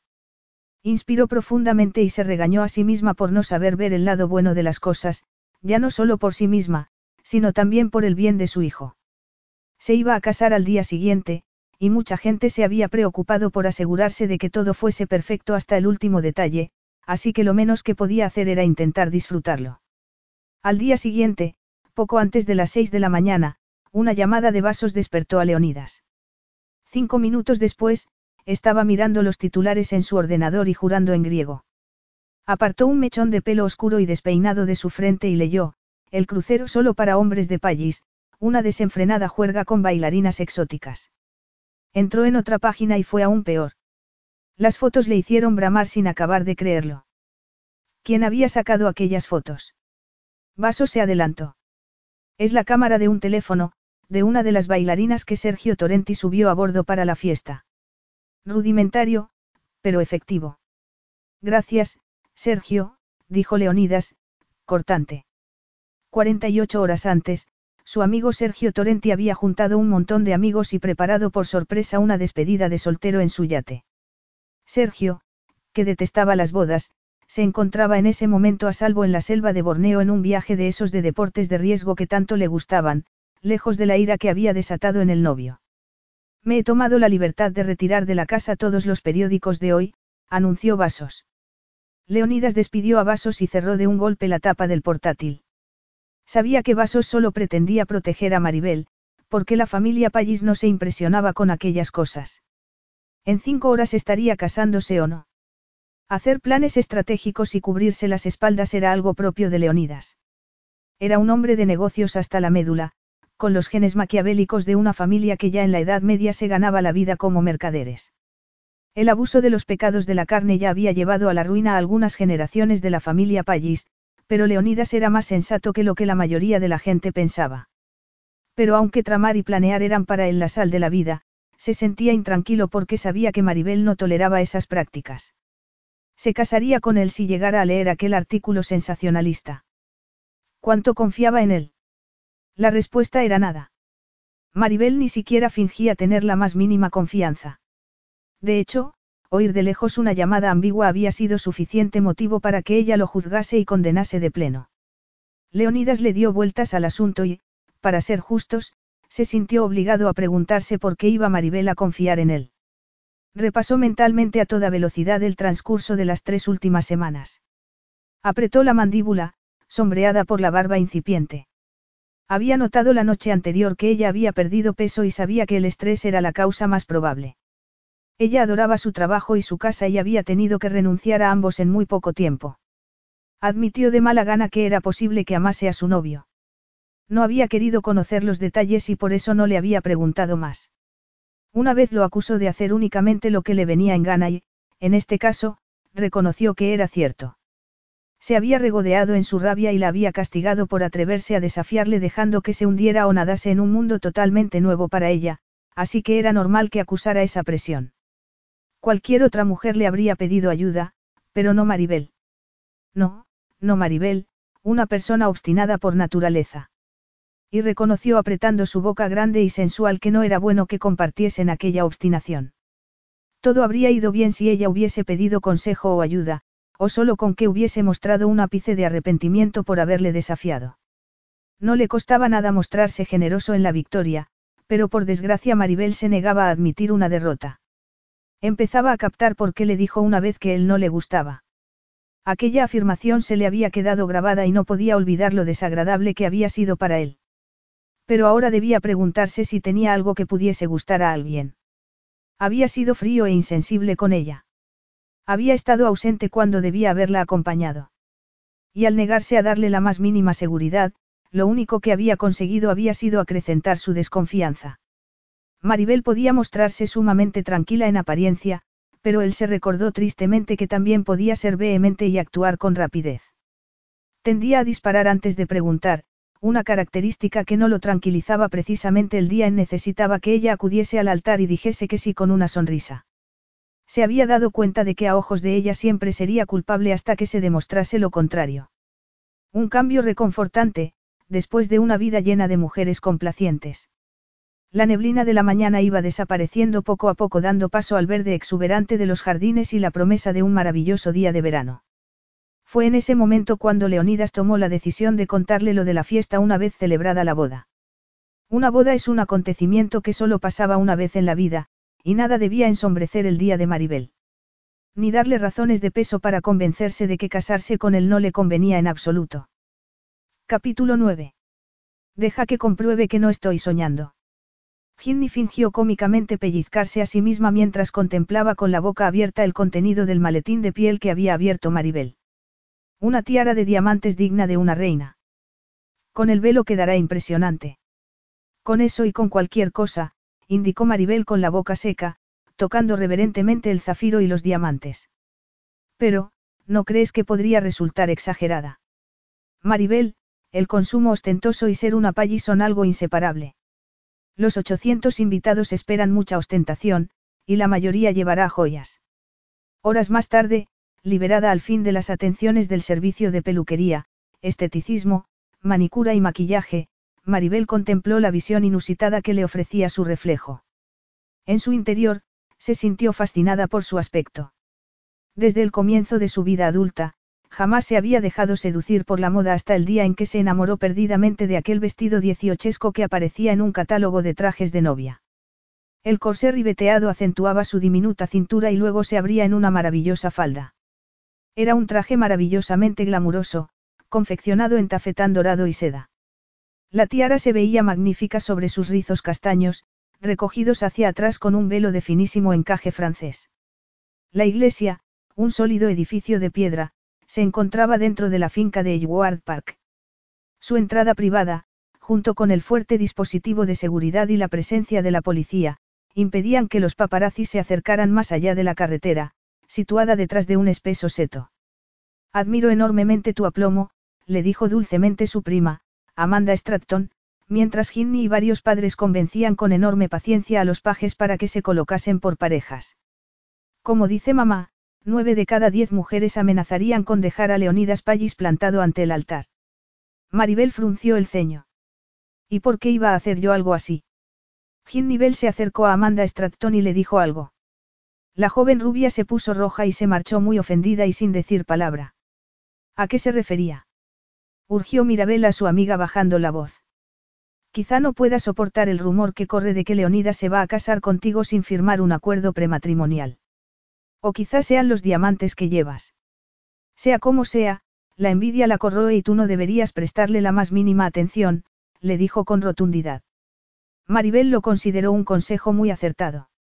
El desánimo de la noche anterior había desaparecido gracias a su energía y optimismo, porque pensó que su matrimonio sería lo que ella hiciese de él. Cuando se abrieron las puertas y las notas del órgano empezaron a sonar en el vestíbulo, inspiró hondo. El aire de la iglesia estaba cargado de olor a rosas.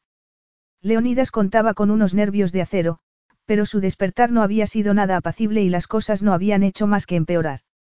Había pasado la mañana indeciso como jamás en su vida. Consciente de que sus hazañas durante la despedida de soltero aparecerían en algunos canales de televisión y varias webs de famosos, se preguntó qué iba a hacer si Maribel se enteraba antes de ir a la iglesia.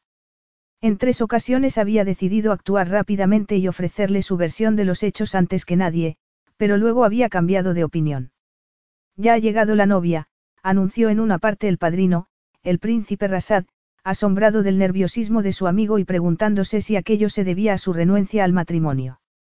Cierto que Maribel llegaba diez minutos tarde, pero a Rasad le costaba creer que Leonidas hubiese temido en algún momento que su futura esposa no llegara a presentarse.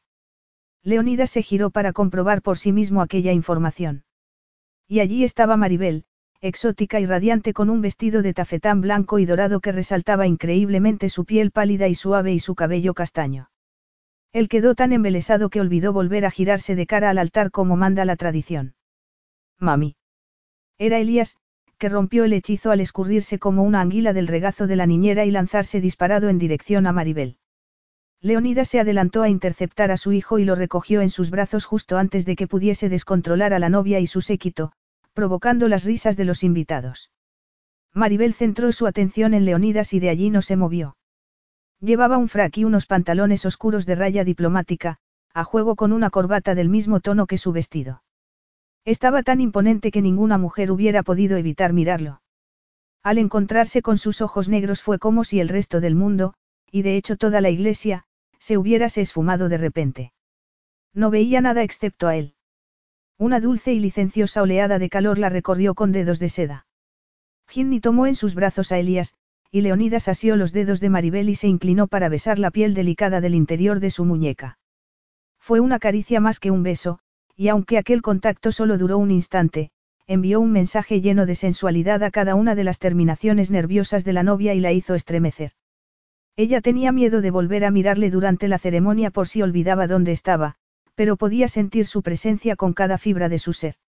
Respondió con una voz clara que sonó más tranquila de lo que se sentía en realidad. Intercambiaron los anillos y sus nervios se aflojaron cuando los declararon marido y mujer. Él agarraba su mano. Estás increíble, Aramou, le dijo Leonidas con voz ronca. Ese color está hecho para ti. Me aterrorizaba la idea de parecer vestida de época, susurró Maribel, en un arranque de confianza. Pero me enamoré locamente del vestido. Llegaste con retraso a la iglesia, Leonida se agachó para recoger a Elías, que se resistía a los intentos de su niñera por quitarlo de en medio. Cansado y harto de que todos le hicieran gracietas, el pequeño empezaba a contrariarse. Así es la tradición, rió Maribel, conmovida y encantada con el modo en que él cuidaba intuitivamente de su hijo a pesar de que el niño ya no estaba de humor para nada. No podía dejarte con todas esas maletas grabadas con mis iniciales de casada. Leonidas descubrió que su sentido del humor no era tan saludable como de costumbre. Se imaginó todas aquellas maletas apiladas junto a los demás regalos que le había hecho, porque seguramente Maribel le habría abandonado. Le molestó sentirse aún tan tenso. Un anillo de casada haría que cualquier mujer se detuviese y se lo pensara dos veces antes de hacer algo insensato o impulsivo. Ella era practicante y había hecho sus votos y promesas. Pero aún así, de pronto él se estaba preguntado en qué momento exacto el matrimonio se convertía oficial y vinculante, antes o después de la consumación. En el vehículo que los devolvía lentamente a la casa, Maribel se sintió un tanto incómoda con el silencio del novio. ¿Cómo te sientes ahora que te has, quitado todo esto de encima? Preguntó, luchando por mantener un tono burlón, porque deseaba recibir una respuesta que aplacara sus inseguridades. Aliviado, admitió Leonidas con plena franqueza, aunque pensó que se sentiría más aliviado si el día hubiese acabado ya. Se estaba esforzando por superar el oprobio que suponía verse obligado a desplazarse en un carruaje descubierto de terciopelo azul tirado por cuatro corceles blancos que brincaban coronados por plumas celestes. Estaba aprendiendo mucho sobre las preferencias nupciales de Maribel y la mayor parte eran sorprendentemente vistosas, totalmente incongruentes con los sofisticados gustos de él. Maribel pensó que, si hubiesen asistido a un acontecimiento muy serio, habría entendido que él le confesara sentirse aliviado. Al momento se regañó por su susceptibilidad. Se dice que muchos hombres odian el alboroto y la formalidad que conllevan las bodas. Se estaba dejando llevar por la fantasía de su teatral vestido, la iglesia tan románticamente cubierta de rosas o la emoción del paseo en carruaje. Se echó a sí misma un severo sermón, porque una boda de ensueño no cambiaba las cosas. No significaba que Leonidas se fuese a transformar milagrosamente en un hombre tan enamorado de ella como ella lo estaba de él. Eso era algo utópico, y ella era una mujer práctica, no era así. Cuando el carruaje se detuvo ante la casa, Leonidas saltó rápidamente y tomó en brazos a su esposa para ayudarla a descender, pero no volvió a dejarla en el suelo. Sus negras pestañas le cubrieron los ojos y le separó los labios con una sensual caricia de su lengua, introduciéndola en el interior de su boca con una maestría tal que la pilló totalmente desprevenida. Ella se sintió abrumada. Toda una serie de cohetes sensuales comenzó a sisear y estallarle en las venas. Sus pezones se irguieron y su interior se volvió líquido. Él la soltó lentamente, hasta que sus zapatos dorados se asentaron sobre la alfombra roja que ascendía hasta la puerta de entrada. Con los ojos como estrellas de zafiro, Maribel abrió sus labios hinchados por el amor. Estaba a punto de decir algo cuando un movimiento a un lado de Leonidas captó su atención. Un extraño con una cámara le indicaba que posara otra vez, y aquello la devolvió de golpe al planeta Tierra. No se había percatado ni recordaba al equipo de profesionales contratados para inmortalizar su boda. Pero Leonidas era mucho más observador. Con un brillante sentido de la oportunidad, acababa de ofrecerles un abrazo perfectamente coreografiado que marcaba la llegada de los novios a la casa. Ni lo que el viento se llevó podría superar esta escena, señaló Maribel con la voz quebrada y las mejillas sonrosadas. Bueno, me prometiste un buen espectáculo y esto casa mucho con lo que se espera de un novio. Leonidas se preguntó por qué ella había desarrollado la horrible costumbre de recordar cada una de sus palabras y lanzárselas en el momento más inoportuno. Esa no es la razón por la que te he besado, Aramou. Ah, no. Pues no, respondió Leonidas con concisa mordacidad. Maribel echó hacia atrás la cabeza tanto como pudo, porque no quería que se le desplazase la tiara. Bueno, pues yo no te creo. ¿Por qué no dejamos que nuestros invitados disfruten solos de la fiesta y nos vamos directamente al dormitorio, Malimou? Leonidas hizo aquella proposición usando el tono de voz más suave y aterciopelado que se pueda imaginar. Estoy preparado y dispuesto. ¿Me creerías entonces? Probaría eso que lo que me impulsó fue el deseo y no la intención de posar para las cámaras. Maribel lo miró aterrorizada. El corazón le latía en la garganta debido a la impresión él la miraba con sus ojos profundos y enigmáticos, lanzándole un desafío mezcla de picardía masculina y candente sexualidad. A ella se le secó la boca, porque supo al instante que estaba hablando en serio. De hecho, tenía la terrible sospecha de que a Leonidas le atraía mucho la idea de abandonar a sus invitados y toda la parafernalia preparada para entretenerles. Sí, lo probaría, pero, pero no creo que sea necesario ir tan lejos, murmuró apresuradamente. No. Le estaba prestando toda su atención. Ni siquiera parpadeó ante los empleados que se habían congregado al otro extremo del vestíbulo para felicitarlos, ni la larga procesión de limusinas que se detenían en la puerta para descargar a los primeros invitados. No, susurró ella atribulada. Leonidas acarició con la yema del dedo el rubor que coloreaba el rostro de Maribel. No. Inquirió con marcada intención. Ni siquiera tratándose de lo que más deseo en este momento, Aramou. El corazón se le disparó y la respiración se le atrancó en la garganta. Él la dominaba con su mirada brillante y provocadora, haciéndole sentir un inmenso calor bajo el vientre y haciendo que sus piernas temblaran. Es que no tengo prioridad, le había preguntado la noche antes. De pronto ella quiso otorgársela a cualquier coste. De acuerdo, si eso es lo que quieres, se oyó decir transigiendo, y le costó creer que lo había hecho. Leonidas se mostró sorprendido y agradecido. Al fin decía que sí. Le asombraba la enorme satisfacción que sentía. Ella era muy tradicional, muy cauta, y él supo del valor de su triunfo y su poder de atracción. Con ojos ardientes, tomó su mano y besó sus finos dedos con inusitada cortesía. Gracias, Cardou Lamou. Pero no te voy a poner en ese aprieto. Maribel se sintió decepcionada y aliviada al mismo tiempo. Pero estaba llegando la gente, había que hacer las presentaciones pertinentes y recibir la enhorabuena y felicitaciones de los invitados. Maribel había asumido el papel de anfitriona además del de novia, rechazando amablemente el ofrecimiento de su tía de hacerse cargo de todo. En cuanto tuvo un momento libre, se lo dedicó a Elías, que necesitaba un abrazo y un momento a solas con su madre antes de echarse una siesta que ya se había retrasado demasiado. Para regresar al salón de baile, atajó por una escalera trasera, pero a medio camino se detuvo al oír un nombre y una risita que le resultó familiar.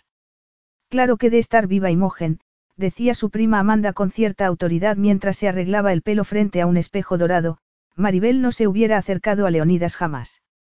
Imogen era divina, y nunca se habría valido de un mocoso para llevarlo al altar. ¿Crees que Maribel se quedó embarazada a propósito? Por supuesto que sí. Seguramente fue después del funeral, se abalanzaría sobre él estando borracho o algo así, porque seguro que estaba borracho o afectado por la muerte de mi hermana. Rezando por no tener que sufrir la humillación de ser descubierta, Maribel empezó a retroceder subiendo las escaleras de puntillas. Por desgracia, la voz estridente de Amanda la persiguió. Imogen encontraba tan gracioso que Maribel estuviese loca por Leonidas que se lo contó. Pero no creo que a mi prima le hiciese ninguna gracia si estuviese hoy aquí. ¿Viste qué tiara? ¿Has visto el tamaño de esos diamantes? ¿Y cómo lo agradece Maribel? Subiendo a un millonario a un carruaje hortera que parecía salido de un circo. Maribel se dirigió a la escalera principal situada al otro lado de la mansión. Sentía náuseas. Es que la idea del carruaje había sido de mal gusto. Qué ingenua había sido al no darse cuenta de que una boda tan precipitada iba a traer consigo cientos de comentarios desagradables. ¿Cómo podía creer alguien que había planeado su embarazo? Pero quizá esa boda podía considerarse, forzada, en el sentido de que ella había presionado a Leonidas con el tema de su hijo. Así que, ¿qué derecho tenía ella a mostrarse tan susceptible? Pero algunos comentarios iban más lejos y hacían mucho más daño. Se había aprovechado del sufrimiento de Leonidas la noche del funeral. Ambos sufrían. Pero aún así, aquella sugerencia tocaba un punto muy sensible, porque todavía se temía que la única razón por la que se habían acostado era que ella le había recordado a Imogen. Y podía ser verdad que Imogen hubiese adivinado lo que sentía por Leonidas y se lo hubiese contado a él, convirtiéndola en objeto de sus burlas. Recordó con dolor que su prima tenía un sentido del humor bastante cruel que muchos disfrutaban y, en aquellos lejanos días de universidad, ninguno más que Leonidas. Se moría de vergüenza con solo pensar que él había sabido siempre el mayor de sus secretos. Escucha conversaciones ajenas y oirás hablar mal de ti. Se preguntó quién habría inventado ese viejo dicho. Estaba totalmente destrozada. En cuanto Maribel regresó junto a Leonidas, este se percató de que algo iba mal. Su alegría se había apagado, su chispa había perdido fuerza. Cuando sirvieron la comida, había perdido el apetito y se dedicó a comer con desgana y a evitar su mirada. Él se alarmó. Sabía que había sido un gran error dejarla sola aunque hubiera sido solo un momento. Alguien le había contado lo de la fiesta y estaba ofendida, pero era demasiado educada como para discutir con él en público.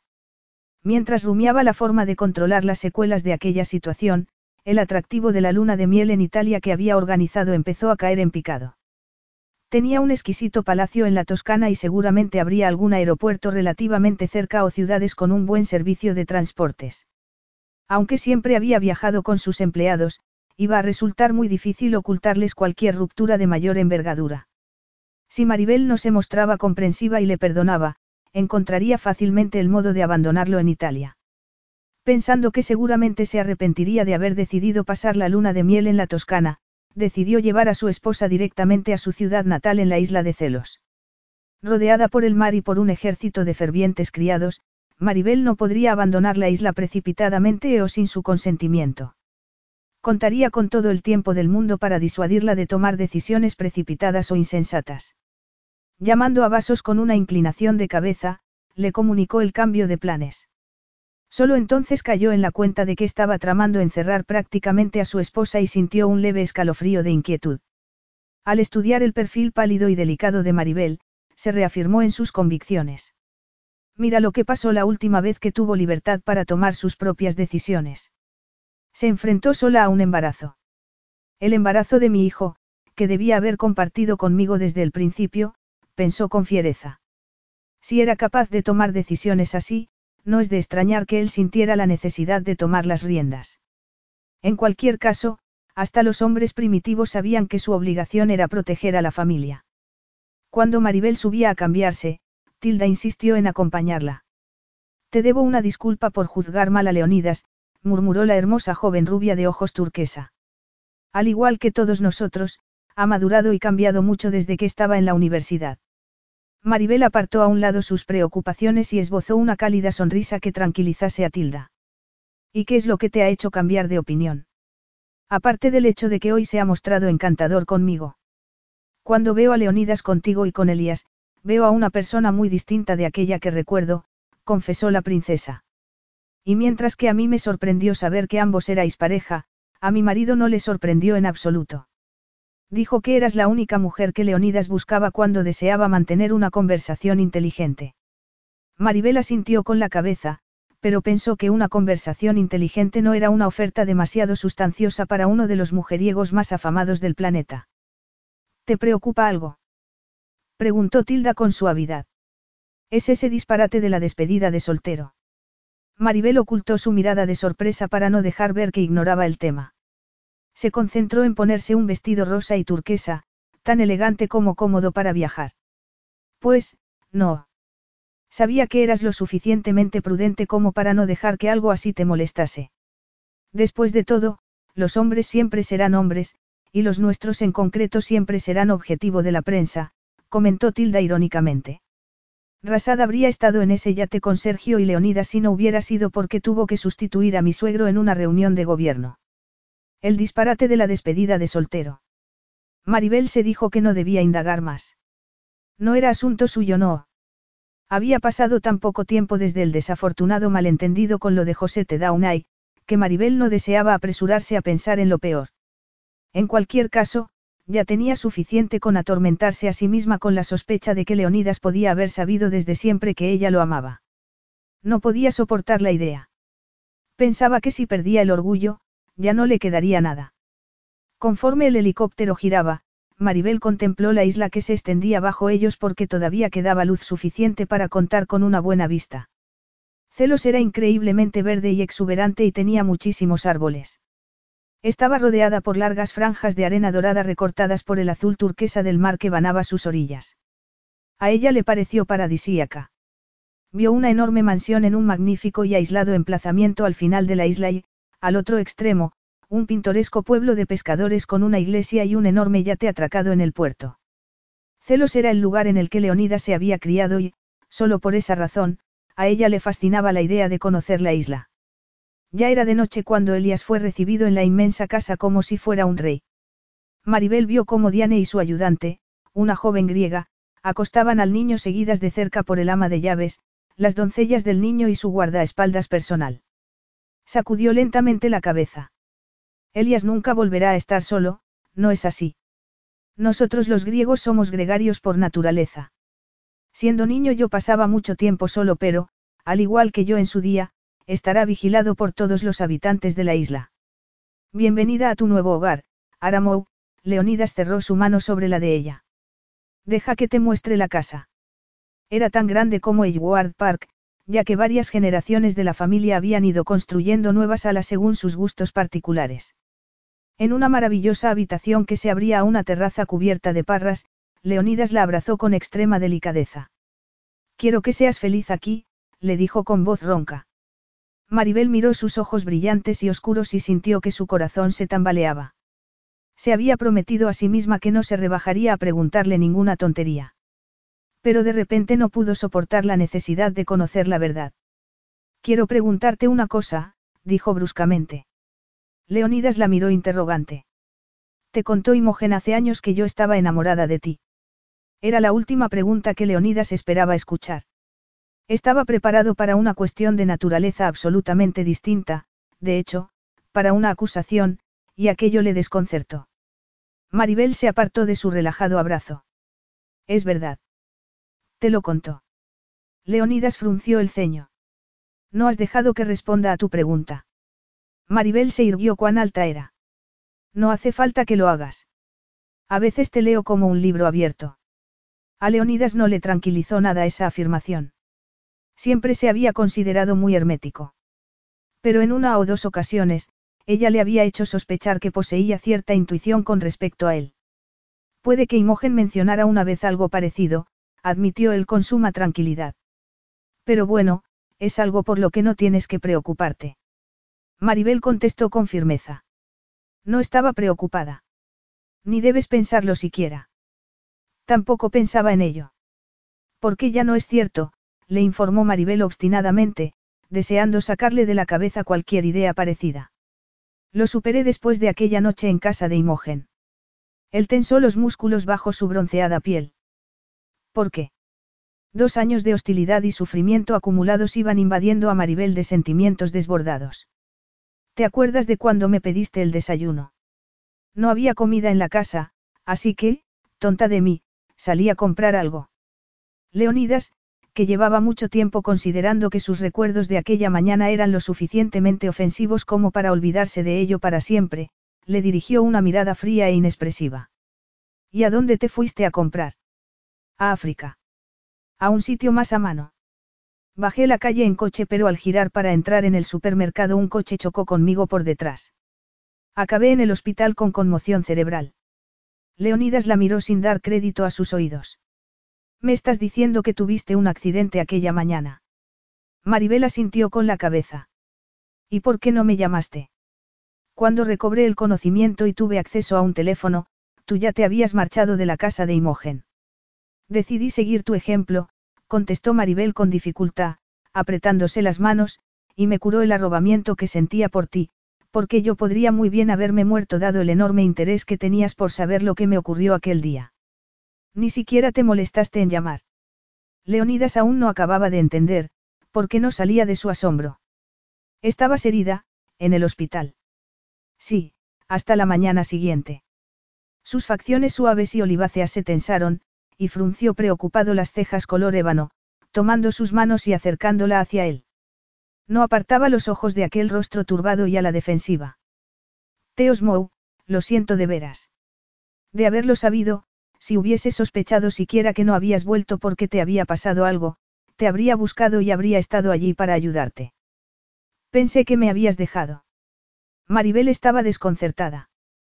¿Por qué había pensado algo así? No cayó en la cuenta de que eso era algo que a él le ocurría bastante a menudo. O era un comportamiento extendido entre las mujeres después de una aventura de una sola noche. No quería preguntarle, no quería regodearse en ese tema. Temía que su sensibilidad acabase siendo demasiado reveladora para un hombre tan sagaz como él. Leonidas comprendió al fin por qué ella le había dicho que no le gustaba. Le sorprendió que no se le ocurriera que ella podía haber tenido un accidente, que podía haber una explicación a su desaparición. No entendía por qué su perspicaz razonamiento le había abandonado aquel día, o por qué su reacción había sido tan desproporcionada. Pero admitía las consecuencias.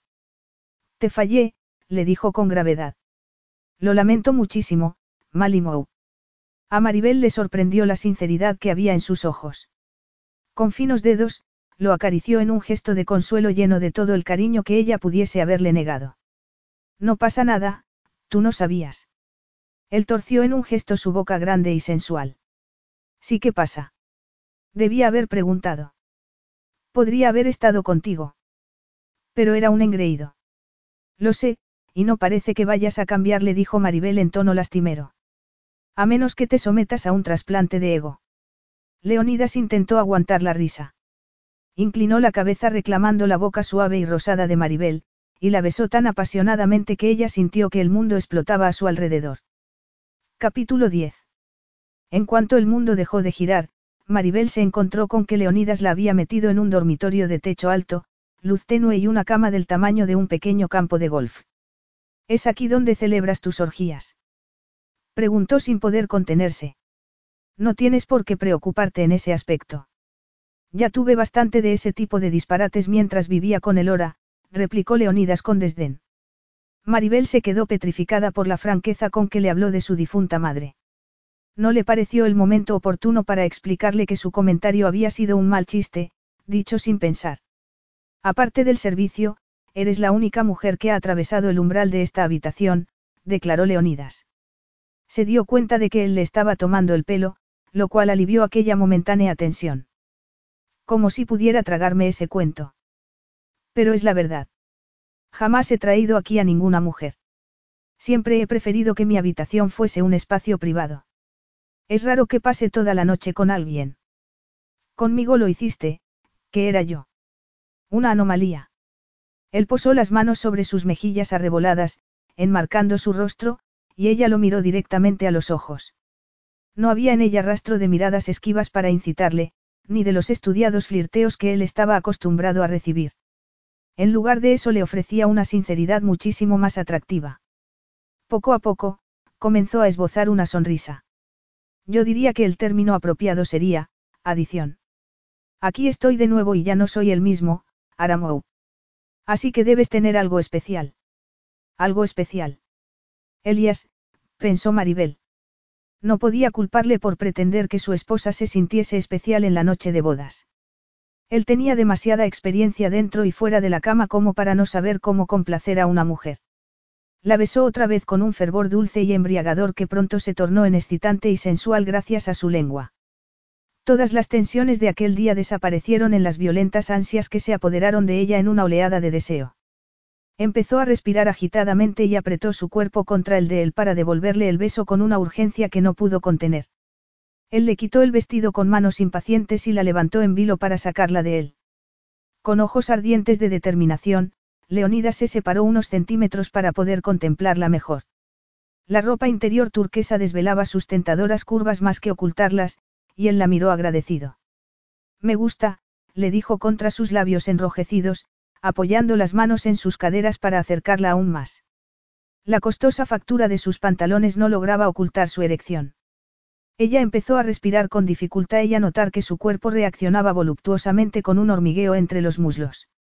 Leonidas, jadeó bajo el cautivador acoso de su boca. Me encantan tus pechos, los liberó del sujetador de encaje y con paciencia logró llevar los rosados pezones a un punto de sensibilidad casi insoportable. Esos ruiditos que haces me excitan muchísimo, le confesó. Ella estiró la garganta para hacer llegar oxígeno a sus constreñidos pulmones, pero ya no podía huir de aquel oscuro y delirante placer que él le había enseñado a anhelar con una fuerza sorprendente y nueva. Ya se encontraba atrapada en un deseo insaciable que devoraba todo pensamiento razonable y aniquilaba su timidez. Estaba con el hombre al que amaba y eso le gustaba mucho, la llenaba de energía. Un calor insidioso la recorría, despertando cada centímetro de su cuerpo a su tentadora y viril promesa. Todo en ti me resulta excitante, Cardou Lamou, masculló Leonidas, porque te entregas sin pretensiones. Recorrió con los dedos su caliente humedad bajo la tela que la ocultaba y le separó las piernas con la rodilla, haciéndola estremecerse violentamente, cada movimiento de sus dedos liberaba en ella una cascada de sensaciones tormentosas y la hacía temblar sobre los tacones que todavía llevaba puestos. Todas las sensaciones de su cuerpo parecían concentrarse en el diminuto y sensible botón que coronaba sus muslos. Él la empujó contra la pared sin encontrar resistencia y se arrodilló para quitarle la seda húmeda. La acercó hacia él, permitiéndose una intimidad inusitada para ella. No, no, balbuceó intentando negarse. Cierra los ojos y disfruta, le ordenó Leonidas. Voy a hacerte perder la cabeza de placer. Ella hundió los dedos en su pelo negro y sedoso para apartarlo, pero enseguida esos mismos dedos lo retuvieron porque el placer que le proporcionaba lo que estaba haciendo superaba toda resistencia. Tuvo que apoyarse en la pared para no caerse y entonces se quedó en blanco, era pura reacción física y todo lo demás ya no importaba. Ondas de placer la incendiaron, provocándole suaves oleadas de éxtasis que hacían que la sangre pareciese rugirle en las venas. Jadeó y gimió fuera de control al llegar al punto de no retorno, estallando en un inmenso orgasmo. Antes de que consiguiera recuperarse, Leonidas la levantó y le apoyó las caderas contra la pared para que pudiera recibirle, afirmándole las rodillas en su cintura. Desconcertada por aquella postura, alzó la vista confusa. Leonidas. Durante todo el día, cada vez que te miraba es aquí donde deseaba estar, le dijo con voz entrecortada, hundiéndose en su abultado y exuberante interior. Dentro de ti, fundido contigo, Aramou. Aquella enérgica embestida de posesión la dejó sin aliento y sin habla. Todavía estaba sensible, descendiendo de la cima del éxtasis, y de pronto él la estaba devolviendo al mismo punto por segunda vez. Una intensa sensación volvió a recorrerla con fuerza ciega. Él la poseyó con una pasión tan intensa como implacable. La excitación burbujeante y enternecedora que se apoderó de ella era instintiva y salvaje. La fuerte pasión de Leonidas la condujo de forma lenta y constante a otro maravilloso orgasmo cuyas oleadas de placer la hicieron convulsionar. No hay otra mujer en el mundo que me haga sentir tan bien como tú, susurró Leonidas. La llevó hasta la cama y la colocó sobre el lino blanco y frío. Se desprendió por completo de su ropa y se tumbó a su lado, calmándola en sus brazos y retirándole el pelo de la cara. Ella respiró su aroma almizcle y viril y cerró los ojos. Estaba asombrada de la intensidad con que le había hecho el amor, impresionada por la forma en que ella le había respondido, pero, por encima de todo, contenta si él también lo estaba. También se sentía feliz porque él todavía la estaba abrazando. No te vas a ir ahora, ¿verdad? Maribel pensó que tenía que asegurarse dado que él había admitido que prefería no compartir la cama. ¿Y a dónde iba a ir? respondió Leonidas perezosamente divertido. No quiero despertarme y descubrir que te has marchado. Leonidas recordó aquel día de hacía dos años cuando al salir de la ducha descubrió que ella no estaba y la buscó por toda la casa. Todavía recordaba el sonido del silencio, la desolación que resonaba a su alrededor, la sensación de vacío que sintió en su interior, y todo aquello le asustó.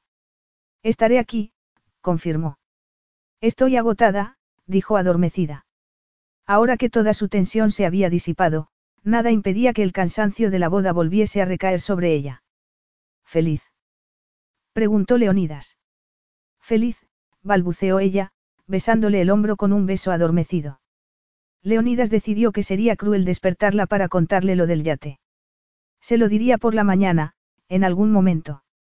Se preguntó si ella se enfadaría. La estrechó aún más fuerte porque no le gustaba la idea de que cualquier descuido suyo pudiese hacerle daño. La tercera vez que Maribel se despertó al día siguiente, encontró a los pies de la cama una televisión que emitía un canal griego de negocios. Se dejó caer sobre las almohadas con un suspiro indolente. Eran las dos de la tarde. Habían desayunado con Elías y jugado con él en el jardín y un par de horas más tarde Leonidas la había vuelto a llevar a la cama. Al despertarse por segunda vez, se había duchado y él se le había unido. Una tierna sonrisa se curvó en sus labios enrojecidos. Agarró el mando de la televisión y paseó por los canales hasta que encontró uno de cotilleos de famosos. Estaba escuchando a medias el suave ronroneo de la televisión cuando Leonida salió del baño. Maribel lo contempló embelesada. Solo llevaba unos calzoncillos de seda y ofrecía un espectáculo imponente. Merece la pena que pierda el tiempo en vestirme de nuevo. Preguntó suavemente. Maribel se ruborizó. Sería honesto confesar que ella no habría tardado ni un minuto en aprovechar su increíble resistencia. Debo considerar eso un, no. Verse en la televisión vestida de novia en ese momento la distrajo. Y se quedó con la boca abierta. Dios mío, aquel traje se ve maravilloso. No era el traje, eras tú, Cardoula Mou, afirmó Leonidas. Pero no puedo creer que estés viendo esta basura. Es más divertido que las noticias de negocios, su voz burlona se fue apagando conforme escuchaba al presentador. Como era predecible, Leonidas Pallis disfrutó de sus últimos días de libertad en una despedida de solteros celebrada en el yate de Torrenti, el diva que en. Maribel contempló horrorizada que se trataba de una fiesta llena de mujeres desnudas. Aunque el presentador no las mencionó expresamente, los ojos de Maribel se pegaron a la pantalla y vio a una mujer con el pecho desnudo bailando en la cubierta y otra zambulléndose en el agua como Dios la trajo al mundo. Calla. Gritó a Leonidas cuando intentó intervenir, para que no le impidiera escuchar el resto de la noticia. Hicieron referencia a la existencia de fotos más íntimas que, según insinuaron, no eran aptas para todos los públicos. Dame eso, Leonidas intentó hacerse con el mando, pero Maribel lo alcanzó antes, lanzándose sobre él. Por desgracia, al mismo tiempo apretó sin querer el botón de apagado. Rata de alcantarilla. exclamó ella incorporándose sobre las rodillas. Así que no celebras orgías, no. ¿Y qué hacías en ese yate? No lo que por supuesto pensarás, contestó Leonidas con una compostura que para ella solo podía añadir un insulto a aquella ofensa. Cualquier cosa que haga se convierte en noticia sensacionalista. Una mujer desnuda es una mujer desnuda, y lo suficientemente sensacionalista como para que me sienta indignada. Le reprendió Maribel. Tienes que dejar de creerte todo lo que ves y lo que lees. Tanto las fotos como las historias pueden amañarse. ¿Y qué me dices de las imágenes no apta para todos los públicos? Si quieres llevar esto hasta las últimas consecuencias, puedo enseñártelas también, con rostro tenso, Leonidas se enfundó unos vaqueros desvaídos. Quiero verlas. Pronunció aquellas palabras haciendo caso omiso de lo que él le había dicho, porque solo la hacía desconfiar aún más, y entró en el vestidor a revolver armarios y cajones buscando algo que ponerse. Actuaba como un autómata. Estaba intentando hacer acopio de fuerzas para manejar la situación, pidiendo un respiro que liberase su cerebro y su sentido común de tanta rabia, miedo y dolor. Leonidas no actuaba como si hubiese hecho algo malo. Pero, lo había visto sentirse culpable alguna vez. ¿Y por qué habría de sentirse así? Porque recordaba ahora que él no había respondido a la oferta que le hizo el mes anterior, dándole a elegir entre un matrimonio platónico y total libertad o la monogamia marital. Era aquella su respuesta. U otro reclamo de los paparazzis que una mujer sensata obviaría y no creería tal y como sugirió Tilda. Pero ella no podía evitar pensar que para Tilda era fácil decir eso porque su marido no estaba allí. Volvió a salir con unos pantalones blancos de lino y un chaleco del mismo color. Su palidez hacía resaltar el azul de sus ojos. Leonidas le lanzó una mirada acusadora desde el fondo de la habitación. Arrojó un periódico sobre la cama revuelta. Esas fotos solo van a hacerte daño y causarte una impresión equivocada. Ella se mojó el labio inferior con la punta de la lengua. Pero si no las veo ahora, siempre me quedará la duda. Es una cuestión de confianza, dijo nerviosamente. ¿Crees en mí? Al oírlo, Maribel alzó la cara. Creería si me lo hubieras contado antes de verlo en la televisión. Así es como hubieses querido que empezase nuestro día de bodas. Con toda esa basura dirigida a vender más periódicos. Maribel enrojeció y sacudió la cabeza. ¿Y entonces cuándo ibas a decírmelo? Sabía que esto iba a pasar, Glikiamou. Y debo admitir que no tenía prisa alguna por contártelo, en sus ojos entrecerrados asomó el fulgor de un reto. Entonces, ¿qué quieres que crea? que te secuestraron y te obligaron a subir al yate de tu amigo, y que allí te viste forzado a recibir las atenciones de unas fulanas. A Sergio le ha dado por las fiestas últimamente, es un amigo, un buen amigo. Y se trataba de una despedida de soltero, que no había organizado yo a mi gusto, proclamó Leonida seriamente, endureciendo el rostro. Teos el anillo que llevo puesto no implica que te pertenezca o que tengas derecho a decirme lo que puedo o no puedo hacer. O sea, que si decido salir de fiesta en un yate con un montón de hombres medio desnudos, a ti te parecerá estupendo, no querrás indagar a mi vuelta y respetarás mi derecho a hacer lo que quiera. Me alegra que tengamos este acuerdo, replicó Maribel resueltamente. Leonidas se quedó mudo. La miró con fiereza, inundado por la rabia. Ella había tentado al diablo, pero se mantuvo firme. El silencio empezó de algún modo a bramar a su alrededor, intimidándola. Finalmente, Leonidas habló. Eso es algo que no podría aceptar. A Maribel no le sorprendió en absoluto su afirmación. ¿Y eso por qué? ¿Por qué eres mi esposa?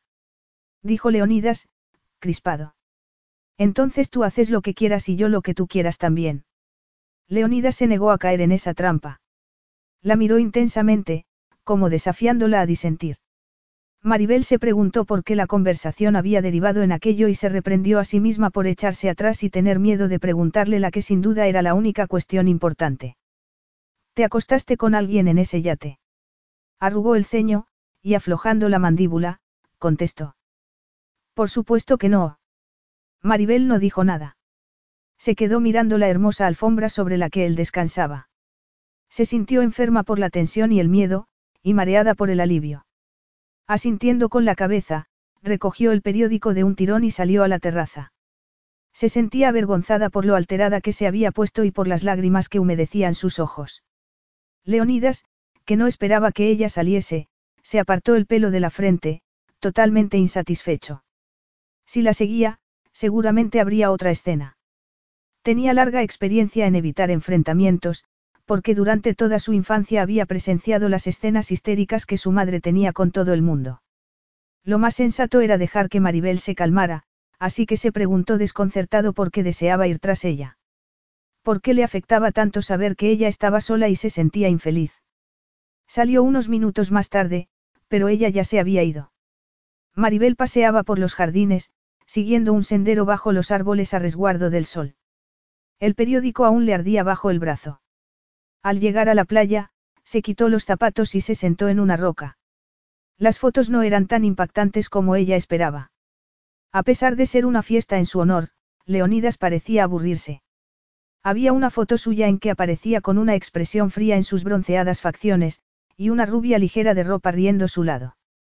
Maribel conocía esas expresiones suyas, las conocía muy bien. Sabía que a él no le gustaba que los extraños se le acercaran tanto y, en ese mismo sentido, odiaba a las mujeres que se abalanzaban sobre él.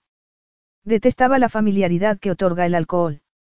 Era un payis, nacido y criado como un aristócrata, y por tanto, exigente e intolerante con la gente maleducada.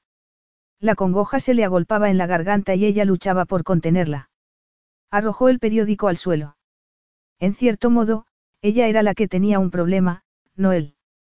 Era insegura, pero solo estaba recogiendo lo que había sembrado. Se había casado con ella, no. Pero solo le había puesto aquel anillo en el dedo por Elias. ¿Cómo iba a sentirse a salvo y segura en esas circunstancias? Él tenía perfecto derecho a disfrutar de una despedida de soltero dentro de unos límites razonables y a esperar que su esposa no lo convirtiese en un problema. También tenía derecho a esperar que ella confiase en él, al menos hasta cierto punto. ¿Cuánto iba a durar su matrimonio si se pasaba el día acusándolo injustamente? Era una persona celosa e insegura, pero él no tenía por qué pagarlo. Maribel reconoció con dolor que aquellos sentimientos eran el precio a pagar por casarse con un hombre que no la amaba. De pronto escuchó unas pisadas sobre la arena. Leonidas llegó hasta donde estaba ella, cubriéndola con su sombra, y se levantó. Lo siento, susurró ella. No he dejado que te explicaras. Leonidas respiró aliviado y la rodeó con los brazos, descansando su frente sobre la cabeza de ella. Te juro por mi honor que no pasó nada. ¿Me crees? Sí, soltó Maribel. Se te ve harto en esas fotos. Crecí inmerso en esa forma de vida, que fue la que destruyó a la familia que podía haber tenido. Las drogas acabaron con mi madre, la mala salud y las infidelidades de Elora acababan por arruinar sus relaciones. Y mi hermana mayor siguió sus pasos, reconoció con tristeza. Elora me concibió el día que se casaba con otro hombre que no era mi padre. Para cuando se supo la verdad, mi verdadero padre había muerto y el hombre que yo creía mi padre me volvió la espalda. No es para volverse loco. Pero siempre he necesitado y pedido más a la vida. Lo sé, le apretó las manos. Le habían obligado a aprender lecciones muy duras desde muy pequeño. Eres fuerte. Pero sé que necesito confiar en ti. Es culpa mía que no lo hagas, Leonidas la miró con ojos oscuros llenos de sinceridad. Debería habértelo contado todo antes de la boda, pero era demasiado orgulloso. Solo te quiero a ti, Aramou. Maribel no estaba preparada para escuchar aquellas palabras. Tragó saliva y cerró fuertemente los ojos. De pronto su corazón dejó de pesarle y se disiparon todas las sombras. Le había dicho mucho más de lo que aquellas palabras expresaban. Él quería realmente que su matrimonio funcionase y estaba preparado para realizar ese esfuerzo. Recordó su estupidez del día anterior, cuando le dijo que ya no lo amaba, y estuvo a punto de ponerse a gritar. Qué ciega había estado. Ya era hora de que se deshiciera de tanto orgullo y tanto estar a la defensiva. Con una esposa que me despierta a mitad de noche y se pone traviesa conmigo, ¿de dónde voy a sacar la energía? murmuró Leonidas en tono burlón. Maribel enrojeció hasta las pestañas. No pretendía despertarte. Estaba oscuro, y no estaba segura de dónde me encontraba. Excusas, excusas, Leonidas le dedicó una mirada tan provocadora que a ella el estómago le dio un vuelco. Pero esta noche me tocará a mí, Malimou. Elias dormía profundamente boca abajo cuando Maribel lo colocó en una postura más cómoda. Estaba tan cansado que no se movió siquiera. Sus días eran una pura aventura, porque la propiedad de los Pallis constituía un maravilloso parque de recreo para un niño tan activo como él. De la mañana a la noche, Elias no paraba, jugando en la piscina con sus padres o correteando con Maus, que ahora tenía su propio pasaporte de mascotas para poder viajar. Maribel se vistió para la cena.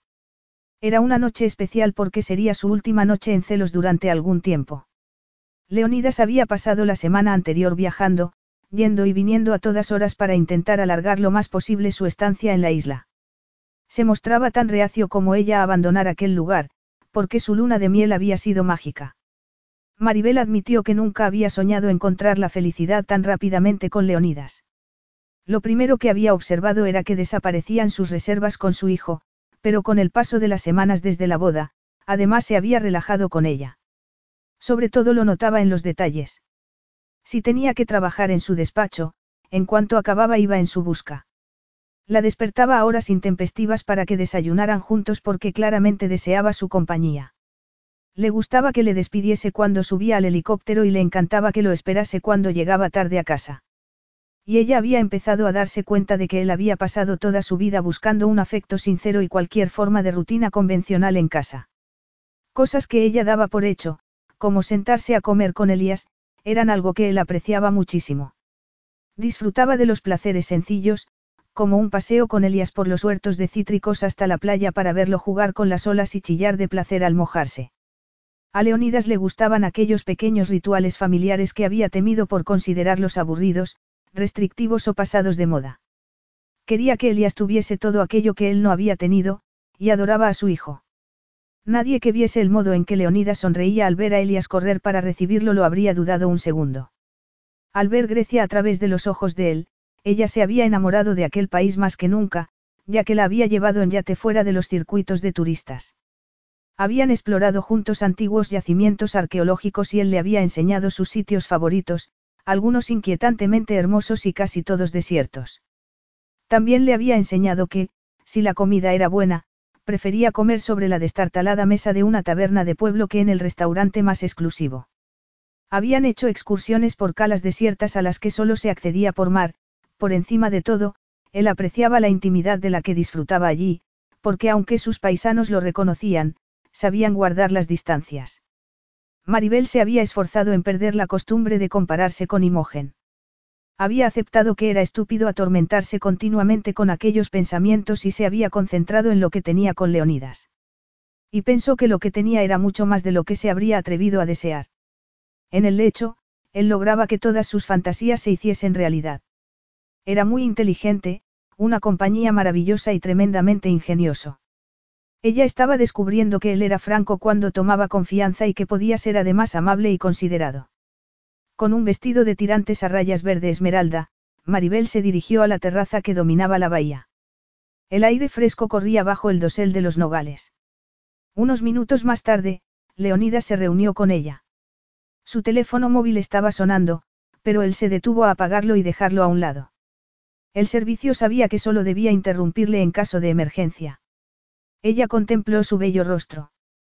Su presencia siempre la impresionaba y, para ser sinceros, él estaba increíble en camiseta y téjanos. Llevamos juntos todo un mes, Aramou, Leonidas llenó dos copas de champán y le tendió un estuche. Esto hay que celebrarlo. Sorprendida, Maribel abrió la tapa. Contuvo la respiración ante la belleza de aquel brazalete de diamantes con las iniciales MP engarzadas en zafiros. Ahora sabía lo que él disfrutaba haciéndole regalos y no le reprendía por ello. Es precioso, Leonidas.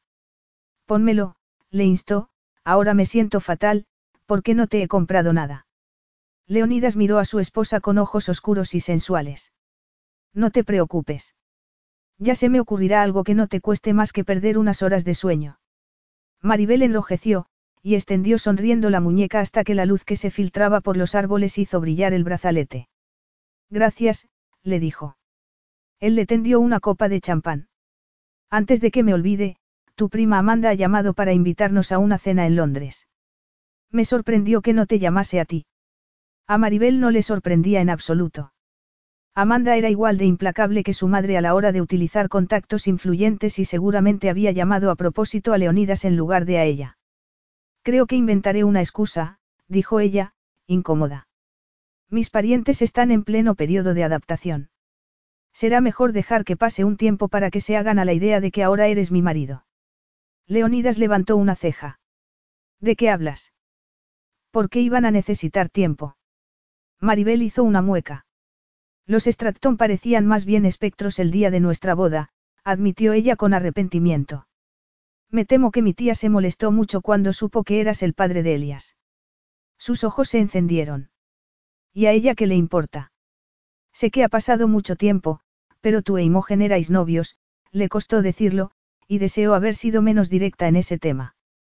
Había tomado la costumbre de contárselo todo a Leonidas, más de lo que ella quisiera. No, no lo éramos. Seguramente no bajo tu punto de vista, Maribel se devanaba los sesos en busca de las palabras adecuadas para explicar cómo se sentían sus parientes. Si hubieses tenido un hijo con otra y te hubieras casado con ella, no les habría importado lo más mínimo. Pero tratándose de mí, no parece que puedan dejar de pensar que entré furtivamente en el coto de Imogen. Leonidas arrugó la frente. Pero yo no salía con Imogen. Maribel lo miró fijamente. Puede que no lo llamases, salir, pero estuvisteis juntos un tiempo. Sexualmente hablando. Cortó Leonidas. No, no es así. Patidifusa por una afirmación que ponía boca abajo años de convencimiento, Maribel sacudió la cabeza como si necesitase aclararla. Pero eso no es posible. Quiero decir, la misma Imogen dijo, es decir, hablaba como si. No me importa lo que dijese, Aramou. No ocurrió. Nunca, dijo Leonida secamente. Oh, Dios mío, Maribel lo miró sorprendida. Hizo pensar a todos que habíais sido amantes. No dudo que le gustase llamar la atención, pero no me atraía en ese aspecto. Maribel asintió como una marioneta, porque casi no podía hacerse a la idea de que Leonida se hubiese sentido más atraído por ella que por su hermosa prima. Pero, ¿por qué no te atraía? Era muy divertida, pero también neurótica y superficial, frunció el ceño como si se sumergiese en pensamientos más profundos. Para serte sincero, sabía que ella me deseaba. Supuse que por eso me dijiste que yo no te interesaba el día que te besé. Maribel estaba desconcertada y se sintió momentáneamente perdida. ¿Me besaste? ¿Cuándo? Leonida se encogió de hombros. Cuando me quedé en casa de Imogen siendo estudiante. ¿Quieres decir que aquello fue sincero y no una especie de burla de chico malo? Tartamudeó Maribel, retrocediendo siete años. ¿Es eso lo que pensaste? Leonidas la miró torciendo el gesto. Me apartaste de ti, y eso era lo que había que hacer. Por entonces, sin duda me hubiese metido en la cama contigo. No sabía ni lo que pasaba dentro de mi propia cabeza. Imogen también se habría prestado. Me di cuenta de que, si no podía tenerme, no iba a tolerar que tú me tuvieras. Maribel escuchaba cada una de sus palabras con atención. Al descubrir que Leonida se había sentido atraído por ella y que nunca había deseado a Imogen, Todo lo que ella pensaba sobre la relación entre ambos cambió por completo. Se dio cuenta de que había habido algo entre ellos antes de compartir la cama. ¿Recuerdas la noche en que te hablé de mi hermana? Fue entonces cuando me di cuenta de que te quería, porque luego no supe por qué había estado en tu habitación hablando de cosas tan personales. Borracho y en griego, añadió Maribel sin poder evitarlo. Pero jamás me había sincerado así con una mujer, Leonidas fingió un temblor de inquietud masculina. Me desconcertó que pudieses tirar de mí de esa forma que no podía explicar. Era algo demasiado profundo y por entonces yo no estaba preparado para abrirme de ese modo. Lo sé, dijo Maribel con intención, pero la alegría se había instalado en su interior, porque nunca más tendría que sentirse plato de segunda mesa. Imogen había mentido en cuanto a su relación con Leonidas, cosa que no le sorprendía si lo pensaba seriamente. Imogen me dijo que yo te gustaba y se suponía que aquello era un chiste, le confió Leonidas, descansando sus ojos nerviosos en ella. Pero a mí me gustó la idea e hizo que me atrajeses aún más, Cardou Lamou. Sus mejillas se tornaron del color de un melocotón maduro. Sin saber qué decir, exhaló. Pero estabas muy afectado por la muerte de Imogen. Sí, por la forma en que había desperdiciado su vida. Me recordó a la muerte de mi madre y de mi hermana. Intenté ayudar a Imogen, pero fracasé, murmuró seriamente Leonidas. Cuando dejó la rehabilitación, le volví la espalda porque me negaba a verla morir. Hiciste todo lo que estuvo en tu mano, y no fuiste el único. Nada funcionó, dijo Maribel con lágrimas en los ojos. Pero tú la cuidaste y apoyaste cuando los demás se apartaron de ella. Ese nivel de lealtad no es fácil de encontrar. Y yo lo supe apreciar, a pesar de que su familia no lo hizo. Cuando volví a verte en el funeral, no pude evitar buscarte. ¿Qué estás diciendo? Susurró Maribel. Que si no llega a ser por tu prima, nunca te habría conocido. Pero una vez que te encontré, ninguna otra mujer podía sustituirte en mi corazón porque te admiraba profundamente. Incluso sin estar preparado para todas esas cosas que tanto admirabas en mí. Inquirió Maribel. Incluso así. Eras lista, tenías agallas y no te dejabas impresionar por mí o por mi dinero. Nuestra primera noche juntos fue muy especial. Especial. Todo lo que hiciste después fue pedirme el desayuno. Leonidas extendió las manos en un gesto de reproche. Teos Mou, no sabía qué decir. Ni siquiera me di cuenta de que en aquel momento no era necesario decir nada. Supongo que me encontraba como pez fuera del agua. Lo único que sabía es que me sentía maravillosamente bien. Me sentía muy cómodo contigo. Quedé destrozado al salir de la ducha y encontrar la casa vacía. Admitió Leonidas bajando la voz. Ni una nota, ni una llamada, nada. Maribel lo miró horrorizada. De, destrozado. Y muy enfadado contigo porque me habías dejado. Lo consideré un rechazo y no podía permitirme el pensarlo porque me dolía, le fue tan difícil pronunciar aquella última palabra que casi le salió en un susurro. Las lágrimas empezaron a correr por las mejillas de Maribel. Oh, Leonidas. Él le quitó la copa de champán y la dejó a un lado para poder consolarla con una ternura que la hizo aferrarse a él durante unos minutos. Por supuesto, fui a la misa de aniversario para buscarte, aunque no quería admitirlo. Y cuando lo hice, me dije que solo lo hacía porque el sexo contigo era especial. Maribel aspiró fuerte para despejarse la nariz y aceptó el pañuelo que él le ofrecía. Si no hubiese tenido aquel accidente, suspiró. Pero ahora estamos juntos y no permitiré que vuelvas a marcharte. Admitió lo nervioso que se puso el día de la boda a causa de lo de la fiesta en el yate. Maribel, que lo había visto tan calmado, quedó admirada al ver la influencia que ejercía sobre él. Cuando él le confesó que habían ido a celos en lugar de a Italia porque él temía que le dejase, ella no pudo evitar echarse a reír. Leonidas introdujo los dedos en el pelo castaño de Maribel y le inclinó la cabeza hacia atrás para contemplarla con ternura. Ya sé que es para partirse de risa. Amarte me llena la cabeza de temores e ideas estrambóticas.